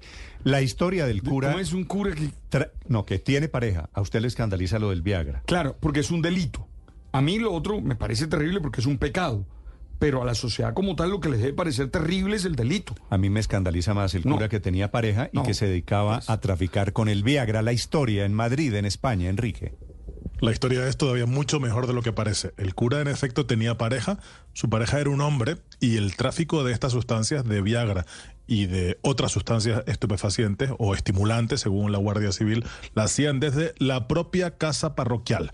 Pero pongámonos en contexto. Esto ha tenido lugar en Don Benito, que es un pueblo que tiene 38.000 habitantes, está en la provincia de Badajoz, esa que separa la península ibérica entre España y Portugal. Pues bien, en los últimos meses la Guardia Civil de ese pueblo había notado cómo había una constante afluencia de personas a la casa parroquial. Esas personas, más que buscar ayuda espiritual, estaban buscando ayuda médica, podríamos decirlo así. Las investigaciones comenzaron y la Guardia Civil efectivamente detectó que este hombre, que era el cura de este pueblo, un hombre muy querido en esta villa, que era, según dicen hoy las crónicas de los diarios locales, un heterodoxo en su forma de entender el sacerdocio, pues tenía montado un negocio de venta de sustancias ilegales, entre ellas y principalmente Viagra. Los investigadores constataron que la protección que el cura creía que le daba su posición y estar traficando, insisto, desde dentro de la propia parroquia, hicieron que bajara la guardia y finalmente fuese detenido en las últimas horas.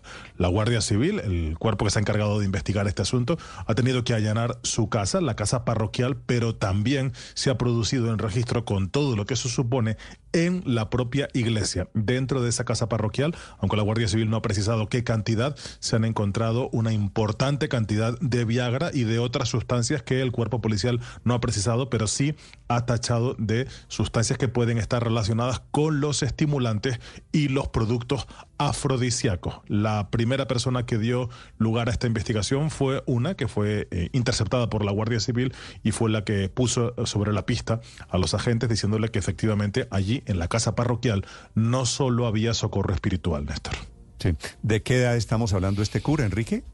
Eh, no ha, trascendido de la edad, no, no, no, no, se ha dicho aquí, pero entiendo que es un hombre de mediana edad. Me, parece que es una auténtica fantasía rural española, porque que el señor viviese con su pareja en la casa parroquial, que la pareja fue su nombre, que eso no tiene ninguna importancia, pero siendo un cura sí la tiene. Y que hubiese montado un negocio como este a plena luz del día vendiendo Viagra en un pueblo de 37 mil habitantes, que los pueblos en Colombia supongo que son como los de España, donde todo se sabe. Pues tanto que se ha sabido que está el cura y su pareja detenidos y están acusados de un delito de tráfico de sustancias, Néstor. A usted, español. Enrique, ¿a usted qué, qué lo escandaliza más? ¿La pareja del cura El delito. homosexual viviendo en la casa cural o el tráfico de Viagra de los dos angelitos? No, a mí la homosexualidad no me, no me escandaliza nada. Uno que haga lo que quiera, pero me parece que haber montado un negocio de tráfico de sustancias en la casa parroquial es de tener una cara dura de proporciones bíblicas, vamos. A, a- a mí lo que me pero a mí parece no es que me es... escandalice la homosexualidad, no voy a pasar de mojigato padre, no es por eso. Es porque en, en los curas uno Hay no- celibato. uno no- No, pero- se pero- violaron todos una- los votos. el celibato. Se violó el voto de pobreza porque estaba haciendo un negocio, el de obediencia ¿Por qué y el de nadie? castidad. Porque era un... El de castidad está violado Es que- totalmente. Sí, pero yo Por- también por- creo que por lo eso es que yo grave es el delito. María Consuelo, yo por eso sospecho tanto de los votos, los de castidad, porque es que los de pobreza no los cumplen, que van a cumplir los otros. Así que digo, no a modo de mi escándalo. En 30 segundos saludo al dimitente director del ICETEX, Mauricio Toro. Estás escuchando Blue Radio. Doctor Toro, buenos días. Néstor, un saludo muy especial a la mesa de trabajo y a toda su audiencia. Un abrazo Mauricio Toro será director del ICETEX hasta el próximo viernes. Coincide su renuncia, doctor Toro, que usted informa ayer, con la salida de Carlos Ramón González, que fue presidente de su partido, se va de la presidencia de la República. ¿Tiene algo que ver? No, Néstor, de, de ninguna manera. De hecho, yo ayer llegué a Palacio a radicar mi carta de renuncia. Yo tenía una cita con él a las nueve de la mañana eh, y allí me enteré pues que se estaban dando pues esos cambios eh, una ¿Usted fue a hora verse, después de yo fue a haber verse a. Palacio con el doctor que- Carlos Ramón? Ah, precisamente a poder buscar la cita con el presidente para poderle radicar la carta de renuncia protocolaria. Él es como la entrada para poder conversar con el señor Mm. De presidente. Y usted fue y habló con Carlos a. Ramón González y dijo, ¿o coincidencia, los dos estamos renunciando en el mismo momento?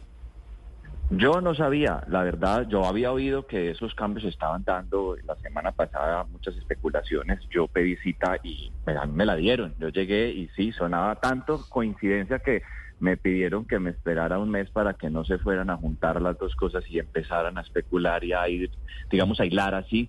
Yo ya tenía mi decisión tomada y finalmente pues radiqué la renuncia, pero sí, suena increíble, pero es así. ¿Le No tenía yo ni idea, a las 8 de la mañana me di cuenta. Le pidieron un mes para que yo no le hiciera estas preguntas suspicaces, ¿no?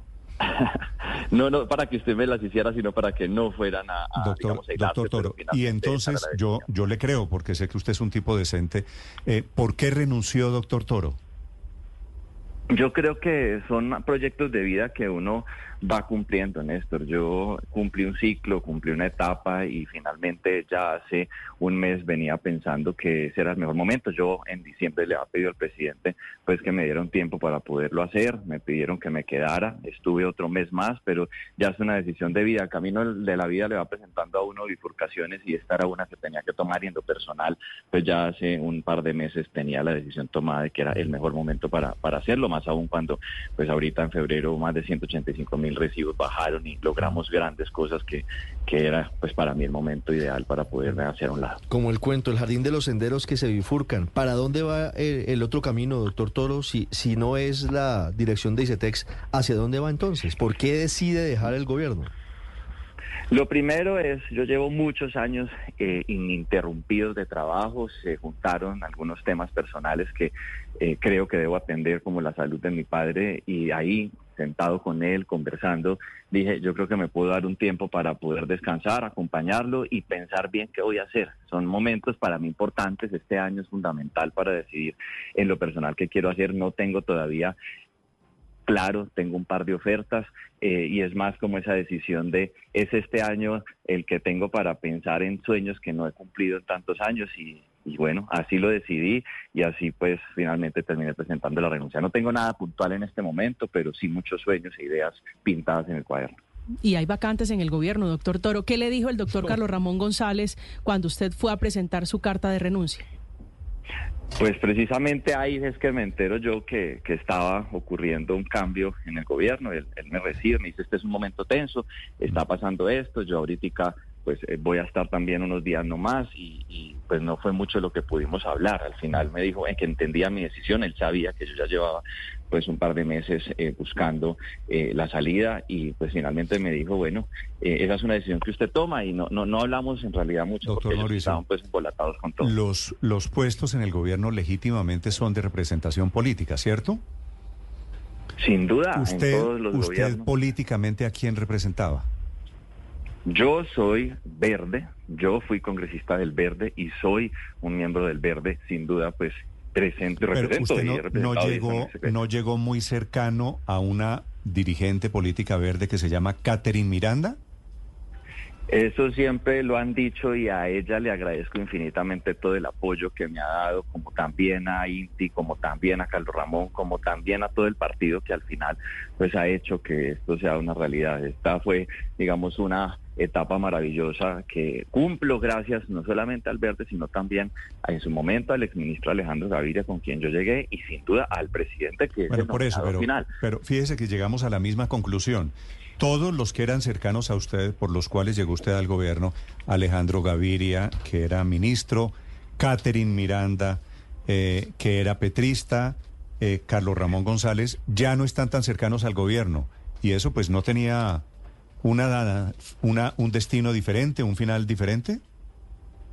No creo, yo la verdad podía continuar, el presidente ha sido muy generoso y yo esto se lo agradezco es al presidente de la República, que quien es al final el nominador, el que decide, por más que una persona venga en representación de un sector, por más que una persona venga con las voces de apoyo de otros, pues quien toma la decisión es el señor presidente de la República, quien al final me dio la oportunidad y a quien le agradezco y con quien hoy me voy agradecidísimo. Yo la verdad tengo que decir que fue una decisión no, digamos, por eh, situaciones políticas, porque al final las dos veces que yo dije que había cumplido mi ciclo, me pidieron que me quedara, incluso en momentos más tensos que se han vivido con el verde que ahorita. Entonces, en este caso, mi salida no tiene nada que ver ni con situaciones puntuales del verde, ni con otra más que una decisión personal. Doctor Toro, en redes sociales está creciendo una polémica porque el ICETEX, con el apoyo del ICETEX, se están impulsando becas para colombianos en universidades extranjeras como UNIR y como la Universidad Europea Online. Y responde inclusive y, y se mete en esta polémica el doctor Esteban Piedradita, que es el rector de la Universidad ICESI, diciendo a través de su cuenta lo siguiente, lamentable que el ICETEX promueva descuentos en programas de maestrías virtuales de universidades extranjeras como estas, parte de grupos con ánimo de lucro, algo prohibido en Colombia y no precisamente parangones de calidad. Buen uso del dinero público. ¿Esto tiene que ver con su salida, doctor Toro? No, pero sí, eso es una discusión pues mínima que se ha dado fin de semana en una cruce de tuites entre el rector y, y yo. Lo primero, ICETEX hace esto hace 75 años. Hay que recordar que ICETEX se creó precisamente para estudios en el exterior. En segundo lugar, la ley 1002 de 2005 le entrega al ICETEX la coordinación del Sistema Nacional de Becas, donde se gestionan becas en todo el mundo, países aliados, países amigos, y al rector no le gusta que se le den becas al exterior a colombianos porque él quiere que estudien en su universidad y eso es pues eh, respetable, pero hay personas que no pueden pagar en la Universidad ICESI una maestría, una especialización. Pero no estas son, pero el de las que estamos hablando, doctor no. Toro, son, son eh, cursos virtuales. No, son maestrías, especializaciones por universidades reconocidas por el Ministerio Pero de virtuales. Español. Pero virtuales, los Claro, son virtuales y también tenemos presenciales y, y esas virtuales se han tenido hace más de 15 años. Es decir, ICETEX otorga más de 1.095 becas en todo el territorio nacional para que algunas personas que no pueden desplazarse a capitales a estudiar donde no hay universidades tengan la posibilidad de hacerlo. Son becas que no le cuestan al país. ICETEX no invierte un solo peso en ellas. Las recibe, las pasa por una rúbrica del Sistema Nacional de Becas. Allí se deben garantizar dos cosas, que sean sujetas de homologación en Colombia porque deben ser títulos oficiales y en segundo lugar, que sean universidades reconocidas por los ministerios de educación de los Pero, países. pero es que me pierdo, yo, yo, a mí no me parece, no me escandaliza que den una beca en una universidad virtual y más faltaba, pero me pierdo es en la frase de con ánimo de lucro que, que le achacan, que le achacan a estas becas. ¿Cuál es el ánimo de lucro Esa- de esas universidades? Esa es una decisión política. En Colombia, por ley, no están permitidas las universidades con ánimo de lucro. En Estados Unidos sí, en España, en casi toda Europa sí. Es una discusión que él quiere abrir y que me parece que es un buen debate que se tiene que dar en el marco de la reforma a la ley 30. Si deben ser o no las universidades con ánimo de lucro. Él considera que pareciera que es mejor eh, y bueno, es respetable. Lo que pasa es que Pero, así pero funciona el perdóneme, mundo. doctor Doro, En ¿cuál España es, son con ánimo cuál de lucro. cuál es el, el lucro aquí, eh, suponiendo que son universidades con ánimo de lucro, si estamos hablando de becas? ¿Dónde, ¿Quién se lucra de una beca? No lo sé, esa es una de las preguntas que habría que hacerle al rector, porque está, eh, el ICETEX no paga por ellas. Se las otorgan los países donantes, las recibe después de que revisa la rúbrica y al final pues no hay ninguna inversión de plata del dinero. Pero el país, el país donante le paga a la universidad con ánimo de lucro. No sé porque las universidades muchas veces las otorgan de manera directa y en otros casos los países nos las otorgan a nosotros. No sé cuál sea la negociación interna que lo hagan. Es parte, digamos, de las relaciones bilaterales que tiene Colombia eh, con otros países aliados. Pero lo y que amigos. cuestiona el Más de rector del 36 ICESI es, doctor Torres, ¿qué hace un gobierno de izquierda como el actual promoviendo, promoviendo. Universidades que la una es parte de un grupo que cotiza en la Bolsa de Madrid y la otra es parte de un fondo de capital privado londinense, que exactamente, que se lucran Pues, definitivamente ofreciendo educación. cu- ¿cuál es el para cuál es, este- cuál es el problema que un gobierno de izquierda de becas? No Eso es, lo, eso es lo que le pregunta precisamente al rector de la licencia a usted, doctor Toro. ¿Y usted cuál es la Que yo respuesta le- que le tiene al respecto? Yo le he respondido que esto es apenas justo. Él dice, usted no las puede promover, recíbalas, pero no las promueva. No puedo yo hacer eso primero porque es un mandato legal que tiene el ICETEX Pero usted ve, usted ve algún negocio, algún al- alguien gana plata aquí por una beca que le dan a un estudiante en una universidad, así la universidad tenga ánimo de lucro, doctor Toro. Pues el ICETEX no está pagando por ellas, directamente no lo hay. No sé si otros países paguen por ellas. En este caso yo no veo ninguno. Eh, y eso es lo que, digamos, ha cuestionado él. Pero también hay que decir, creo que es parte, ICETEX nació así. Nosotros aportamos, por ejemplo, a las becas Fulbright. A mí eso me parece maravilloso que un funcionario, que un colombiano, que un profesional, que un estudiante pueda ir a estudiar a una de las mejores universidades de los Estados Unidos para con su propósito de regresar a aportarle al país pueda hacer este país mucho mejor.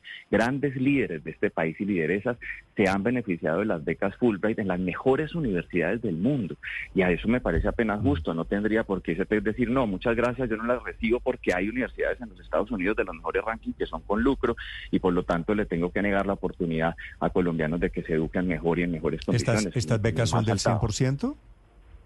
Hay becas del 100%, hay becas del 50%, hay becas del 80%, eh, hay de todo tipo y esas son las becas que nosotros recibimos. Vale, doctor Toro, le deseo lo mejor, un saludo a su padre y ojalá haya pronta recuperación. Mil gracias, un abrazo, salud física, mental y prosperidad para todos. 8-12 minutos, el dimitente, el saliente director del ICETEX, esta mañana en Blue Radio.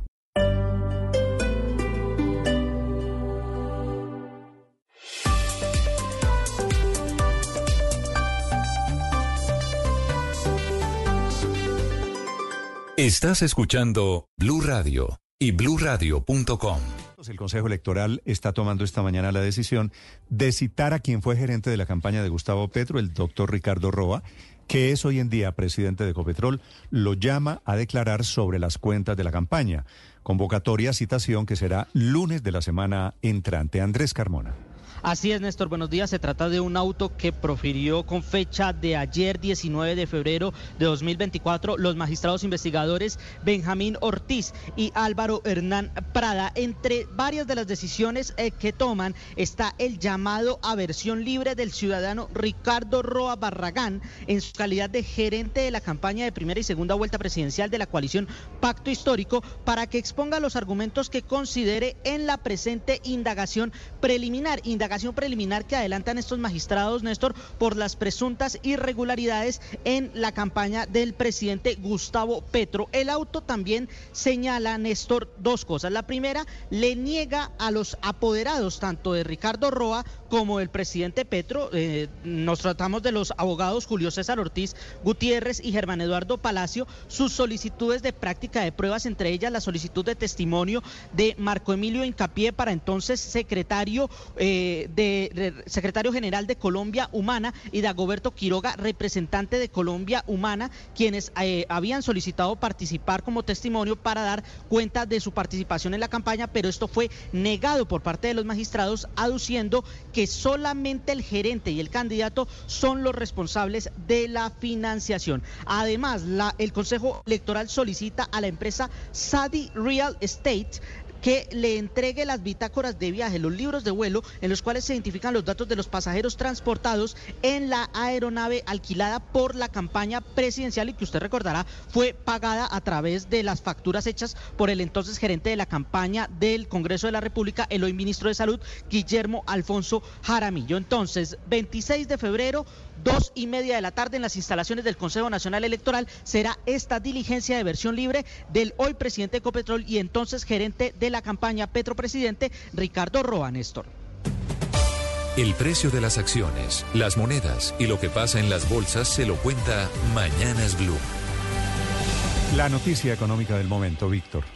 Son eh, varias eh, noticias, Néstor, pero sin duda sigue causando un revuelo, revuelo literalmente la llegada de Emirates a Colombia. Recuerde usted que en las últimas horas, después de una audiencia pública donde participaron los interesados en el sector aéreo, pues finalmente, y esto ya lo venía anticipando el presidente Gustavo Petro, finalmente la Aeronáutica Civil de Colombia oficialmente otorga el permiso para que a partir de junio la aerolínea Emirates, que como ya hemos hablado aquí es una de las más lujosas del mundo, pues opere una ruta entre Colombia y Oriente Medio por primera vez. La ruta será puntualmente entre Bogotá y Dubái con una escala en Miami. Aquí ya hemos hablado de las tarifas, en una primera clase muy lujosa, de las mejores en el mundo, eh, pero aparentemente ese trayecto que tendrá Emirates, porque Emirates ya vuela entre Miami y Dubái, ese trayecto adicional que tendría entre Miami y Colombia está generando preocupaciones entre otros actores lo que le eh, preocupa, de- del sector aéreo de nuestro país, a- a particularmente a Bianca. Y con razón es que esa ruta Miami-Bogotá ya está descremada. Ese es uno de los negocios jugosos en el mundo de la aviación. Y Emirates, sin ninguna reciprocidad, Emirates no va a cubrir Neiva Pitalito. O Tuluá No. Barranquilla. Mercado interno no. No, no, se mete en la parte jugosa del mercado. Y entonces no es que Emirates llega a Colombia vía Dubái, es que Emirates va a prestar la ruta Miami-Bogotá. Ese es el quid del asunto. Y por eso la protesta de Avianca, porque Emite- Emirates, por supuesto... Porque hasta ahora tú podrías comprar Miami y Dubái yéndote. No, tú no, te vas no. por Avianca hasta Miami es que- y de hasta ahí Miami. viajas por, por, e- ahí por eso la Por clave para entender esto, padre, es que la novedad es Miami-Bogotá. Claro, ahí está Bogotá-Miami. Y entonces ahí es donde Avianca protesta, decir, pero ¿cómo? Esto ya está decidido, ¿dónde está la reciprocidad? ¿Dónde está el tema de qué va a transportar Emirates en Colombia?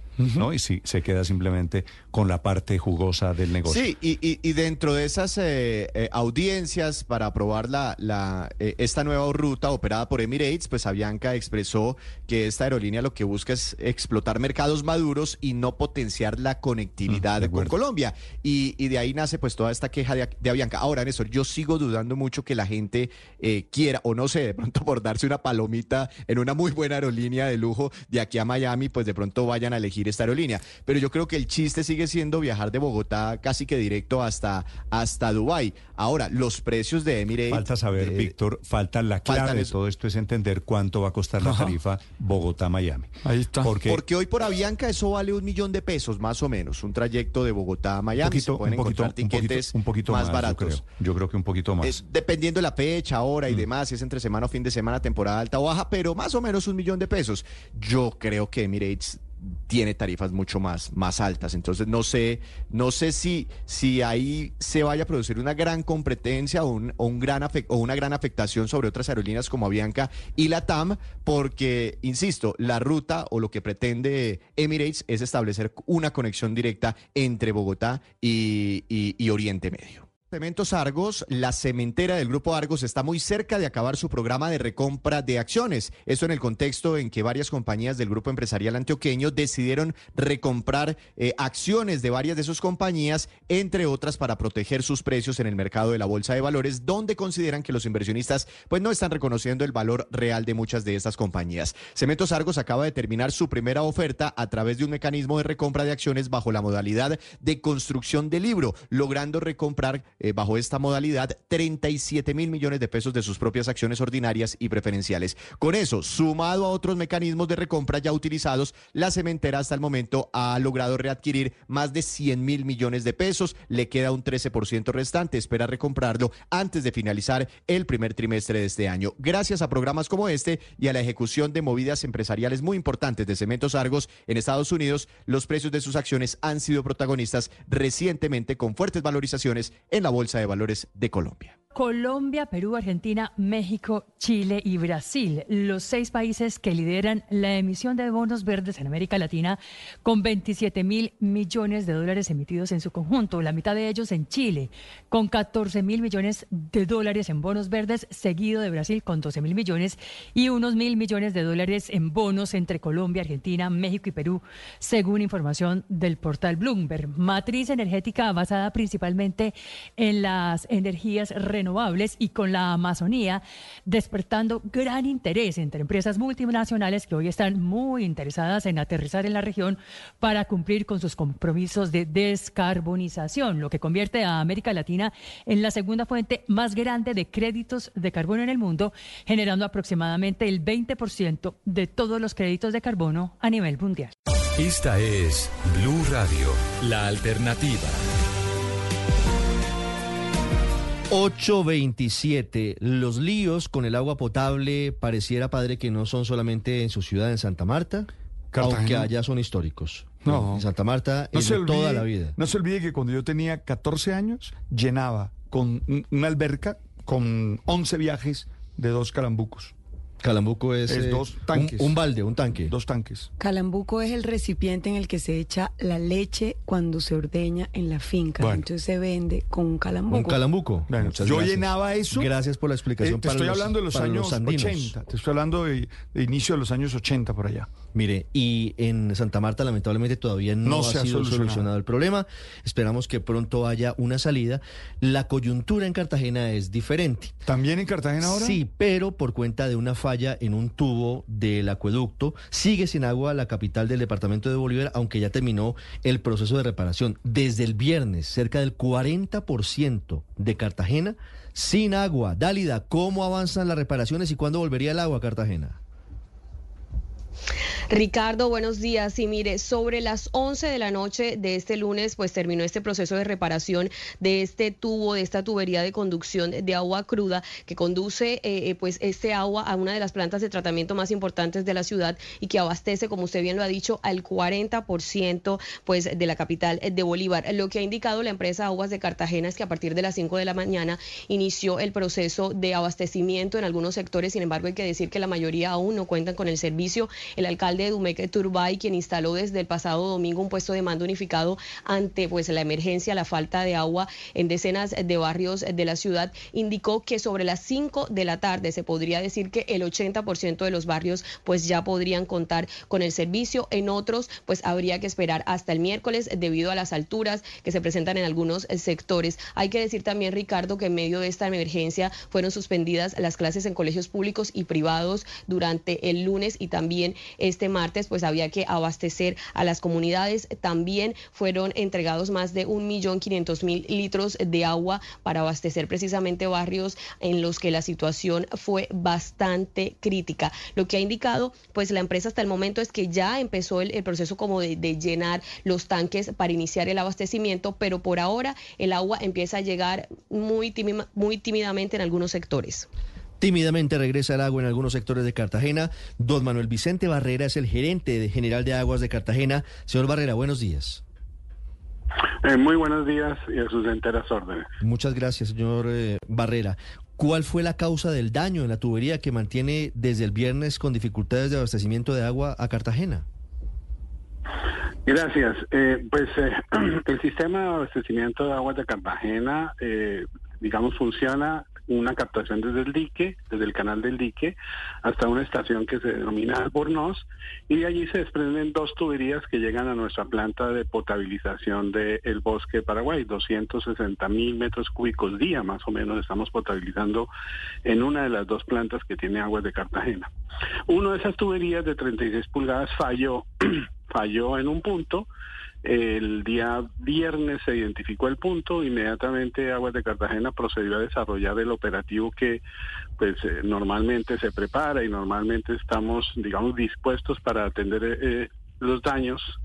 Y este tipo de daños en el pasado pues se habían atendido de manera muy, muy rápida, pero encontramos una zona con un terreno bastante, bastante inestable, con mucha interferencia de otras infraestructuras, canales de concretos, puentes peatonales, vías, eh, y en fin, eh, una serie de interferencias y sobre todo un suelo bastante inestable que nos digamos, nos restringió la oportunidad y rapidez con la cual resolver el problema del arreglo. Finalmente, después de 70 horas, logramos llegar al tubo que está a una profundidad de 7 metros y logramos su reparación en la noche de ayer y como lo señaló la periodista, iniciamos todo el protocolo de llenado nuevamente de agua de, en esa tubería para que llegue el agua a nuestra planta de potabilización y de allí hacia la ciudad.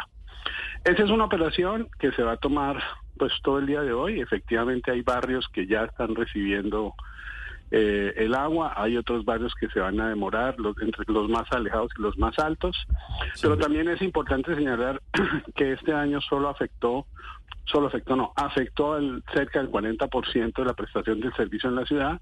Es una ciudad que, pues por supuesto, tenemos servicio 24 horas con calidad de continuidad permanente y por supuesto esto que es inadmisible, pues se presentó y por supuesto incomoda a todos nuestros usuarios.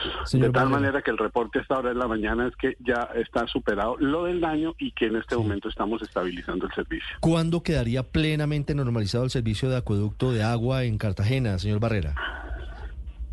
Hacia las 5 o 6 de la tarde tendríamos un poco más del 80% de la ciudad ya con el servicio normalizado y durante la noche de hoy y la madrugada de mañana el 100% de la ciudad ya tendría servicio normal. Sí, señor Barrera. ¿Son eh, normales las circunstancias en las que esta vez estuvo madre? Eh, eh, es decir, con los problemas que, tuvieron, con la necesidad de romper estructura y, y tardar casi 70 horas para poder proceder a la reparación? Pues la circunstancia es la siguiente, estas tuberías fueron instaladas hace algo más de 30 años. Ese número de años no quiere decir que estas tuberías, digamos, sean viejas, son tuberías muy robustas, son tuberías en concreto con arma de acero, son tuberías que están en perfectas condiciones, digamos, de, de operación en su mayoría de sus tramos pero por supuesto se pueden presentar este tipo de fallas. La sección que retiramos va a ser estudiada para verificar cuál fue el tipo de falla que afectó, si fue por una sobrepresión, si fue por unas cargas horizontales que afectan la estabilidad del tubo, en fin, hay bastantes eh, probabilidades. Eh, pero digamos, eh, esas tuberías son robustas, este tipo de circunstancias son fortuitas y aquí en particular lo que lo que generó digamos eh, un impacto mayor en la emergencia fue el difícil acceso que tuvimos a estos tubos. Sí, son fortuitas, señor Barrera, o tiene algo de razón el alcalde Dumec Turbay en quejarse porque había uno de esos tubos que llevaba 30 años en desuso y que había dificultado las operaciones y los trabajos para poder rehabilitar la, la conexión de agua. No, son fortuitas y lo que el alcalde, eh, digamos, dijo es que en el acceso al tubo encontramos otros tubos, otros tubos ya fuera de servicio y eso también dificultó mucho el acceso a, al daño. Entonces, eh, eh, digamos, para aclarar, se encontró otros tubos muy viejos que estaban fuera de servicio y que esa interferencia, pues, de esas infraestructuras hizo, digamos, más complicado poder llegar al al tubo lo más rápido posible y poderlo arreglar. Sí, pero también eran tuberías de agua abandonadas o eran tuberías de otros servicios? Sí, son tuberías de agua que pues no son abandonadas, sino que por supuesto se dejan allí, eh, pero son tuberías muy viejas, ¿sí? Que se dejan allí en esas zonas. Pero si están encima de esta tubería, quiere decir que se ubicaron después de, instalado pues el, el, enmayado inicial que tiene 30 años.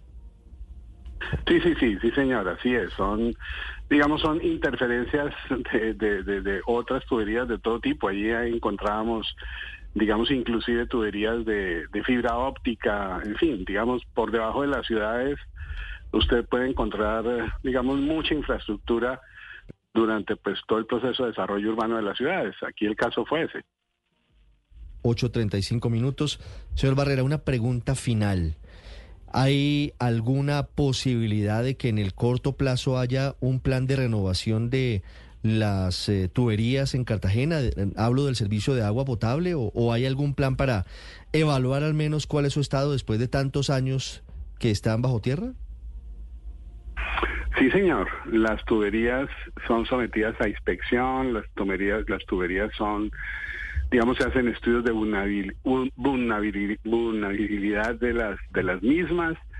Eh, los planes de inversión que se, que se hacen aquí en Cartagena son importantes en renovación, en extensión de redes, en renovación de infraestructuras.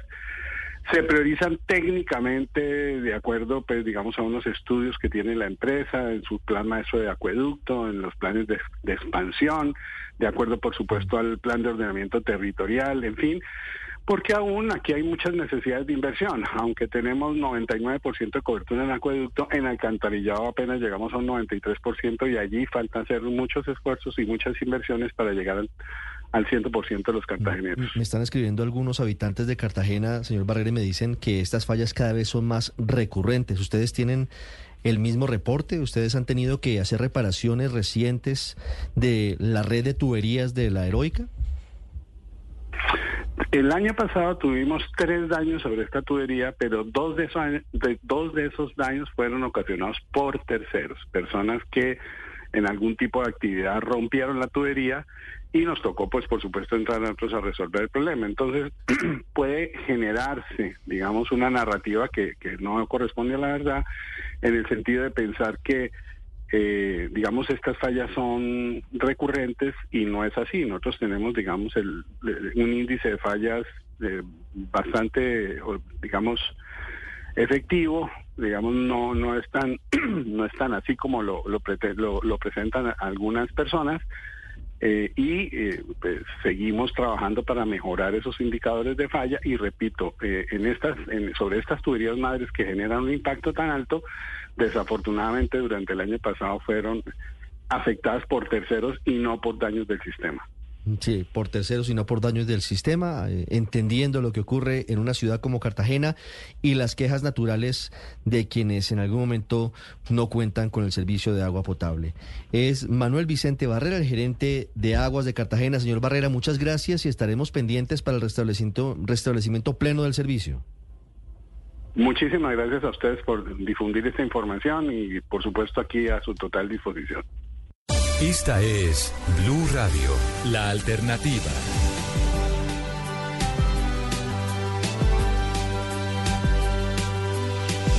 Ocho cuarenta minutos. Está el Consejo de Seguridad de Naciones Unidas a la espera de las entregas por parte de Israel de las evidencias de una acusación muy seria, según la cual 12 integrantes de la Agencia de Palestina para los Refugiados de la ONU participaron de los ataques el pasado 7 de octubre.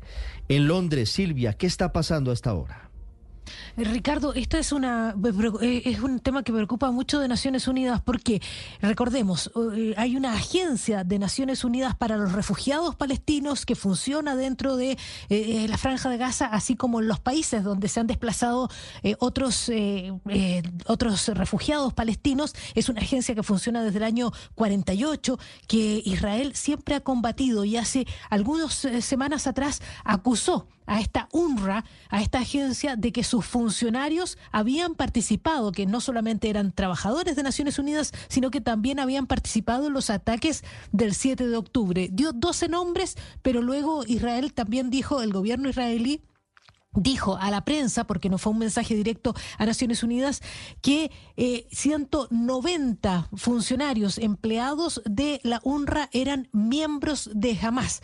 Entonces, esta mañana lo que está haciendo un periódico israelí, que es Haaretz, está entrevistando al jefe de la UNRWA, a Philippe, eh, Lazzarini, y lo que él está diciendo es que no ha recibido de Israel ninguna evidencia de esas afirmaciones de que miembros de su organización habían participado eh, como parte de Hamas en los ataques del 7 de octubre. Dijo directamente Lazzarini que la acusación era lo suficientemente grave y escandalosa como para que se tomaran medidas de inmediato, pero que Israel no había entregado el informe de sus conclusiones. Dice que se lo están pidiendo al Estado de Israel que coopere plenamente con proporcionar pruebas al equipo de investigación. Luego el periódico Haaretz dice que eh, eh, el gobierno israelí ha dicho que hay sospechas de que hay otros empleados de la agencia que participaron en el ataque a las comunidades israelíes cerca de Gaza. Y Lazzarini a eso dice que no ha recibido tales pruebas y que insiste que se las está pidiendo al gobierno de Israel porque ellos han dado cifras, pero que no han sido notificadas sobre ella, dice, sobre, sobre esas eh, personas. Dice, no tenemos esa información, no sabemos de dónde viene esa información, no sabemos si es una estimación, no sabemos si es solo una especulación. Por lo tanto, un paso más en este conflicto entre Naciones Unidas y eh, el gobierno de Israel, Ricardo. Muy bien, Silvia, 842, pendientes de lo que está pasando hoy en Naciones Unidas. Consejo de Seguridad de Nueva York y también Corte Internacional de Justicia en La Haya, moviéndose la diplomacia del mundo en torno a lo que ocurre en Oriente Medio. Hablando de la otra guerra, del otro conflicto, hablando de la Rusia que invade a Ucrania, hay detalles llamativos que tienen que ver con redes sociales sobre la viuda de Alexei Navalny, el disidente ruso a quien la familia de Navalny sindica al presidente Vladimir Putin de haber sido responsable, dicen ellos, de su asesinato en prisión en Siberia. Enrique Rodríguez en Madrid. Ha pasado algo muy extraño con Julia Navalnaya. Ella es la mujer de Alexei Navalny, reside fuera de Rusia, lo hace particularmente en Alemania, y hace apenas 24 horas se abrió una cuenta en la red social Twitter. Esa cuenta que estuvo operativa en el día de ayer ha tenido durante la buena parte del día de hoy, ha estado suspendida por la propia red social Twitter. Sin embargo, ya ha vuelto a funcionar en esa cuenta que pueden buscarla si lo desean en esa red social, en Twitter, en X, que es Julia con Y-Navalnaya, también con Y su apellido. Allí tiene más de 107 mil seguidores. Apenas ha publicado tres tweets, uno de ellos donde se puede ver a la madre de Navalny solicitando el cadáver de su hijo. Como contábamos al inicio del programa, no le ha sido entregado a pesar de haber fallecido el viernes pasado un tuit de ella, con un vídeo donde se le puede ver diciendo que va a continuar con la labor de su marido y eso es lo que ha publicado en las últimas horas. Pues bien, como digo, esta mañana se ha producido algo muy raro. La cuenta ha quedado suspendida, sin embargo, horas más tarde, cuando este asunto se ha hecho viral y ha encabezado los informativos o las cabeceras de algunos de los informativos más importantes del mundo, la cuenta sorprendentemente ha vuelto a la vida. Mientras tanto, Julia Navalnaya, como decíamos, ha dicho que va a mantener, va a seguir con la actividad de su marido, con la actividad de oposición de su marido, con todos los riesgos que eso conlleva, Ricardo. 8.44 minutos, hablando de redes sociales. Hay una nueva denuncia en Estados Unidos en contra de otra de las redes sociales. Yo creo que esta usted no la ha utilizado. Dígame a ver cuál es. ¿Tinder la ha utilizado? No, no, no. ¿No ha utilizado ¿De Tinder? qué es? Tinder es eh, una red para encuentros furtivos. Ah, No es para conseguir pareja, en principio. No, claro que es para conseguir pareja. Conozco, ca- claro, conozco casos exitosos de mujeres y hombres que han conseguido pareja, ya están casados. Pareja estable. No, menos lo que Pareja antes- estable, lo que están antes se hacía en un parque.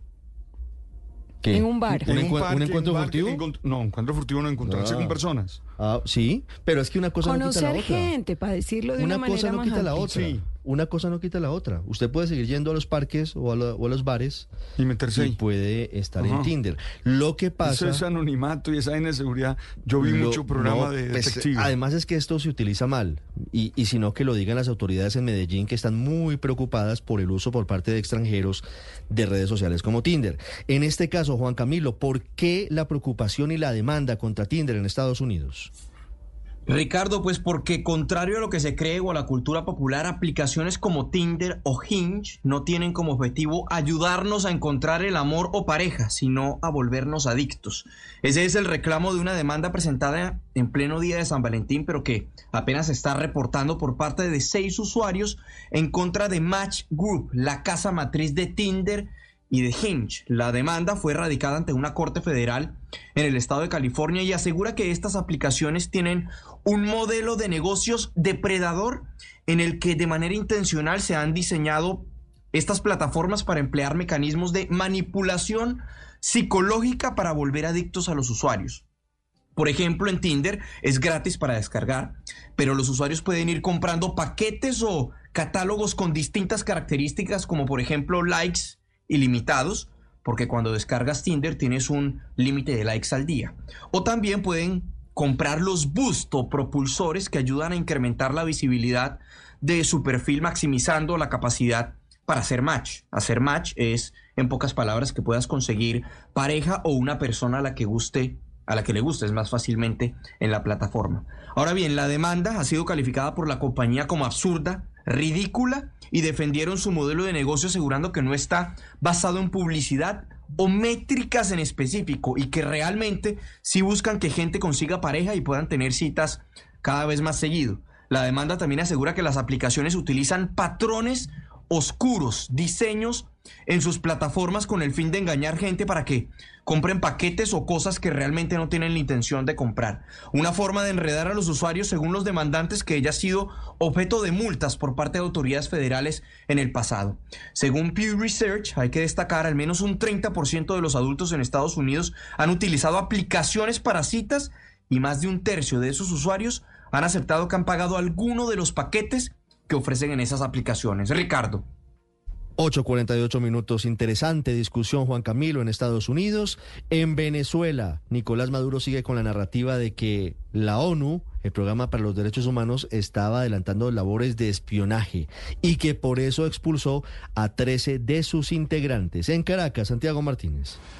Sí, Ricardo, mire, prácticamente los 13 funcionarios de Naciones Unidas se buscaron su expulsión, es decir, ellos mismos con su actitud o su manera de trabajar generaron su salida de Venezuela. En estos términos fue esta explicación o esta justificación que dio Nicolás Maduro al referirse a su decisión de cerrar la oficina técnica del alto comisionado de la ONU para Derechos Humanos. Insistía el mandatario que estos funcionarios se desviaron, que pasaron de ser asesores técnicos a espías. Incluso los acusó de querer aplicar un colonialismo judicial, que en un momento intentaron ser jueces y fiscales opinando de cualquier caso manejado por los tribunales. Dijo además o reveló además que se le advirtió varias veces que dejaran esa práctica y además los criticó por no haber dicho nada de los intentos de magnicidio y conspiración denunciados por el mismo gobierno desde inicios de este año. De ser una oficina de asesoría técnica que debe respetar las instituciones, de repente se transformó en una oficina de espionaje interno, de conspiración interna. Se lo dijimos una vez, dos veces, diez veces. Y luego se transformó en lo que denominamos un bufete. El bufete de abogados, de terroristas, conspiradores, golpistas y magnicidas de Venezuela. Insistía Nicolás Maduro, Ricardo, que en 2019, cuando se acordó con la entonces alta comisionada Michelle Bachelet la instalación de esta oficina, se firmó un documento que estos funcionarios rompieron con ese acuerdo. Sin embargo, el gobierno deja la puerta abierta para que regresen, eso sí, si primero reconocen su error y piden públicamente disculpas por su comportamiento. Y hasta tanto esa oficina no respete la letra de Naciones Unidas, no respete la independencia de soberanía de Venezuela y no rectifique y pida disculpas públicas, no volverán al país. No tienen moral para hablar de Venezuela. Esa Resaltar que en medio no de la explicación, Nicolás Maduro sí reconoció que el caso de Rocío San Miguel y la postura de la ONU fue la gota que derramó el vaso y precipitó la expulsión. Recordemos que Naciones Unidas, esta oficina de derechos humanos, calificó el caso como una desaparición forzada y pidió varias veces al gobierno y a la Fiscalía la liberación de Rocío San Miguel. Ricardo. 8.50 minutos en segundos les contamos la historia de Hernán Guzmán Ipuz. Ricardo, luchador que está buscando recursos para asistir a los Panamericanos. Un luchador, eh, además de una dinastía de luchadores, ya nos contará seguramente eh, de familia huilense, que ha estado en campeonatos del mundo, que ha brillado por Colombia en los diferentes certámenes eh, en la ruta a los Olímpicos. ¿Y en dónde está el Ministerio del Deporte que debería La financiar? federación.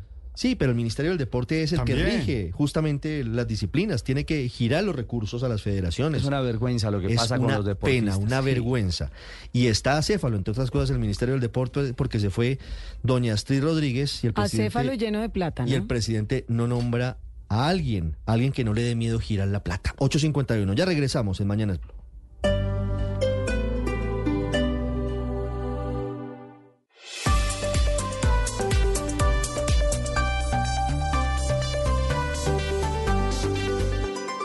Estás escuchando Blue Radio y bluradio.com. El plazo vence mañana. Hasta mañana tienen tiempo los eh, deportistas colombianos, los luchadores olímpicos, para conseguir recursos, Ricardo, para poder viajar a México para poder viajar a la competición que podría darles clasificación a los Juegos Olímpicos de París y no aparece el apoyo del Ministerio del Deporte. Es la película de muchos, eh, Ricardo. Algunos han tenido, y creo que Hernán también es ejemplo de esto. En otras oportunidades han tenido que sacar plata de su propio bolsillo para poder eh, competir, para poder mantenerse en el circuito de alto nivel y soñar con con lo que se han preparado para toda la vida. Ir a unos Juegos Olímpicos, representar a Colombia en unos Juegos Olímpicos. Pero yo siento que hemos echado para atrás no sé cuánto tiempo. Es decir, porque hacía mucho no se presentaba este tipo de situaciones en las que un deportista tendría que pedir públicamente para que se le ayudara. ¿Dónde está la federación? ¿Dónde está el Ministerio de Deporte? ¿Dónde están las organizaciones que tienen como obligación generar las condiciones para que los deportistas puedan competir a nivel internacional, mundial y olímpico. 8.55. Necesitan 10 millones de pesos para ir a Acapulco. Increíblemente no han logrado conseguir ese dinero todavía.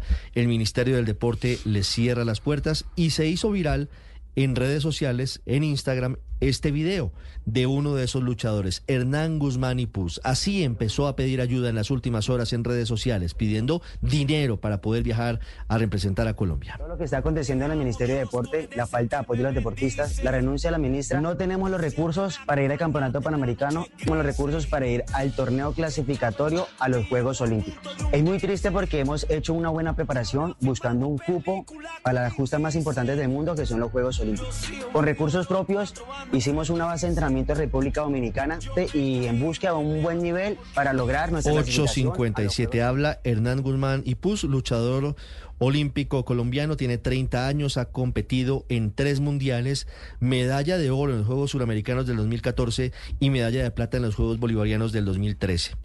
Hernán, buenos días. Eh, muy buenos días, ¿cómo están? Hernán, ¿cómo va la búsqueda de los recursos? ¿Cómo, va la posibilidad finalmente de viajar a Acapulco? Bueno, eh, pues gracias, gracias a Dios también y, digamos que a las personas que, ayudaron compartiendo el video, eh, hicimos un llamado y un llamado alerta y pues gracias a Dios el ente departamental de aquí el departamento del Huila eh, en, las horas de ayer pues nos, llamó, nos contactó y pues se pusieron, mejor dicho, hicieron la gestión, dijeron que nos iban a apoyar eh, con el tema del viaje. Entonces, en estos momentos estamos a la espera de, comprar los tiquetes para ya mañana, confiando en Dios, salir para, para Acapulco, el clasificatorio panamericano. Ah, entonces Indeportes Huila es finalmente quien va a atender y va a dar la mano eh, en este caso, Hernán. Sí, sí, señor. Pues la verdad, eh, esto tocamos la puerta del ministerio. Pues eh, la presidenta de la Federación hizo hizo su gestión, su labor, pero realmente el ministerio pues no destinó los recursos. Eh, se tocaron varias puertas. Ya a lo último, realmente Mañana empieza la competencia, inician los deportistas porque pues son eh, tres modalidades, está grecorromana, la femenino y la libre masculino. Entonces yo compito el viernes, por eso digamos que a más tardar tenía hasta mañana para poder viajar. pues mi último recurso realmente fue pues hacer el video porque pues el domingo, el mismo domingo me dijeron no, no hay recursos, no hay plata mejor dicho, como quien dice, solucionen como puedan. No, Hernán, eh, ¿cuándo, empezó la presidenta de la Federación de, Lucha a tocar la puerta del Ministerio del Deporte? ¿En qué momento el Ministerio dijo, no, aquí no tenemos cómo, solucionen como puedan? La preselección se sacó el 15 de enero, porque hicieron hicieron eh, los torneos y los, los selectivos para eh, sacar la selección. de eso salieron 15 atletas que conforma la selección para ir a, este, a este evento. Desde allí, pues incluso eh, la presidenta ayer se pronunció y dijo que desde enero eh, ya había hecho la gestión porque pues sabía la importancia de este evento, eh, que son los clasificatorios a los Juegos Olímpicos. es un torneo que da cupo a los deportistas para, para, la clasificación a los Juegos Olímpicos. Entonces, desde enero ella hizo su gestión. Eh, el ministerio, pues realmente eh, afirmó que, que, no había no había recursos y pues nada, como le digo, o sea, pues digamos que el conducto regular mío siempre ha sido el presidente de la liga y el presidente de la liga pues directamente con la federación. Entonces ya el domingo el presidente de la liga me dijo, Hernán, no hay recursos, no sé cómo vamos a hacer, gestionemos, pero no nos podemos quedar porque eh, tenemos que, ir en busca de, ese sueño olímpico, de ese cupo olímpico que lo podemos lograr. Eh, Hernán Darío, eh, ayúdenos a tener claridad en esto. Es que he indagado al respecto y me indican desde el área de posicionamiento y liderazgo deportivo del Ministerio del Deporte que en su caso, en el de Hernán Darío Guzmán, eh, en efecto ganó medalla de oro en Juegos Nacionales, pero que su categoría no es olímpica, que por eso no hay recursos destinados por parte del Ministerio del Deporte. Eh, ahí están, están equivocados porque efectivamente yo en Juegos Nacionales eh, hice 79, una categoría que no es olímpica, pero para eh, sacar una selección en las categorías que son olímpicas y yo bajé a una categoría que es olímpica, en este caso que es 79 kilogramos. Me gané mi cupo como el resto de, de, atletas, me gané mi cupo en la selección para poder participar en este evento. Me gané el chequeo nacional, igual esto, eh, yo venía en esa categoría desde hace 8 años y yo vengo eh, siendo selección más de 12 años. Llevo 20 años en la lucha deportiva, no solamente soy campeón de voz suramericano, soy bicampeón 2014, 2018 en Cochabamba y en Chile. También he estado en eventos de ciclo olímpico, Juegos Panamericanos, ocupando la, posición número eh, quinto en, Lima y en Canadá, en Toronto en 2015. Entonces, eh, efectivamente fui campeón en 79 en los Juegos Nacionales, que es una categoría no olímpica, eh, teniendo en cuenta que ahí ya son digamos, eh, intereses eh, regionales diferentes, buscando, digamos, acomodar el equipo del departamento de Huila, pero eso no me exime que no sea Selección Colombia porque me gané mi cupo en el chequeo nacional el 15 de enero. Ya, esa es una clara explicación. Además, usted hace parte de una dinastía tremenda de luchadores del Huila, los, los Ipús. Entiendo que siete de sus diez tíos e incluso su mamá eh, se, se, han metido a una lona. Efectivamente, sí, señor. Eh, el, el eh, mi tío Miguel, mi tío Julián fueron los que iniciaron en el deporte de la lucha olímpica.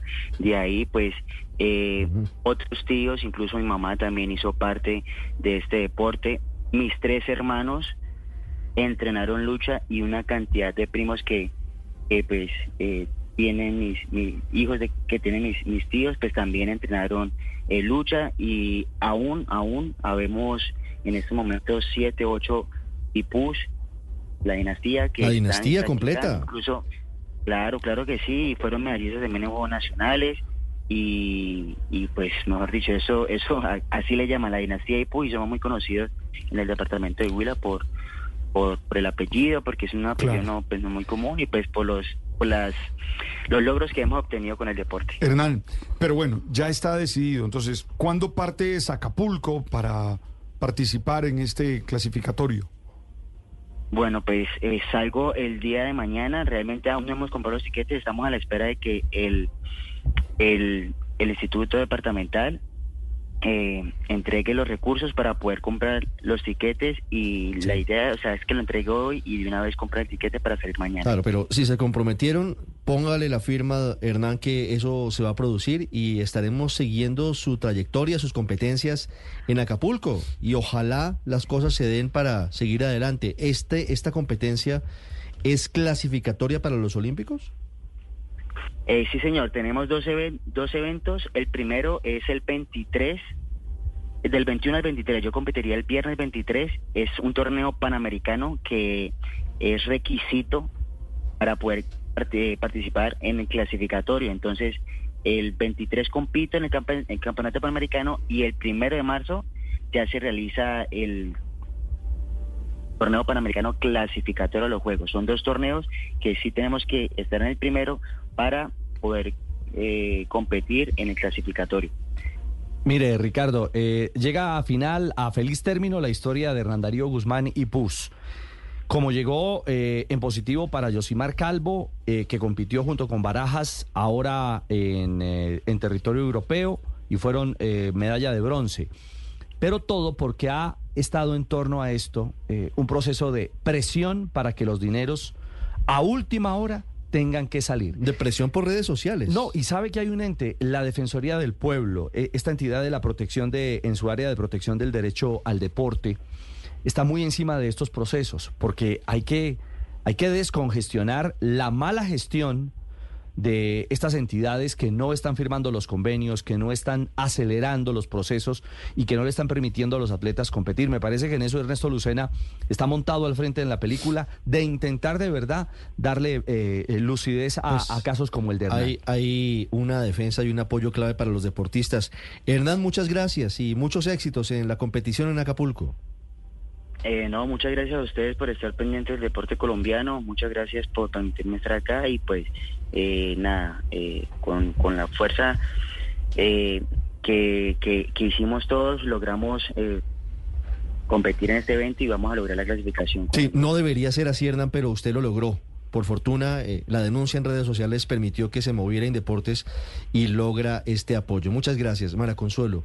Al final lo que está ocurriendo es consecuencia de la absoluta quietud de las entidades del gobierno que deberían estar girando y desembolsando esos recursos. Aquí es el Ministerio del Deporte que de manera inexplicable el 15 de enero con tiempo suficiente les dice, no, no tenemos dinero. Es que el, el deporte es entendido por sentencias de la Corte Constitucional como gasto público social y por ende tiene unas partidas y unos recursos de destinación específica que van exclusivamente para el deporte, con lo cual el ministerio que recibe esos recaudos debe hacer los convenios de acuerdo con la ley del deporte con las federaciones deportivas y con el Comité Olímpico Colombiano. Esta falta de gestión es la que no permite que los recursos lleguen a los destinatarios que son nuestros deportistas, sus metodólogos, sus entrenadores, todo el apoyo logístico que requieren para poder viajar y eso es muy lamentable porque la plata está tiene clara su destinación y por falta de gestión no está llegando ¿Sabe- a quienes tienen que ¿Sabe qué me preocupa? Que bueno, ¿Qué le preocupa, mañana padre? sale para la competencia. Todavía no ha comprado tiquete ni nada. No debiera estar concentrado en este Claro. momento pensando en la En su competencia, competencia. conociendo a los eh, Es que esa no es la función de los deportistas. a los enemigos, es decir, a los otros deportistas con los que Volvemos a la ¿Tú te época imaginas? en la que tienen que hacer Claro. bazares, tienen que hacer natilleras, Claro, que era lo de su eso- eso época. lo habíamos superado. Unas Eso lo habíamos superado. La empanada bailable para conseguir la plata Sí, para, el, o, para el avión. o que lo patrocine la Virgen del Carmen. Ese tipo de patrocinios, digamos que eran casi anecdóticos. Eso se superó en Colombia ya hace décadas. Claro. Pero pareciera que estuviéramos volviendo. Lo que pasa es que lo hacemos de una manera más moderna, utilizando las redes sociales y haciendo la bulla, pues, de- con los influencers, etcétera, etcétera. Pero la verdad es que esto se suponía que era algo superadísimo en el deporte colombiano, que había unos eh, deportistas de élite que estaban patrocinados y complementando un poco lo que dijo María Consuelo, más allá incluso de gasto público social, es inversión social, que sería yo diría que el término más preciso, y estuviéramos renunciando entonces a un rubro de inversión social que es determinante, como es el deporte. Ahora, estos deportistas de élite no, no hay que mirarlo como un caso individual. Es que estos deportistas de élite se vuelven ejemplo, multiplican la cultura deportiva, se vuelven íconos para los jóvenes, para aquellos que están empezando. Pero dígame usted, Ricardo, un joven que quiera estar en la lucha grecorromana, que esté inspirándose allí y vea la suerte de, de- este luchador huilense y dirá, pues yo qué me voy a meter aquí si voy a morir de hambre. No, la verdad es que la señal es muy mala, muy negativa y es regresiva. Tema y el tema Aurelio eh, que, tiene usted eh, realmente eh, la razón en ese en ese contexto es que para los Olímpicos de París que están a la vuelta de la esquina estamos a 157 días de los Juegos en París mm, vamos a tener la fortuna porque son tan talentosos nuestros deportistas que seguramente vamos a estar en el podio en proyección en la pista con Marta Bayona con Kevin Quintero que en el 2023 mandaron en, en las paradas mundiales de- del ciclismo en pista, sobre todo en la prueba del Keirin. Seguramente en el boxeo femenino vamos a tener gran representatividad. Es decir, hay escenarios donde la dirigencia va a poder sacar pecho, pero cuidado, el proceso a Los Ángeles 2028 es el que hoy se está lesionando. Ahí es donde nos va a doler cuando entendamos que en esta presidencia, que en esta dirigencia, que en este Ministerio del Deporte, los dineros no fluyeron para formar a los atletas de cara a esas Y justas seguimos en la interinidad porque no tenemos ministro o ministra del deporte. Aurelio le pregunta a un oyente desde Madrid qué es una empanada bailable, que si usted puede explicar, por favor. Bueno, eso es como más experto, creo que para de Víctor Grosso, creo que Víctor como es como más No. experto en eso, pero No, a mí me tocó pero- hacer bastantes para, pero- para pero construir bueno, eso, parroquias. ¿en qué consiste? Para consiste en recoger que en- fondos. Para en, la casa. ¿Pueden explicar ca- qué es una empanada bailable, por favor? eh, en la casa, Pues eso la, la mamá es del una deportista y el papá alrededor de unas- pa- de las empanadas que hace algún Y- familiar. y- Pero usted cobra y la entrada, van los de ¿o la co- cuadra. ¿cobra la entrada o cobra las empanadas? Van los de la cuadra. Uno cobra la, las empanadas, No, no. si quiere cobra la, la, la entrada. Lo que pasa es que eso ya empezaría a parecerse a una Coca-Cola bailable. Eso. Pero no desvío del tema. Sí. Primo hermano del. Está, está delatando su edad, don Víctor, 9, 10 minutos. Ya regresamos. El ejército no tiene ni idea de la supuesta salida hoy del batallón de 10 de los 40 carrotanques que el señor Olmedo López, la Unidad para la Gestión del Riesgo, adquirió supuestamente para llevar agua potable a la Guajira. Esta es Blue Radio, la alternativa. Dijo en la tarde del lunes el director de la Unidad para la Gestión del Riesgo, Olmedo López, que hoy saldría el 25% del total de los 40 camiones cisterna que están parqueados increíblemente en el batallón del ejército Matamoros. en el departamento de La Guajira. en, el batallón Matamoros. El batallón Matamoros, efectivamente. Mm. Eh, están parqueados ahí, en Uribia. Llevan un mes parqueados Llevan allí. un mes y en teoría hoy tendrían que salir de ese sitio 10 de los carrotanques. ¿Qué dice a esta hora el ejército, John Alvarado, sobre esa salida de los camiones? Ricardo y oyentes, vea, son varios los cuestionamientos sobre la puesta en marcha de los carrotanques esta misma semana, incluso el día de hoy, tal cual como ya lo ha anunciado la dirección de la Unidad de Gestión de Riesgo. Todo esto teniendo en cuenta que por lo menos con el batallón Matamoros todavía no se ha puesto en marcha la logística ni las rutas para que estos vehículos cisterna entreguen agua desde hoy mismo, custodiado por esta unidad militar.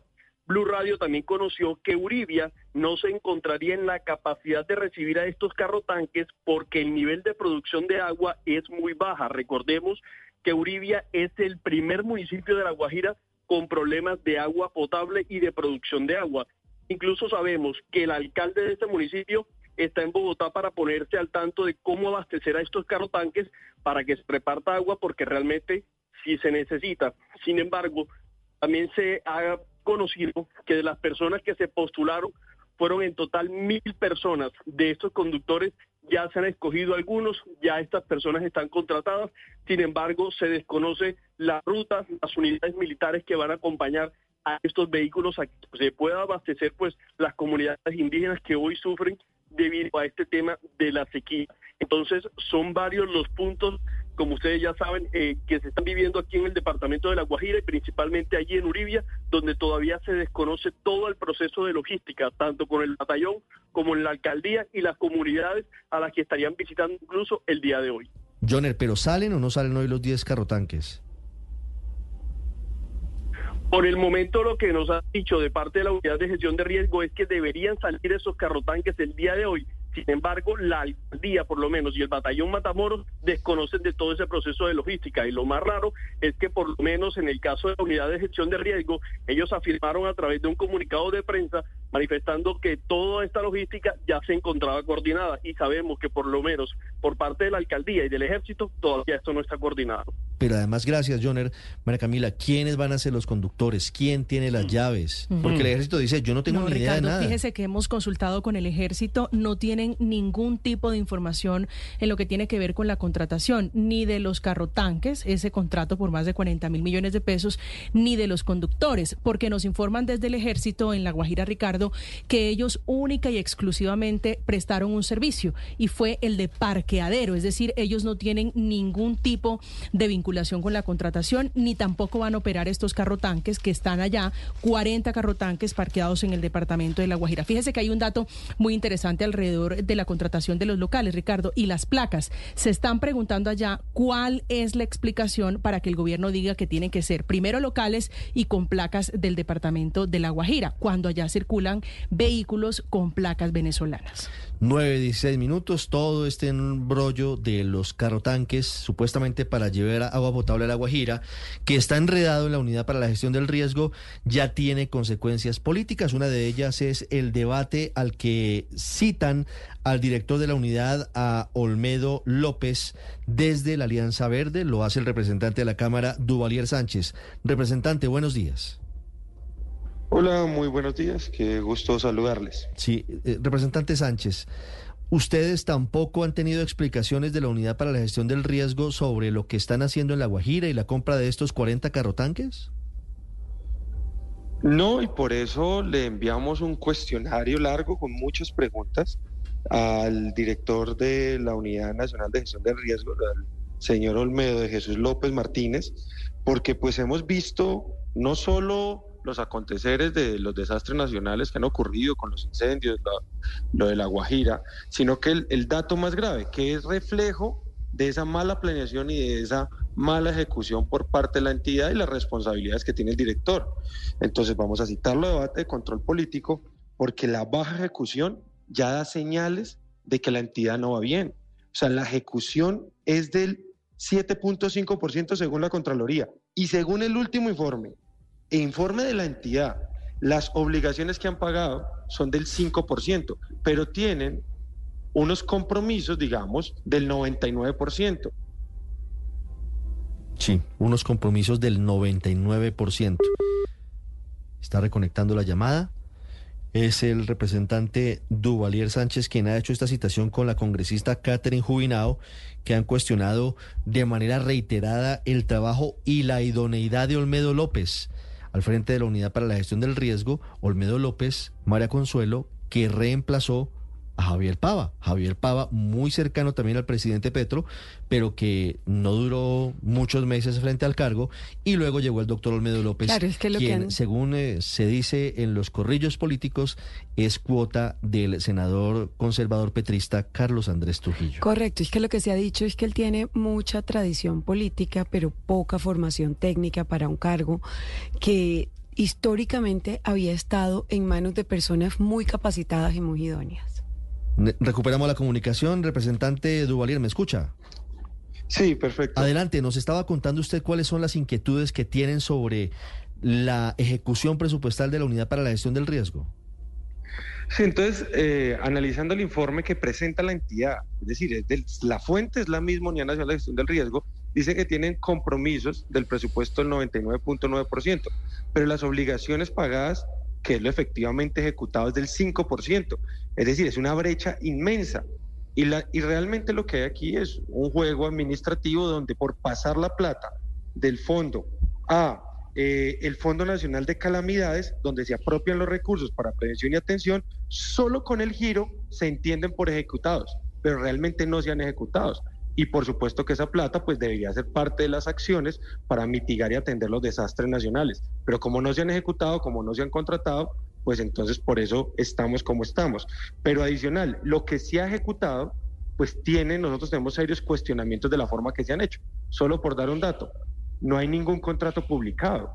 Cuando a los tres días de salir una licitación y de llevarse a cabo todo el proceso contractual, pues deben publicarse todos los documentos. Mire, sobre eso, representante, llama la atención, no sé ustedes qué respuesta hayan tenido, que el contrato por 46 mil millones de pesos para la compra de los 40 carrotanques de La Guajira, que es uno de los tres temas que los han llevado ustedes a citar este debate de control político Almedo López, no esté publicado en el SECOP. Es un documento que no está en línea como debería estar. Exacto, y eso pues va en contra del principio de planeación, de transparencia, de gobierno abierto, que es, digamos, lo que uno esperaría de las entidades nacionales. Y es que todos puedan supervisar los contratos, cómo se hicieron. A través de estos fondos, la Unidad Nacional puede contratar de forma directa, digamos. Eso es legal y se lo permite la ley. Pero lo que no es legal es que no publiquen lo que, lo que se contrató, porque ahí es donde todos tenemos muchas dudas sobre la idoneidad, pero sobre todo, por ejemplo, sobre los estudios previos. O sea, porque cuando se va a contratar algo tiene que hacerse unos estudios previos, unos análisis del sector para ver que efectivamente ese contrato está responde de forma integral a las obligaciones. Uno no puede contratar camiones sin lograr el objetivo que era llevar agua potable. O sea, no se necesitaban camiones en La Guajira, se necesita agua potable. Por lo tanto, el contrato debe demostrar que tenía la planeación adecuada en cada una de sus acciones para lograr el objetivo del contrato. Y eso es lo que no estamos viendo. Sí. Representante de Duvalier Sánchez, los otros dos temas por los cuales ustedes citan a este debate de control político al señor Olmedo López, que hoy está en el ojo del huracán, tienen que ver con posibles deficiencias en la atención de la unidad para la gestión del riesgo frente al fenómeno del niño y posibles fallas en su articulación con alcaldes y gobernadores. ¿Cuáles son los puntos ustedes que han visto en torno a esas dos situaciones que lo llevan a, a pedirle al señor López que vaya al Congreso y le explique al legislativo cómo está manejando ese par de asuntos? Claro, la entidad tenía que estar preparada a través del Plan Nacional de Gestión ante el fenómeno del niño. Y la entidad, digamos, hace parte de un sistema o lidera un sistema. El señor Olmode López lidera un sistema de atención de emergencias y desastres naturales y otro tipo de, de, acciones, digamos. Y por eso tiene que estar en permanente articulación, dando línea a las, a las unidades de gestión del riesgo, a las secretarías en los departamentos y en los municipios o distritos.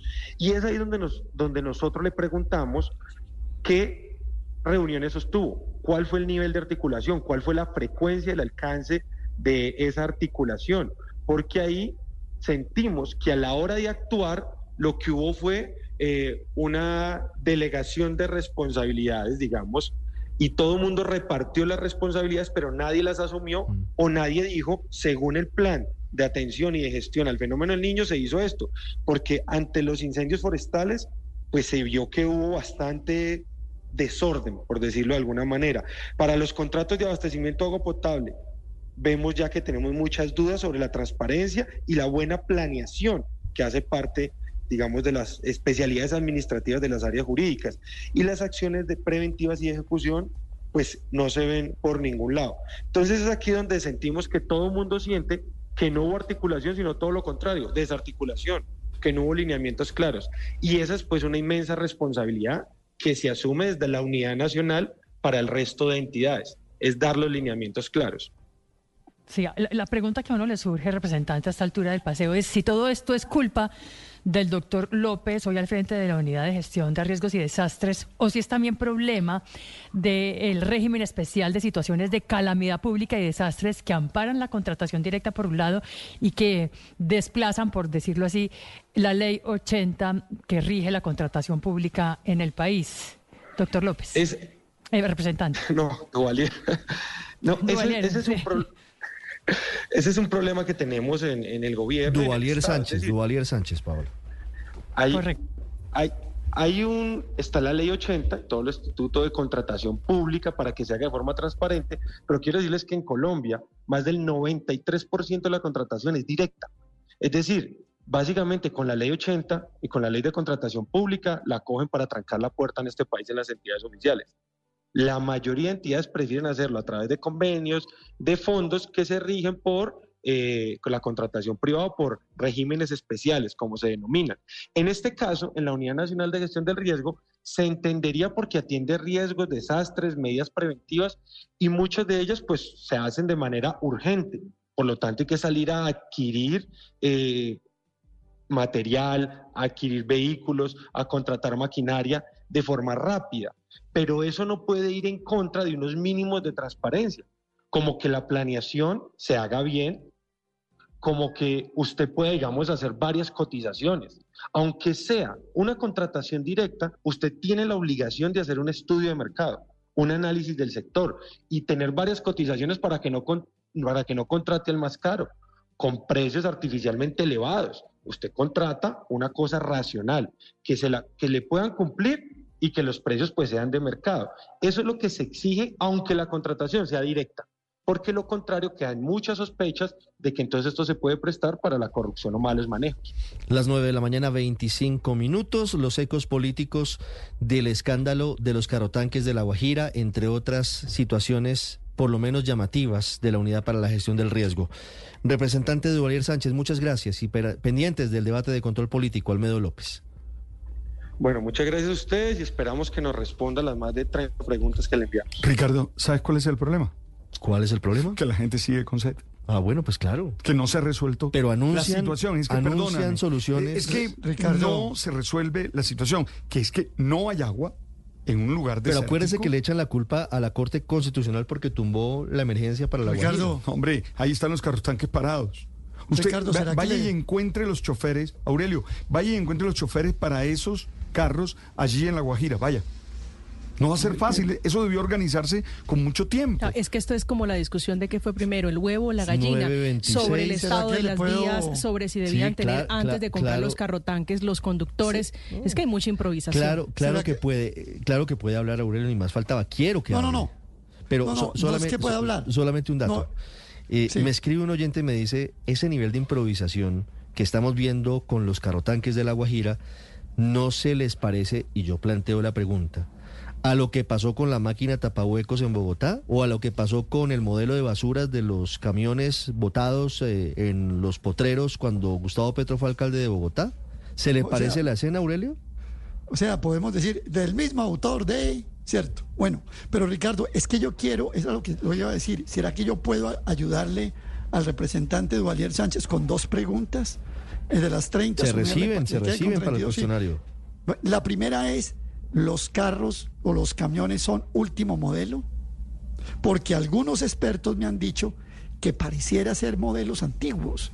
Hablan de uno, en los que salen en- en el video, del año 95. Entonces, eran, ¿son a mil millones y son nuevos o son modelos antiguos adecuados? Primera pregunta. Segunda pregunta, también veo que esos carros tienen placa particular no deben convertirse en carros oficiales para poder ser de la unidad de gestión de riesgo. Son cosas que, pues, son detalles que uno va mirando que, que cada vez le salen más patas torcidas a este torcido. La verdad es Mire, que Ricardo. cuando uno expulga ahí, empieza a encontrar todo este tipo de incongruencias y inconsistencias que van poniendo en tela de juicio. Pero además es el este primero de muchos, porque el doctor Olmedo López ha dicho que son más de 232 o 332 los tanques 384, los que no sé deben si comprar. ¿Usted se Así acuerda, Aurelio, la declaración de la doctora García, la que es la presidenta de EPSAGUA, diciéndole al doctor Olmedo a un metro de distancia, no importa cuántos carrotanques se compren si no se tiene en cuenta, uno, las condiciones de las vías y dos, que es la pregunta fundamental para entender por qué y para qué esos carrotanques, de dónde van a sacar el agua para llenarlos? Pero lo más delicado de esto, Ricardo, es, hemos escuchado al presidente de manera reiterada, no solo en Colombia, sino en escenarios internacionales, hablar del cambio climático, de lo grave que es el cambio climático, de lo mucho que va a afectar a Colombia, de la necesidad urgente de adaptarnos eh, a, a este con infraestructura, con obras de mitigación del riesgo, y la única entidad que tiene la capacidad de hacer eso es la unidad de gestión del riesgo. Y por eso es tan grave que esté gen- generándose este tipo, como lo mencionaba el representante Sánchez, una brecha enorme entre lo que dicen ejecutar, eh, porque simplemente hacen un giro de recursos, y lo que realmente está llegando a las regiones en obras concretas, que es simplemente el 5% y no el 99%, pero también estos escándalos posibles eh, de corrupción.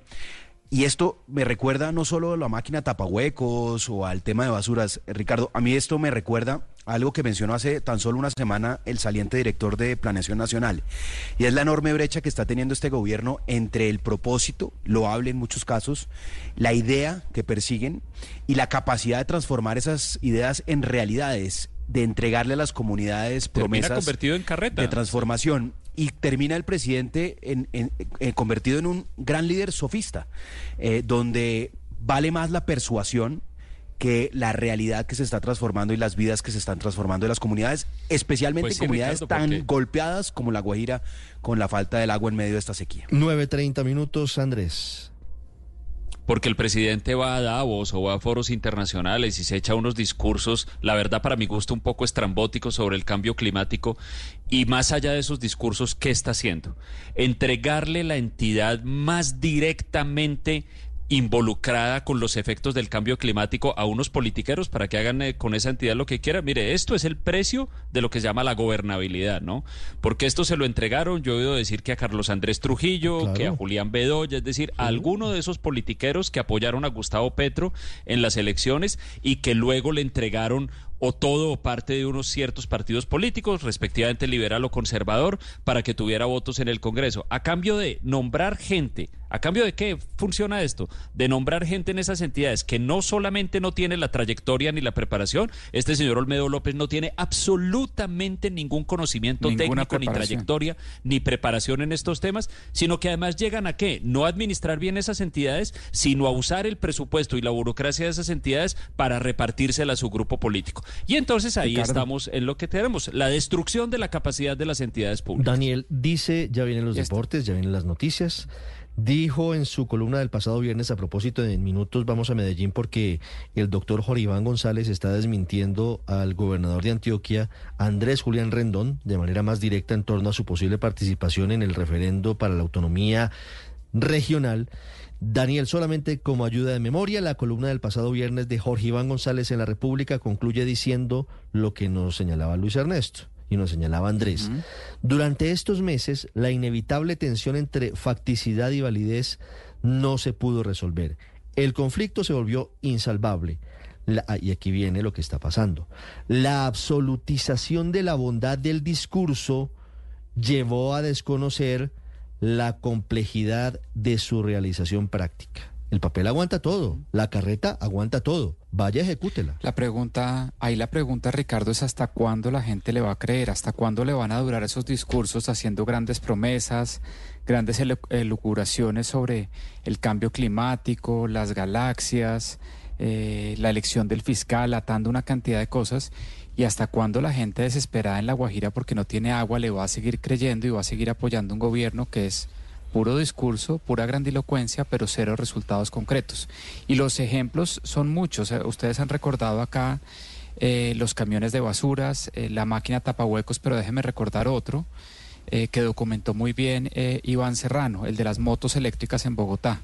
Cuando las compraron meses antes de adjudicar esa licitación, el presidente Gustavo Petro, en la siendo alcalde de Bogotá, en la Plaza de Bolívar, asignó ese contrato textualmente a dedo, levantó su mano y dijo, esta va a ser la empresa que nos va a dar las motos eléctricas, sin ningún proceso licitatorio, sin competencia, violando a todas luces la ley, y luego terminaron condenados eh, los, los gerentes de, de esa entidad funesta que fue el Fondo de Vigilancia y Seguridad por esa compra. Entonces, él, él, él manda las órdenes de que se adjudiquen los contratos y él luego no termina respondiendo jurídicamente, sino que termina respondiendo el que firmó el contrato, el jefe de la entidad, pero él es el que da la orden. Y en esa documentación de lo de las motos eléctricas está claramente documentado, están los videos en YouTube del presidente Petro asignando en la Plaza de Bolívar, enfrente a cámaras, a la gente, etcétera, el contrato a dedo. Y nada lo toca. ¿Hasta cuándo Claro. va a hacer eso? ¿Hasta cuándo va a salir impune de asignar de- eh, eh, contratos a dedo, entregar las entidades públicas, como dice Andrés, a politiqueros que se, se dedican es a repartir el presupuesto y la gente sufriendo? Esta vez por falta de agua, en muchas otras sí, ocasiones por esto- falta de recolección de Paola. basuras, por falta de seguridad. etcétera, 934 le está quitando minutos esta discusión que está muy interesante a don Ricardo Rego que llega con los deportes Lo que y queda a las claro, noticias. Muy Ricardo, rápidamente, Luis permíteme muy brevemente, es que está absolutamente en evidencia que hay grandes necesidades de cambios en este país, que llegue al agua, agua a la Guajira realmente, que haya desarrollo en el Pacífico y que las promesas de campaña siguen igual de vigentes que nunca. No podemos llegar a la conclusión de que estábamos perfectos y es mejor que entonces nada cambie solo por cuenta de la incompetencia del gobierno. Esas promesas de cambio siguen siendo igual de necesarias que siempre. Se necesitan, pero pero, si esto es así hay que hacerlas bien. Es que, que hacerlas. la diferencia No, es esa. no, hay que hacerlas. No, pero hay que, no, pero hay que hacerlas Porque es que bien. la No, no gente solo sigue hacerles, hay sin que, agua. hay que ejecutar, hay que ejecutar. Y hacerlo bien. hecho, padre. Aterrizarlo, sí, porque en la retórica todo suena divino, divino, divino, pero vaya y hágalo. Y me quedo pensando, si esto es así nomasito, ¿no? Con una declaratoria de calamidad pública, ¿cómo sería si la Corte Constitucional no tumba la emergencia económica, social y ecológica para La Guajira, en donde la contratación directa y a dedo era infinitamente más amplia y le daba muchos más poderes al, al doctor López al frente de la unidad de gestión de desastres? Eh, lo que estamos viendo es apenas un pequeño espejo de lo que pudo haber sido Estamos- una declaratoria de emergencia si la Corte Estamos viendo no se la baja y desastres, no la tumba. Paola. Estamos viendo desastres. 935 me, me hacen ver una situación y es que el gobierno se compone de varias entidades, Aurelio. La Unidad para la Gestión del Riesgo está con este asunto, pero la ministra de Vivienda estuvo la semana pasada entregando 39 pozos de agua rehabilitados en La Sí, sí. Guajira y Sí, una planta de abastecimiento en Castilletes. Entonces, hay que ver el panorama completo. Hay que, hay que que diferenciar. No, pues. El que peque y, el que y no, empata. no, no creo, no, no, no creo, pero, ya. pero no se puede meter en la misma bolsa a todo el mundo, porque aquí hay unos que sí y otros que no. ¿Me quería decir algo de la máquina tapahuecos? Sí, una pequeña ayudita de memoria, ya que estamos hablando de una desaguisados tan amplios. ¿Usted se acuerda quién era el que pintaba estrellas cada vez que la máquina tapahuecos tapaba un hueco?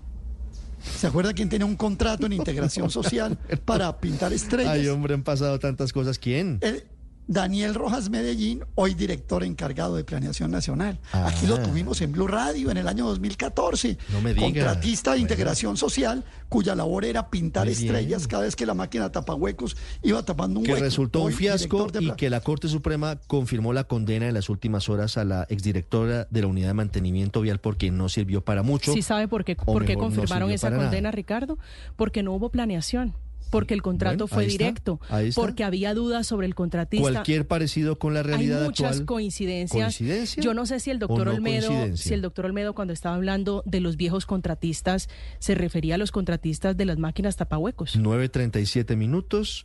Diez años después, el doctor Daniel Rojas, de contratista para pintar estrellas en las calles, a manejar hoy la estrategia económica de Colombia como director de planeación. ¿Cómo nos cambia la vida?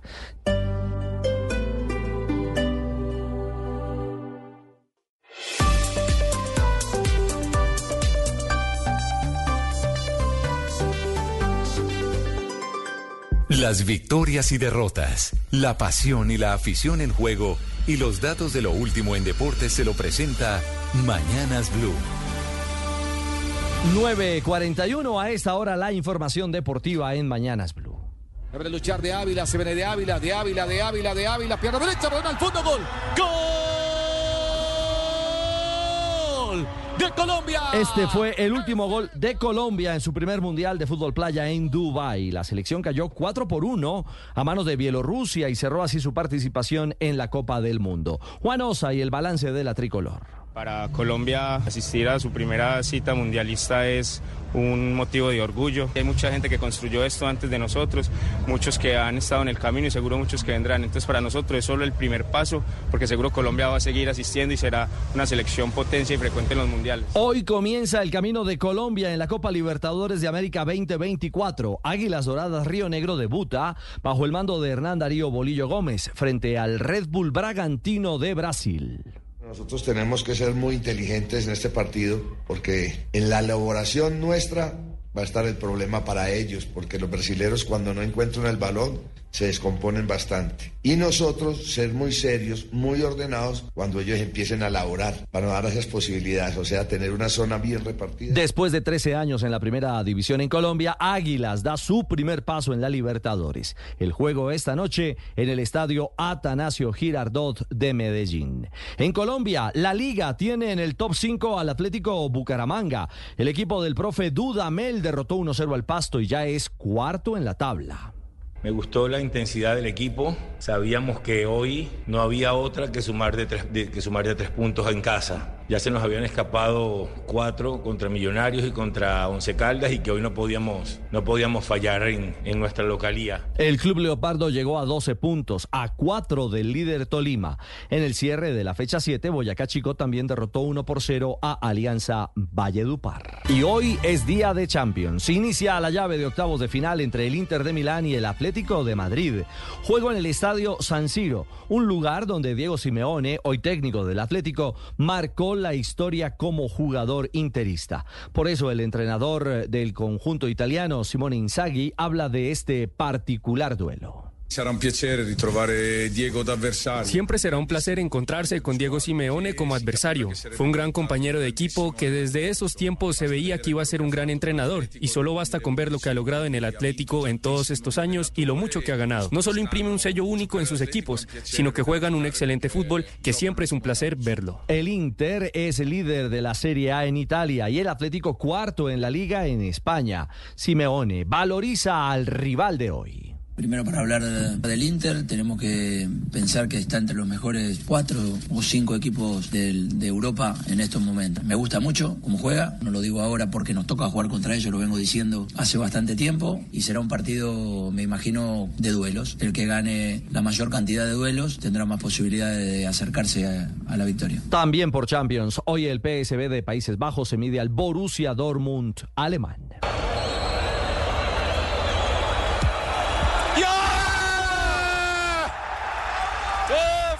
Deutschland 1 zu 0 durch Andreas Brehme. Este sonido es histórico, el cobro del penalti que consagró a Andreas Breme como campeón del mundo con Alemania en Italia 90 frente a Argentina. Hoy Breme sufrió un paro cardíaco que acabó con su vida de manera sorpresiva.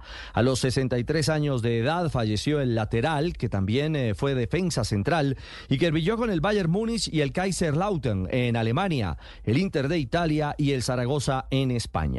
La historia lo recordará como el verdugo de Maradona, Goico Echea y compañía en la finalísima del 90. Y atentos porque Leo Messi rompió su silencio por su no presencia en la cancha en el juego amistoso internacional del Inter Miami en Hong Kong. ¿Qué dijo Messi? Silvia Carrasco.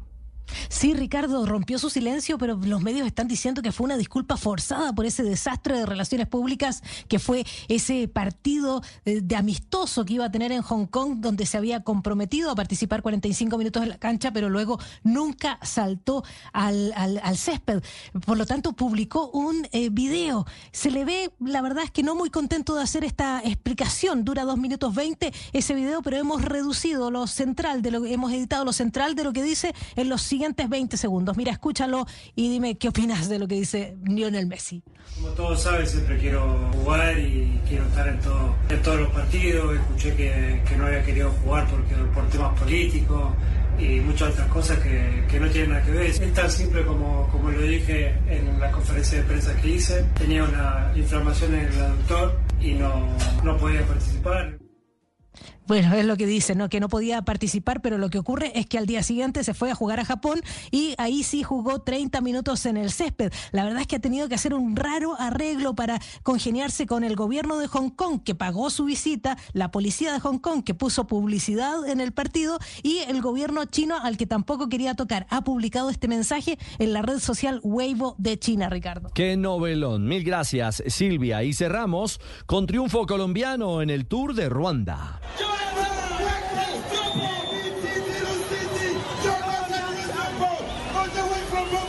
Emocionado relato. No, no es de Bogotá, es de Pácora, Caldas. El eh, africano se emocionó con la victoria de Jonathan Restrepo, el corredor nacional al servicio del Polticometa. El ciclista caldense ganó al embalaje esta tercera etapa de 141 kilómetros y alcanzó, oigan bien, su séptima victoria en el historial del Tour de Ruanda. Este tour le cae bien a nuestro Jonathan Restrepo, hoy carta colombiana en el ciclismo europeo. Si acaba de llegar a Blue Radio, esto es lo que está pasando y lo que se ha perdido.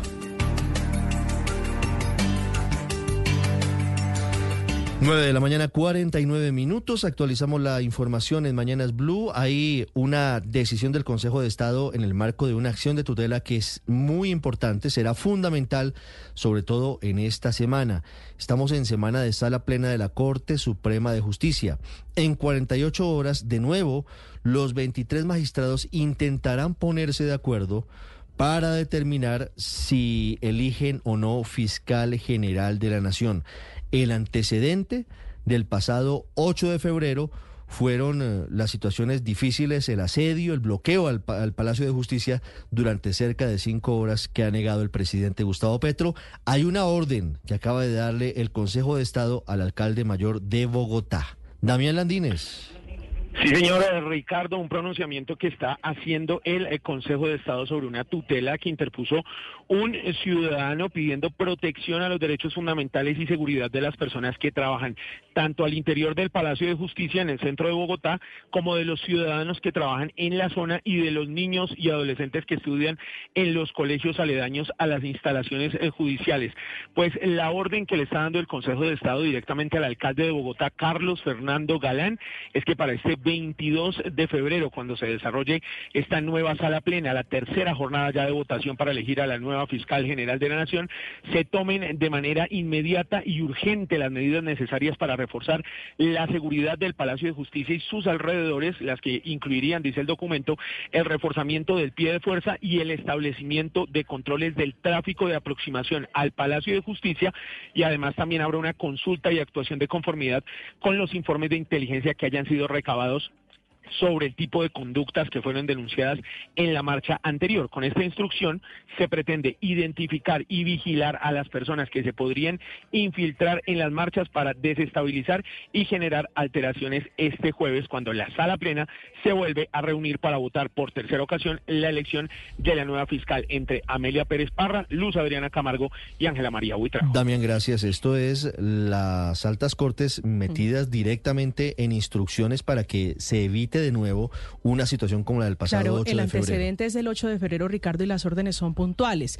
Uno, el fortalecimiento del pie de fuerza y el establecimiento de controles de tráfico y hacer informes de inteligencia con fundamento en la información de inteligencia que hay sobre los infiltrados, sobre lo que ocurrió hace ya algunas semanas. Ricardo, Mire, la clave de esto de dice, esto- considerando los hechos, uno entrecomillado, citando el documento del Consejo de Estado, considerando los hechos ocurridos el 8 de febrero pasado y con el único fin de precaver la vulneración grave e irreversible de los derechos fundamentales a la libertad, la integridad personal y a la vida de los manifestantes pacíficos, del tutelante y de quienes laboran en la sede judicial y en sus inmediaciones, dispondrá como medida provisional que que se protege el Palacio de Justicia. 952. Ricardo, la Luis complejidad de esto es que si bien eh, el orden público constitucionalmente está en cabeza también de los alcaldes y especialmente todo el manejo de protestas pues recaen sobre las alcaldías, en este caso sobre la alcaldía mayor de Bogotá, pues la recuerde que cuando hubo una intervención del ESMAD fue por orden del mismo presidente de la República. Esto es relativamente atípico. Generalmente las intervenciones del ESMAD las determina el secretario de gobierno, el mismo policía, el, com- el comandante de la metropolitana de Bogotá. Pero ya el antecedente de que el presidente fuera el que manejó, entre comillas, el orden público, que es finalmente la última instancia del orden público en el país, eh, puede terminar en unos choques entre el alcalde y el gobierno nacional. Porque imagínese usted, Néstor, eh, Re- Ricardo, perdón, que haya una protesta, una protesta otra vez motivada por sectores afines al petrismo, del pacto histórico, y termine el alcalde Galán, que sabemos que no es eh, afín políticamente al presidente, termine ordenando una intervención del ESMAD. Pues eso va a terminar en que si hay algún tipo de exceso por parte de la fuerza pública, entonces a quién responsabilizan. Me parece, claro, entiendo que la Corte y las Cortes buscan proteger su integridad con esta decisión, pero, pero aquí el última instancia del orden público si no es el presidente, va a terminar en unos choques innecesarios entre el 953. alcalde y el presidente. Lo que, lo que además muestra esta decisión, Aurelio, es que las altas cortes no confían mucho en las medidas de precaución que pueda tomar el gobierno nacional ni la policía nacional y por eso le dan directamente la instrucción, la orden que es lo que hay en esta tutela, una orden al alcalde Carlos Fernando Galán para que tome las medidas de precaución para evitar que se repita lo del pasado 8 de febrero. Pero este es el tipo de medida, Ricardo, que uno no sabe si es bueno tomarlas o no tomarlas. Y voy a explicar por qué. Es decir, esto no debería pasar. No debería pasar en ningún país donde una corte se reúne a tomar una decisión. Bueno, digamos que es una decisión sustancial e importante, pero no debería ser. Porque es que lo que, lo- es decir, esto es en medio de una situación absolutamente anómala. Yo diría un poco vergonzosa para la democracia colombiana, que el Consejo de Estado le tenga que pedir a un alcalde, oiga, hágame el favor de protegernos a los de las cortes porque tal día, eso no debería ni siquiera estar ocurriendo. ¿Por qué está ocurriendo esto? Eh, Yo creo que esa es la raíz del problema. O sea, Está ocurriendo, mañana, de- de- dentro de 25 años, perdón Daniel, en hace 25 años, Consejo de Estado ordenó, y eso es una, una- eso es una efeméride después realmente vergonzosa para el país, que una corte no pueda decidir con tranquilidad y que tenga que pedir protección especial para poder decidir. De verdad uno no, no, no entiende hasta dónde está. Daniel, 9.54 minutos. Ricardo, está sucediendo por lo que vimos hace un par de semanas, cuando la Corte se reunió y el presidente Petro directamente convocó protestas contra la Corte Suprema de Justicia. Entonces, ah, razón tiene el Consejo de Estado en pedirle a la, Alcaldía Mayor de Bogotá, a la Secretaría de Seguridad y a la Policía Metropolitana de Bogotá que garantice la protección de los magistrados y de todo el personal que no solo que trabaja al interior de la, del- del Palacio de Justicia, sino a sus alrededores, porque lo que vimos hace 15 días fue un asedio donde los magistrados y las personas que allí trabajan terminaron sitiados, no podían moverse libremente, como lo dijo el presidente de la Corte Suprema de Justicia, el presidente de la Corte Constitucional, todos lo dijeron. Acá nos sitiaron o nos dejaron salir, que eso catalogue como secuestro formalmente hablando o no, pero si estuvieron sitiados y estuvieron con restricciones a su movilidad y eso no puede volver a pasar. Ahora, el alcalde de Bogotá va a quedar en una situación difícil porque eh, en lo que en lo que leyeron del, del, del, del, del pronunciamiento de la, del Consejo de Estado dice que garantice el pie de fuerza. El pie de fuerza no depende de la Alcaldía Mayor de Bogotá, ni del alcalde, ni del secretario de Seguridad, sino de que depende de lo que asigne el general Salamanca, el director general de la Policía Nacional, a garantizar esa protección que está pidiendo el Consejo de Pero- Estado. Entonces, este, es pero- un, este es casi que un mensaje de Pedro para que escuche Juan, para que escuche el gobierno y- Ricardo, y, le di- y le dicen tiene que garantizar la seguridad la- del Palacio. Pero fíjense, al final, Álvaro, lo que pasó el 8 de febrero, nos contó Carlos Fernando Galán, alcalde de Bogotá, que aunque había una instrucción del presidente Petro de intervenir en caso de que fuera necesario, al final quien toma la decisión de llevar al ESMAD o al antiguo ESMAD eh, a, a dispersar a los manifestantes en el Palacio de Justicia es una determinación que toman el general Gualdrón y el alcalde Galán. El general Gualdrón llama al alcalde Galán y le, le dice, estamos listos y es el momento de entrar a dispersar lo que queda de la manifestación. Y el alcalde Galán dice, proceda general y es cuando se produce la dispersión de los manifestantes, Álvaro. Tampoco es Por eso es que no hay necesidad, no hay necesidad de que una corte le ordene al alcalde, porque primero está el hecho y muy seguramente se va a coordinar la Policía Nacional con el secretario de Seguridad, el alcalde va a estar atento. Eh, entonces no, no había necesidad de hacer tanta cosa. Y los exagerados y bochincheros de que estuvieron en la plaza muy seguramente no va a volver. Y los exagerados y bochincheros que exageraron también lo que estaba pasando, pues tampoco van a tener oportunidad. O sea que muy seguramente vamos a tener una, una reunión de la Corte tranquila. Lo importante no es eso, lo Ojalá. importante es que ojalá esa reunión no sea inane y no sigan votando en blanco. Álvaro, una pregunta. ¿Usted se refiere se- al presidente de la se Corte Suprema de Justicia como bochinchero que dijo No, que estaban no, no, sitiados no haga bochinche, no haga más bochinche. Yo no, no haga No, más no, no, bochinche. yo le estoy, hablando yo le estoy haciendo una que han pregunta. armado, el por ejemplo, presidente de la Corte Suprema y el presidente de la Corte Constitucional no, yo no dijeron, estoy nos sentimos sitiados y asediados. porque yo no estoy en el por bochinche. pedir respeto y seguridad.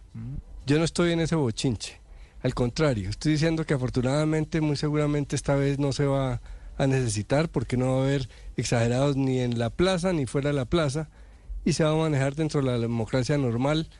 Eh, lo importante es que eh, la Corte tenga tranquilidad para hacer su trabajo y que lo haga. Sí, justamente Y que no- eso, no Álvaro, sigan que votando en blanco el unos magistrados, Es que el Consejo de sino Estado que en esta voten decisión por que está alguna o respondiendo pidan que es se una devuelva la- tutela la donde pide terna. garantías para que la Corte Suprema de Justicia pueda elegir libremente, que se garantice la seguridad, que se garantice, entre otras cosas, con informes de inteligencia, que no va a haber infiltrados. El, Consejo de Estado no está actuando, digamos, deliberadamente, está Motu propio. respondiendo, está, está, Está respondiendo respondiendo a a una una, tutela. tutela Y que, entre otras cosas, claro, fue interpuesta claro, es que contra el es- presidente Gustavo Petro. Sí, eso no es ganas de ser bochincheros ni nada, ni de meterse en lo que no les importa, sino que pues hay una tutela y ellos se pronuncian frente a esa tutela. Y yo creo que eso también hay que respetarlo y yo creo que independientemente de si a uno le parecen exageradas o no esas percepciones, pues esa es la percepción de su seguridad y de su y de su integridad que tuvieron los magistrados de allí en el Palacio de Justicia. Yo creo que lo que hay que hacer es, es respetarla. Y yo creo Ricardo que toca empezar a pensar muy seriamente en estos protocolos sobre todo desde el punto de vista de los alcaldes y gobernadores cómo lo van a manejar porque es que yo creo que esto apenas está empezando y esto va a escalar. Es decir en la yo yo estoy más o menos percibiendo un resto de gobierno en, en el que la frustración del presidente y del gobierno ocasionalmente se va a canalizar mucho por esta vía por la vía de manifestaciones la mayoría de ellas organizadas y con la logística provista por el gobierno. Y dentro de esas manifestaciones siempre usted lo sabe siempre va a haber unos grupos que van a ser de choque que van a ser de confrontación. Así todo el resto de la gente que participe en ella no lo sea. Entonces esto va a ser un desafío muy grande para los alcaldes en particular, cómo manejan la cuestión de la intervención, todos esos problemas como los que estaba describiendo Luis Ernesto al principio. Entonces, si, si mandan el SMAD, entonces los van a tildar de represores, de que están reprimiendo la protesta social. Si no mandan el SMAD, entonces van a decir que están dejando desprotegida a la gente, que están dejando desprotegido al comercio y las instituciones. De modo que es un, un, desafío bien, bien interesante, pero pues no por, no por ser difícil hay que rehuirlo, ¿no? Pero además, además algo que, que hay que tener en el panorama para que todos los sectores actúen con mesura. La decisión que tome la Corte Suprema de Justicia debe respetarse y tomarse con absoluta tranquilidad. Si hay elección de fiscal, perfecto. Si no hay elección de fiscal, no es el momento de llamar ni a destrucciones ni a movilizaciones que terminen derivando en sitios o en bloqueos como los que ocurrieron hace dos semanas. Si la Corte no elige, está dentro de lo que permite el funcionamiento de la Corte. Si no están de acuerdo algunos con ese funcionamiento, pues que promuevan cambios en la ley y se haga de una forma distinta y haya tiempos específicos. 10 en punto, regresamos con más noticias en Mañanas Blue. Estás escuchando Blue Radio. Claro, primeros en cobertura y próximamente 5G. La red 5G iniciará gradualmente en zonas específicas a mediados del 2024. Conoce más en claro.com.co. Mañana es Blue continúa al aire a esta hora aquí en Blue Radio en este martes. Disfruta lo mejor en computadores en al costo. Nueva IdeaPad Slim 3 Touch de Lenovo. El portátil con pantalla táctil y procesador Intel Core i5 con 8 núcleos y Windows 11 incluido, con el que puedes realizar varias tareas al tiempo con un simple tap. Aprovecha 40% de descuento. Llévala por 2 millones 99 mil pesos hasta el 29 de febrero. Al costo. Hiperahorro siempre. Esta es Blue Radio, la alternativa. 1002 saca la sombrilla el cabecilla máximo del ELN, alias Antonio García, dice que él se reserva el derecho a responder cualquier ataque así estén en cese bilateral y no se compromete a dejar las armas si no hay avances concretos en la negociación hasta el año 2025. Le dio una entrevista a alias Antonio García.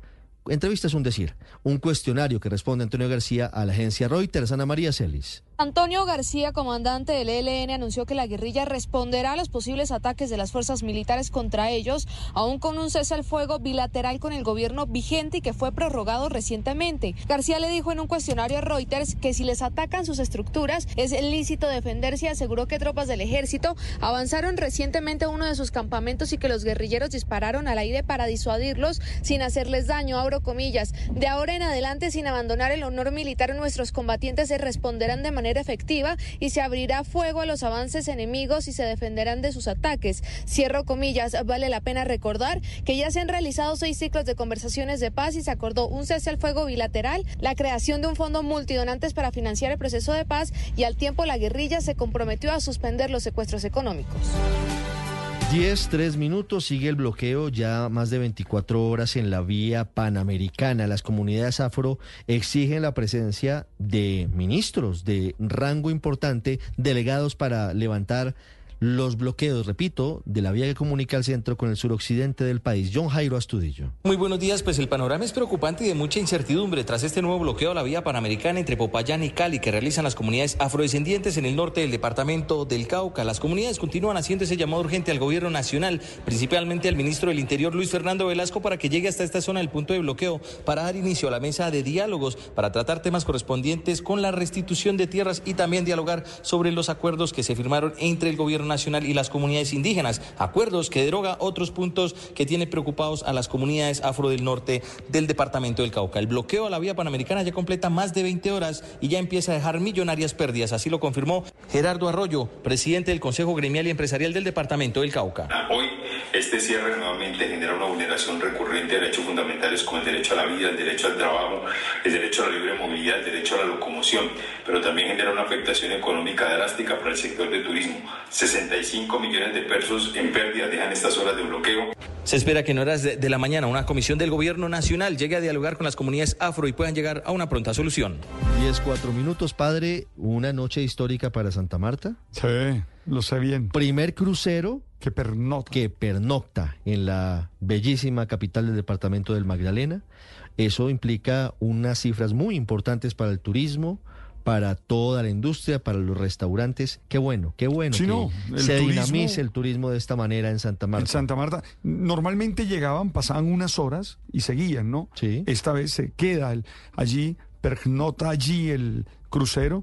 Los que hemos tenido la oportunidad de ir en algunos cruceros sabemos todo lo que eso significa, porque puedes estar en la noche fuera, puedes ir a los restaurantes, es decir, se genera todo un movimiento económico interesante de parte del Merecido turismo. para Santa Marta y que sean muchos más. William Agudelo. Se trata del crucero Explora 1, que marca su segunda llegada a Colombia en lo que va de 2024. El barco turístico llegó al puerto de Santa Marta y es la primera vez en la historia de la capital del Magdalena que una embarcación turística permanece en la ciudad durante una estancia nocturna. Este barco transporta a 464 cruceristas y 629 tripulantes, quienes tuvieron la oportunidad de disfrutar la vida nocturna, como también tuvieron más tiempo para explorar la historia y la cultura samaria. La llegada del crucero Explora 1 no solo confirma la capacidad del puerto de Santa Marta para recibir líneas de cruceros y turismo de calidad, sino también realza la ciudad como uno de los atractivos turísticos más apetecidos.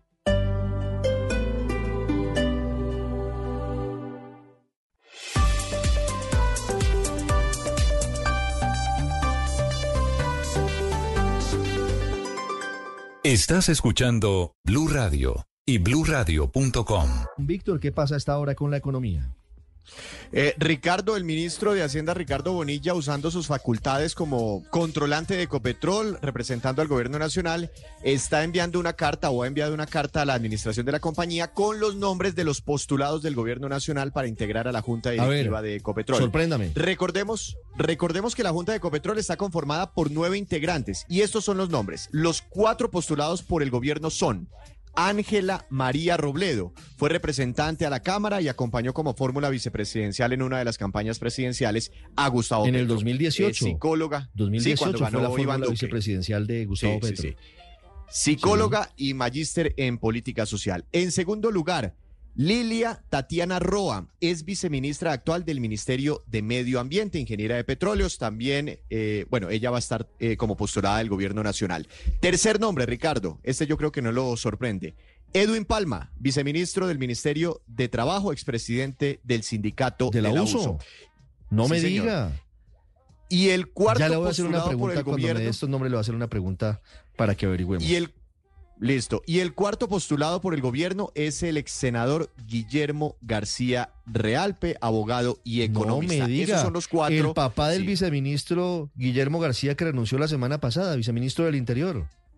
Liberal. Sí, todo tiene que ver con par- todo. Sí, claro, renunciaron. Renunció Guillermo García y se dijo en ese momento que era porque estaba preparando la postulación de su padre, que es un dirigente político muy reconocido de Nariño, Guillermo García Realpe. De Nariño. Así sí. es, que ha sido petrista de origen, digamos, en esta campaña fue de los liberales disidentes iniciales a la Junta de Ecopetrol. Eh, no está el doctor Merlano. Recuerde Es usted. que ese, esos son los cuatro postulados por el gobierno Sí. y ahí me sorprende mucho que no fue postulado el señor Alberto Merlano Exacto. porque hace unas semanas el presidente Petro había dicho que quería, y lo dijo en sus redes sociales, que el doctor Merlano estuviera en la junta directiva de Ecopetrol. Esos son los cuatro postulados, no está el doctor Merlano, pero de otro lado, A. Ricardo, los departamentos productores de hidrocarburos postulan a Ignacio Pombo eh, Villar. Ignacio Pombo Villar, él es administrador de empresas y actualmente está en la junta del Grupo Energía Bogotá, cercano a Claudia López. Con su llegada sale de la junta de Ecopetrol Sandra Ospina. Y Juan José Chavarría se mantendrá como representante de los accionistas minoritarios, Minoritarios, sí. exgerente del Banco de la República. También se mantienen, estos vienen de la Junta y se mantendrán eh, por un tiempo más. Eh, Mónica de Grave eh, fue gerente del Grupo Energía Bogotá, Gonzalo Hernández, ex viceministro de Hacienda, y se mantiene Esteban Piedraíta, eh, rector de ICESI. Y además de Sandra Ospina, se van de la Junta, Ricardo, y aquí hay sorpresas también. Claudia González, se va Mauricio Cabrera, Luis Alberto Zuleta y nada más y nada menos que el doctor Saúl Catán, actual presidente de la Junta Directiva de Ecopetrol, se va de la Junta, muy cercano al que presidente va para, va para pues ISA, seguramente. Parece. Va para la Suena presidencia de ISA, sí. Pero pues ahí hay un hot hunter trabajando en ese. en ese Headhunter, sí señor. Me recuerdan, Headhunter, me perdón. recuerdan un trino del presidente Suena Petro. mucho para que sea presidente de ISA el doctor Con todo el respeto que me merece la silla vacía, el señor Alberto Merlano no es familiar de Verónica Alcocer, así como Noel Petro no es familiar mío, decía Gustavo Petro hace algunas semanas. Hagan oposición, pero traten de hacerla con criterio. Alberto Merlano, decía Gustavo Petro de hace apenas dos semanas o tres semanas, tiene toda la experiencia en Ecopetrol como para ser un excelente miembro de junta directiva e insistiré en que lo sea. Pues no insistió el presidente. Víctor, ¿esto ya quedó aprobado o esto tiene que tener algún tipo de filtro en alguna de las bolsas como Nueva York en donde es cotizante de Ecopetrol? Pues eh, aparentemente hay unos eh, filtros internos de la compañía eh, por temas de gobierno corporativo, consultan todos esos nombres para que no se tengan problemas con inversionistas internacionales, sí, Sí. tienen que llegar personas de las mejores calidades, pero lo único que le puedo decir, Ricardo, es que estos son los nombres que están en la carta ya firmada por el ministro Ricardo Bonilla, ministro de Hacienda, enviada a la administración de Ecopetrol diciendo esta es la plancha de los candidatos. La asamblea donde se aprueban estos nombres se va a hacer en un mes, en un mes larguito, el 22 de marzo, y ahí pues ya quedarán concretados. Pero esta es la plancha, esta es la carta con los nombres, ahí están los cuatro postulados del gobierno nacional, están, está el postulado por el departamento de los eh, departamentos productores, eh, están en los postulados por los departamentos productores, el postulado, y también por los accionistas minoritarios, que es el doctor ¿Edwin. Palma podría ser nombrado presidente de la Junta de Ecopetrol? Es muy posible, pero pues esa decisión ya se tomará en la, en la asamblea. Pero es muy posible que eh, él llegue a la junta y llegue muy bien posicionado el doctor Palma para dirigir esa junta Mire, directiva esto parece- ahora que se va el doctor Saúl Catán. Un quiz, Víctor. ¿Rebajaron los requisitos para ser integrante de la Junta Directiva de Ecopetrol para que entrara Edwin Palma? Aparentemente, eh, pero también para que entrara en eventualmente el doctor Merlano, que finalmente no fue postulado, como que el doctor eh, Merlano no pasó alguno de esos eh, filtros internos, el presidente Petro sí tenía la intención de postularlo. Eh, y sí, recuerde usted que en una asamblea anterior, hace como un mes, se cambiaron los estatutos de la compañía y se bajó de 15 a 12 el número de años de experiencia en el sector que se necesitaba para integrar a la junta directiva de- del país. Y llegan políticos muy reconocidos, ¿no? La doctora Ángela María Robledo y, pues, usted ya lo mencionaba, Guillermo García Realpe. Llegarán a la junta de Ecopetrol. Políticos, bueno, Paola, ahí está. Políticos.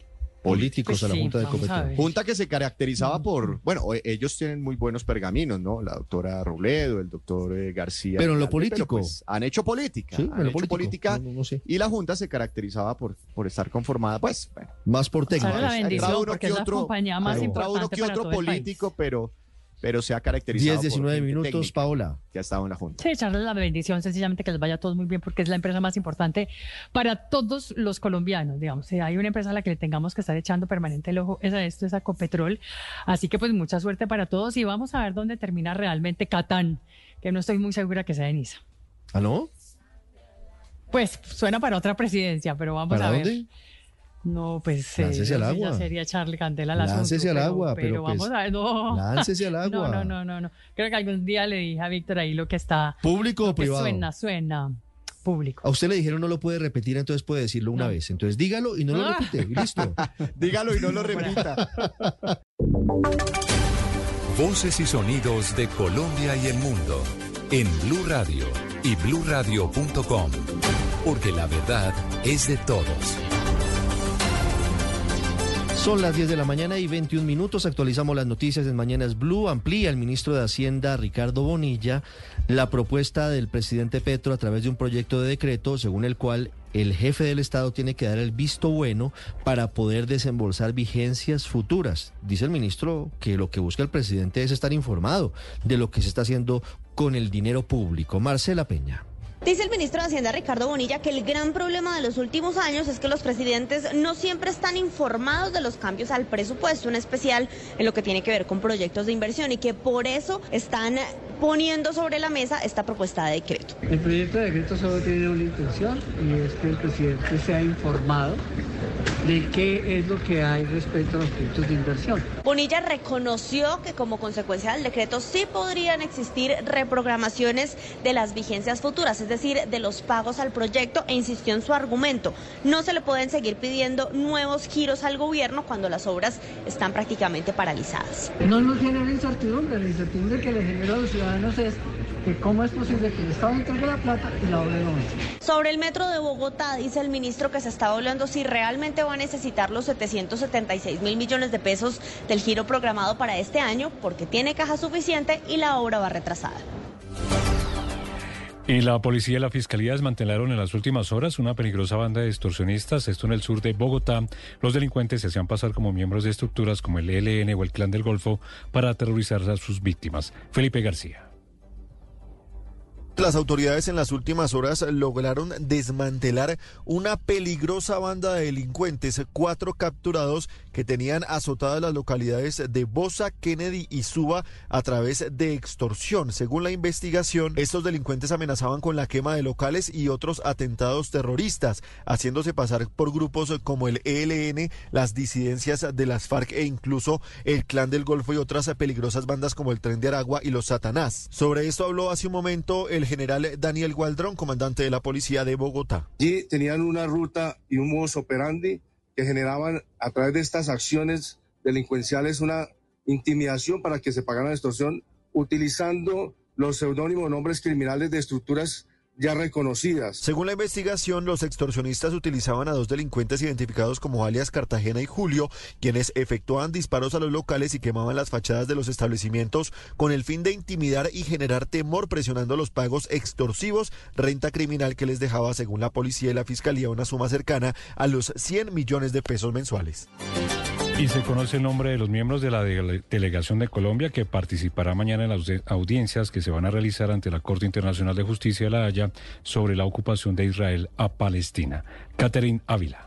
Avanzan las audiencias en la Corte Internacional de Justicia sobre la ocupación israelí en territorios palestinos. Allí decenas de países presentan sus argumentos sobre la legalidad de las acciones de Israel en Gaza. Colombia participará de estas audiencias mañana y la delegación que intervendrá en La Haya estará encabezada por la coordinadora del Grupo de Asuntos ante la Corte Internacional de Justicia de la Cancillería, Andrea Jiménez Herrera, quien pronunciará la intervención oral, y la embajadora de Colombia en Países Bajos, Carolina Olarte Bacares. Es la primera vez que se le pide a la Corte más alta del mundo que emita una opinión consultiva sobre este tema.